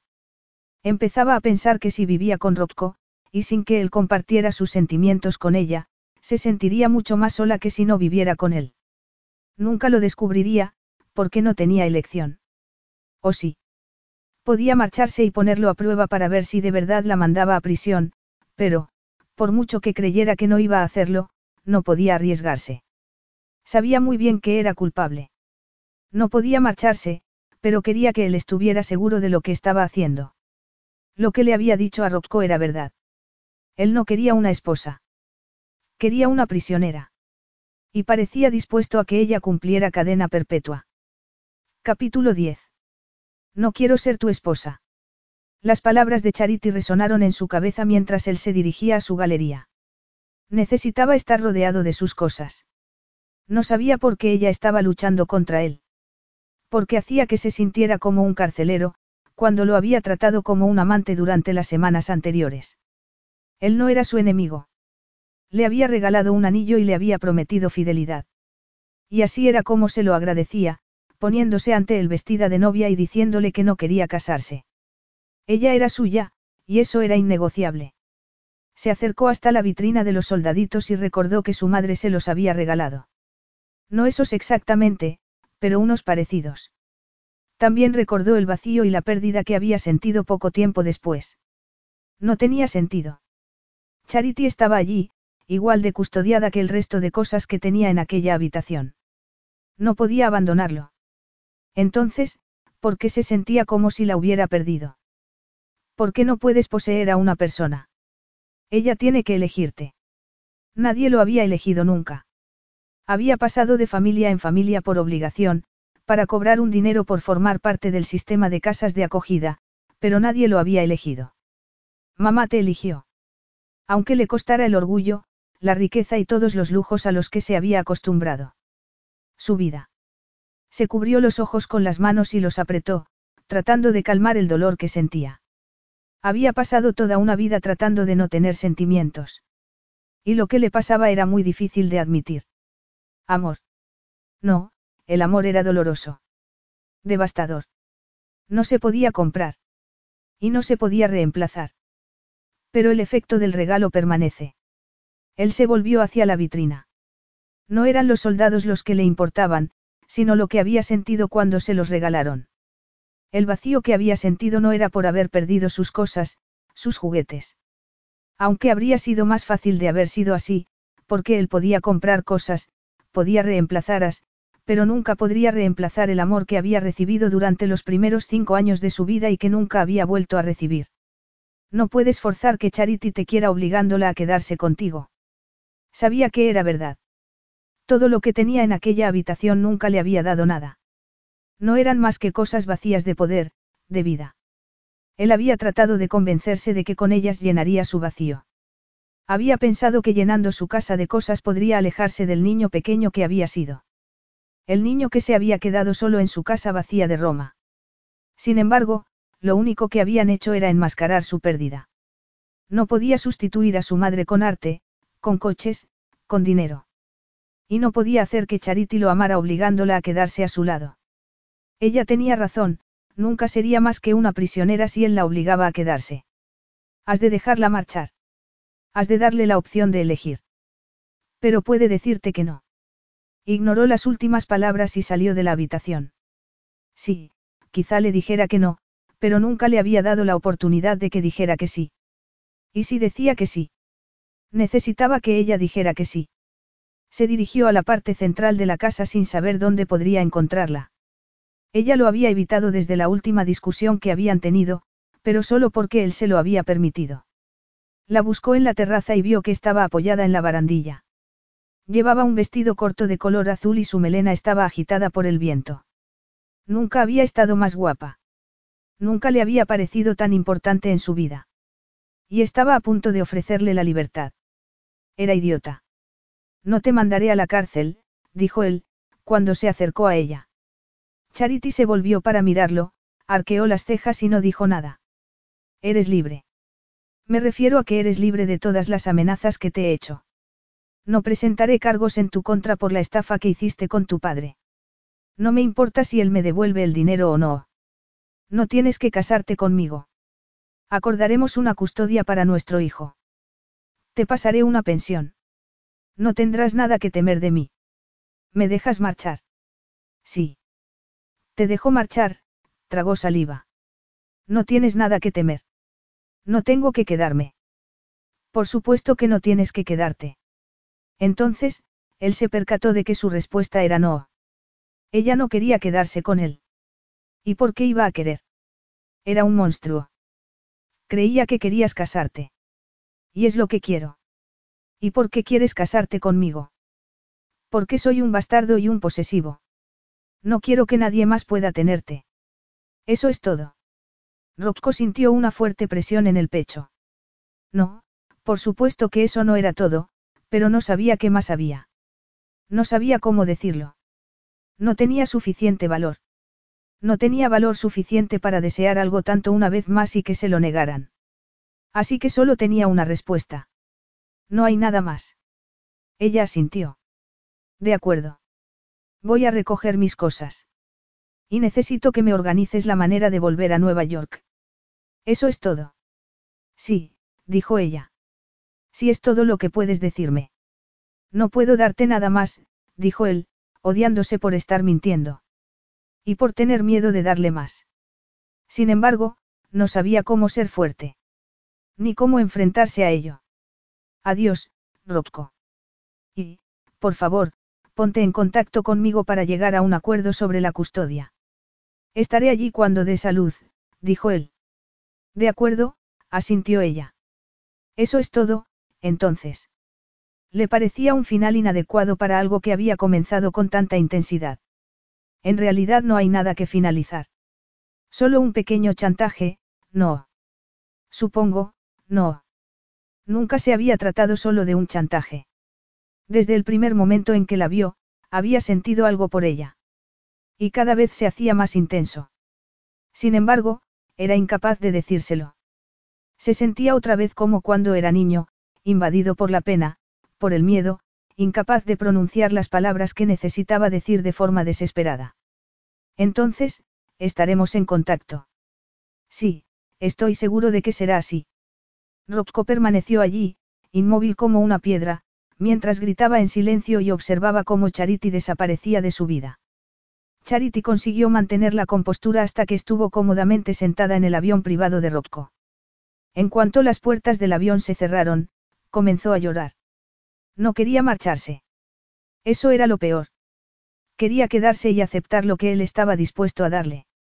Aunque no fuera lo que deseaba. En esos momentos deseaba haberse quedado, aunque él solo estuviera dispuesto a darle las migas de lo que ella anhelaba. Porque cualquier cosa debía ser menos dolorosa que aquello. Una vida formando parte de una colección, siendo simplemente una pertenencia más, debía de ser mejor que una vida sin él.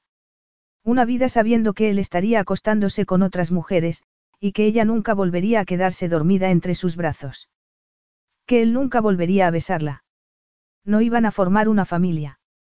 A menos que vaya a buscarte, le dijo una vocecita. Podía ser. Podía ser que él fuera a buscarla. No era posible que la dejara marchar. No después de lo que había pasado entre ellos. No después de que él la hubiera abrazado para decirle que le pertenecía. Ella había visto cómo guardaba sus cosas preciadas. Y si ella era una de ellas, no permitiría que se marchara. Iría a buscarla. Esperó mientras la tripulación preparaba la cabina para el despegue y mientras el motor comenzaba a calentarse. Empezó a llorar con más fuerza, consciente de que él no iba a ir a buscarla. No podía. Y de pronto, se percató de que había sido una idiota. Él la estaba dejando marchar porque ya no la consideraba una pertenencia. Quizá no la quería. Y quizá nunca llegara a quererla. Ella odiaba la idea de tener que enfrentarse a ello. Él estaba cambiando y era un primer paso. Algo muy alejado del hombre que le había enviado lencería, la nota con sus exigencias. Y eso era importante. Ella no quería vivir enamorada y sola. Aquello era una prueba de ese amor y estaba fallando. Se suponía que en el amor no cabía el egoísmo. No, su vida no había sido fácil. Y tampoco la de. Ella estaba aprendiendo, estaba cambiando, y lo estaba haciendo más deprisa que él. Sin embargo, él tenía un camino más difícil, y si ella no estaba esperándolo al final del recorrido, ¿para qué servía el amor que sentía por él? Ella era más fuerte que todo eso. No podía salir huyendo cuando las cosas se ponían difíciles. Lucharía y presentaría sus exigencias, porque lo merecía. Había pasado toda la vida esperando a que alguien la quisiera, pero ni una sola vez había pedido que la amaran. A Rocco, no se lo iba a pedir, se lo iba a exigir. Para en el avión, se percató de que la tripulación no podía oírla con el ruido del motor. Para en el avión. Rocco se había encerrado en su museo personal cuando Charity se había marchado para recoger sus cosas. Había permanecido allí durante las últimas horas, haciendo un inventario mental de todo lo que poseía. Todo estaba en su sitio. No faltaba nada. Y, sin embargo, su casa parecía vacía. Su cuerpo se sentía vacío. Como si Charity le hubiera arrancado algo fundamental y se lo hubiera llevado con ella. Y ninguna de sus cosas servía para llenar su vacío. Porque tú la amas, y has sido demasiado cobarde para decírselo. Era cierto. La amaba, pero el amor era la cosa más aterradora en la que podía pensar. Algo que solo había experimentado durante sus primeros cinco años de vida. Pero el regalo permanece. Se pasó la mano por el cabello y se acercó a la vitrina donde tenía una de sus jarras. La empujó contra la columna y rompió el cristal y la jarra. No se sintió peor. Se volvió y tiró otra vitrina. Había perdido dos cosas de su colección y no le importaba. Nada importaba. Las cosas que tanto había protegido no significaban nada para él. No le ofrecían protección. Se sentía herido y nada de aquello podía aliviar su dolor. Ella era todo lo que le importaba, y la había dejado marchar. Ella no te eligió. Tenías que dejarla elegir. No tenía ninguna recompensa por haberse comportado como debía. Soltó una carcajada. Había pasado toda la vida comportándose como quería, porque sabía que no tenía sentido comportarse como otros esperaban. Y ese día lo había confirmado. Había hecho lo correcto. Y no se sentía mejor por ello. Vería a su hijo cuando viajara a Nueva York. ¿Y qué pasaría si ella se casaba con otro hombre? Otro hombre representaría el papel de padre para su hijo o hija. Otro hombre se acostaría con su mujer. Porque, aunque hubiera permitido que se marchara, no conseguía dejar de pensar que ella era suya. Para siempre. Quizás se hubiera marchado, pero los cambios que había provocado en él permanecerían. Miró los cristales que había en el suelo y se percató de que no necesitaba nada de todo aquello. Eso era nuevo. Era diferente. Y todo, gracias a ella. Y no, no tendría a Charity a su lado, pero sería un buen padre para su hijo. Y sin ella, sin haberla tenido en su vida, él no habría sido capaz de serlo. Había cambiado. Aunque en esos momentos no se sentía recompensado por ello, sabía que lo estaría en un futuro. Al menos por ser capaz de tener una relación con su hijo. Era su oportunidad de tener una relación de amor. Abrió la puerta y salió de allí. Necesitaba darse una ducha para despejar su mente y decidir qué haría a partir de entonces.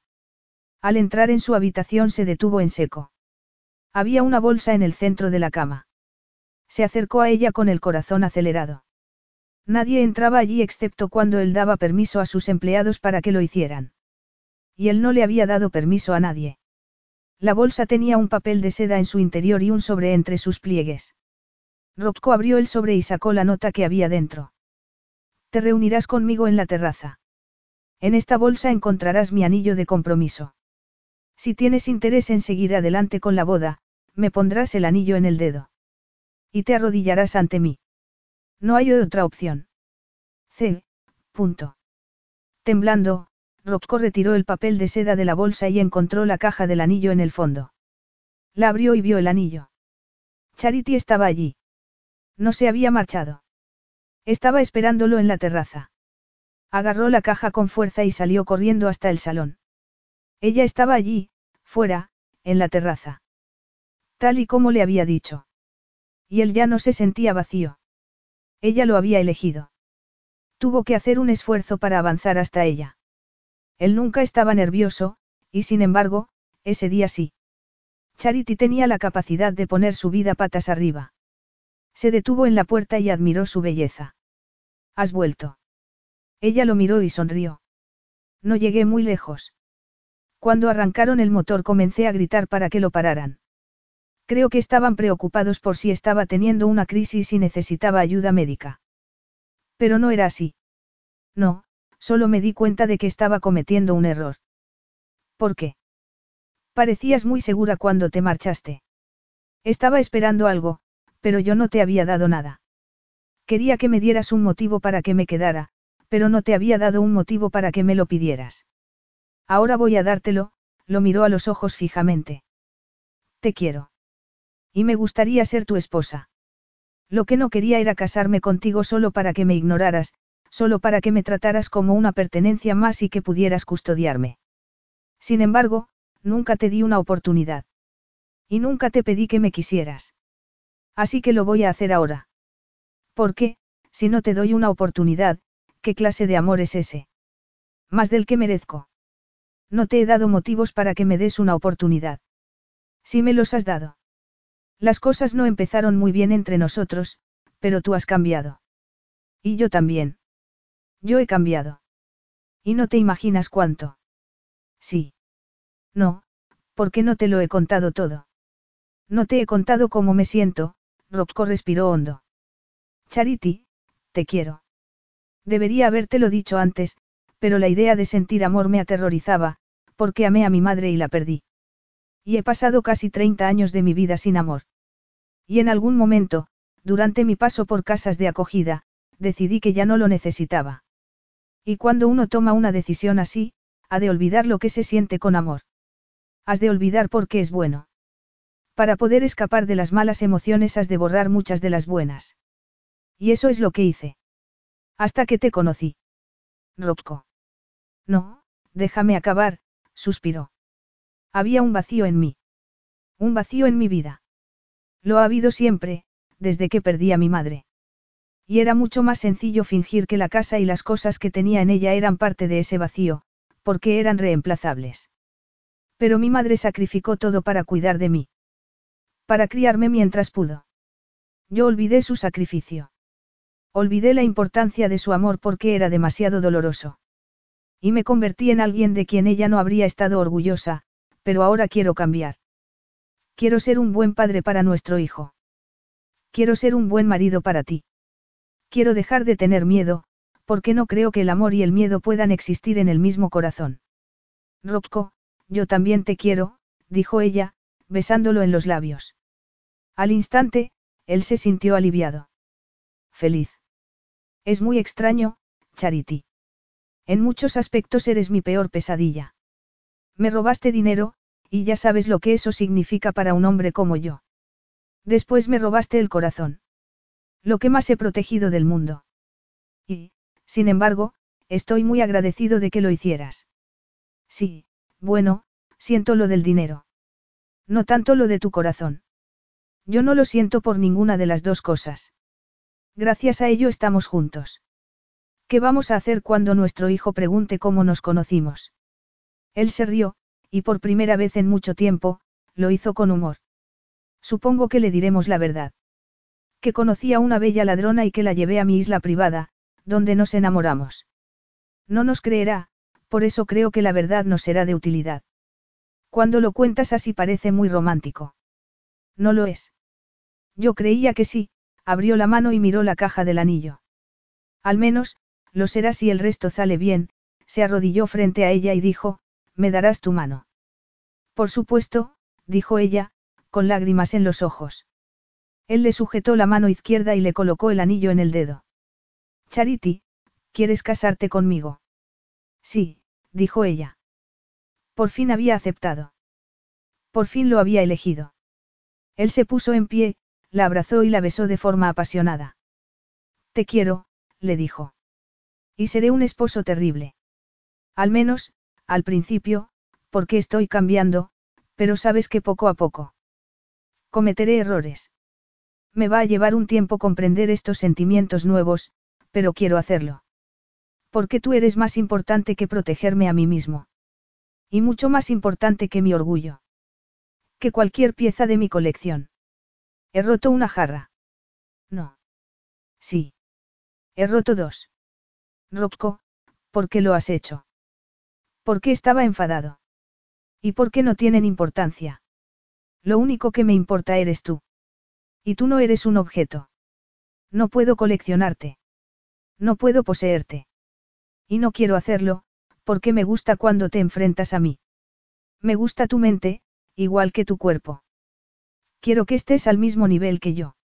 No quiero cambiar tu vida más de lo que tú has cambiado la mía. Antes de conocerte sentía que no me conocía. Me sentía como si todo lo que hacía fuera parte del papel que representaba en ese momento. Me sentía poca cosa, sin sustancia. Entonces, me miraste y me dijiste que no tenía precio. ¿Qué importaba? Cuando todo el mundo me hacía sentir que hacía que sus vidas fueran menos, tú me hiciste ver que no podía ser cierto. No si para ti tenía tanto valor. Y ahora sé quién soy. Y lo que quiero. Y más que eso, sé lo que merezco. ¿Y qué es, cara mía? Que me quieran. Y tenerte a mi lado. ¿Algo más? Preguntó él antes de besarla de nuevo. Uy, hay una larga lista, pero eso podemos hablarlo luego. Sí. Quiero tener un pony, dijo ella, pestañeando de forma coqueta. Él se rió. Hablaremos de ello, le dijo. ¿Por qué no lo hablamos después de pasar un rato arriba? Tengo la sensación de que para entonces estarás de mejor humor. Llevo de mejor humor desde el momento en que entraste en mi vida. De veras.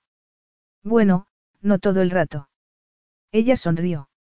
Bien. No me gustaría que se convirtiera en algo predecible. Esa es una cosa de la que creo que no tendré que volver a preocuparme.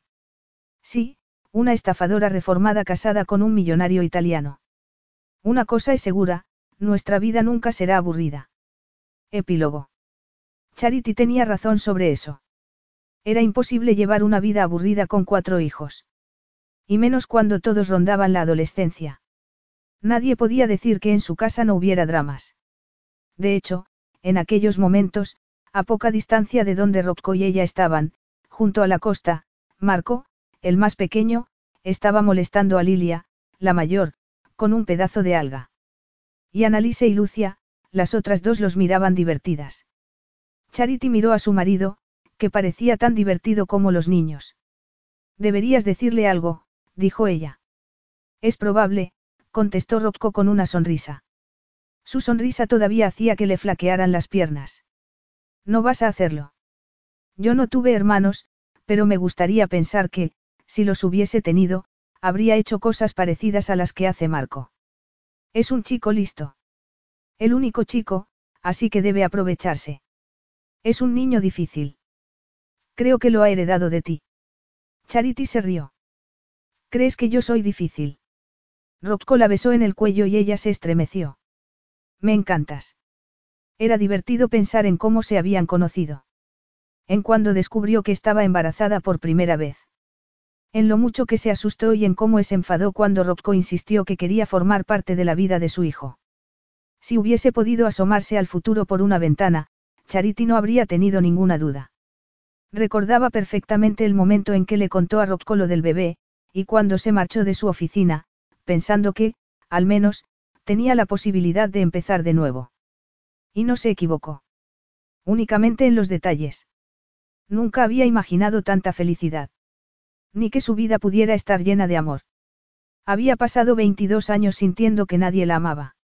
Y en los 15 años que llevaba con Rocco, no había pasado un solo día sin sentirse amada. Sin saber que él la amaba. Sabes, me alegro mucho de haberte robado el dinero, dijo ella. ¿Y a qué viene eso? Estaba pensando en cómo nos conocimos. En cómo has cambiado mi vida. Bueno, me alegro mucho de haberte pillado. Yo también. Y también de que decidieras quedarte. Y yo. Sabes, lo que no me gusta mucho es pensar en lo cretino que era cuando nos conocimos. El otro día estuve pensando en lo que te dije en el hotel el primer día. ¿De veras? Sí, dijo muy serio. Te dije que te llevabas la mejor parte.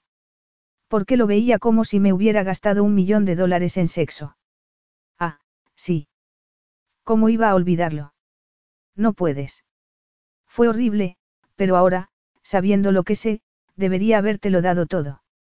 Porque tener esposa e hijos te ha resultado muy caro?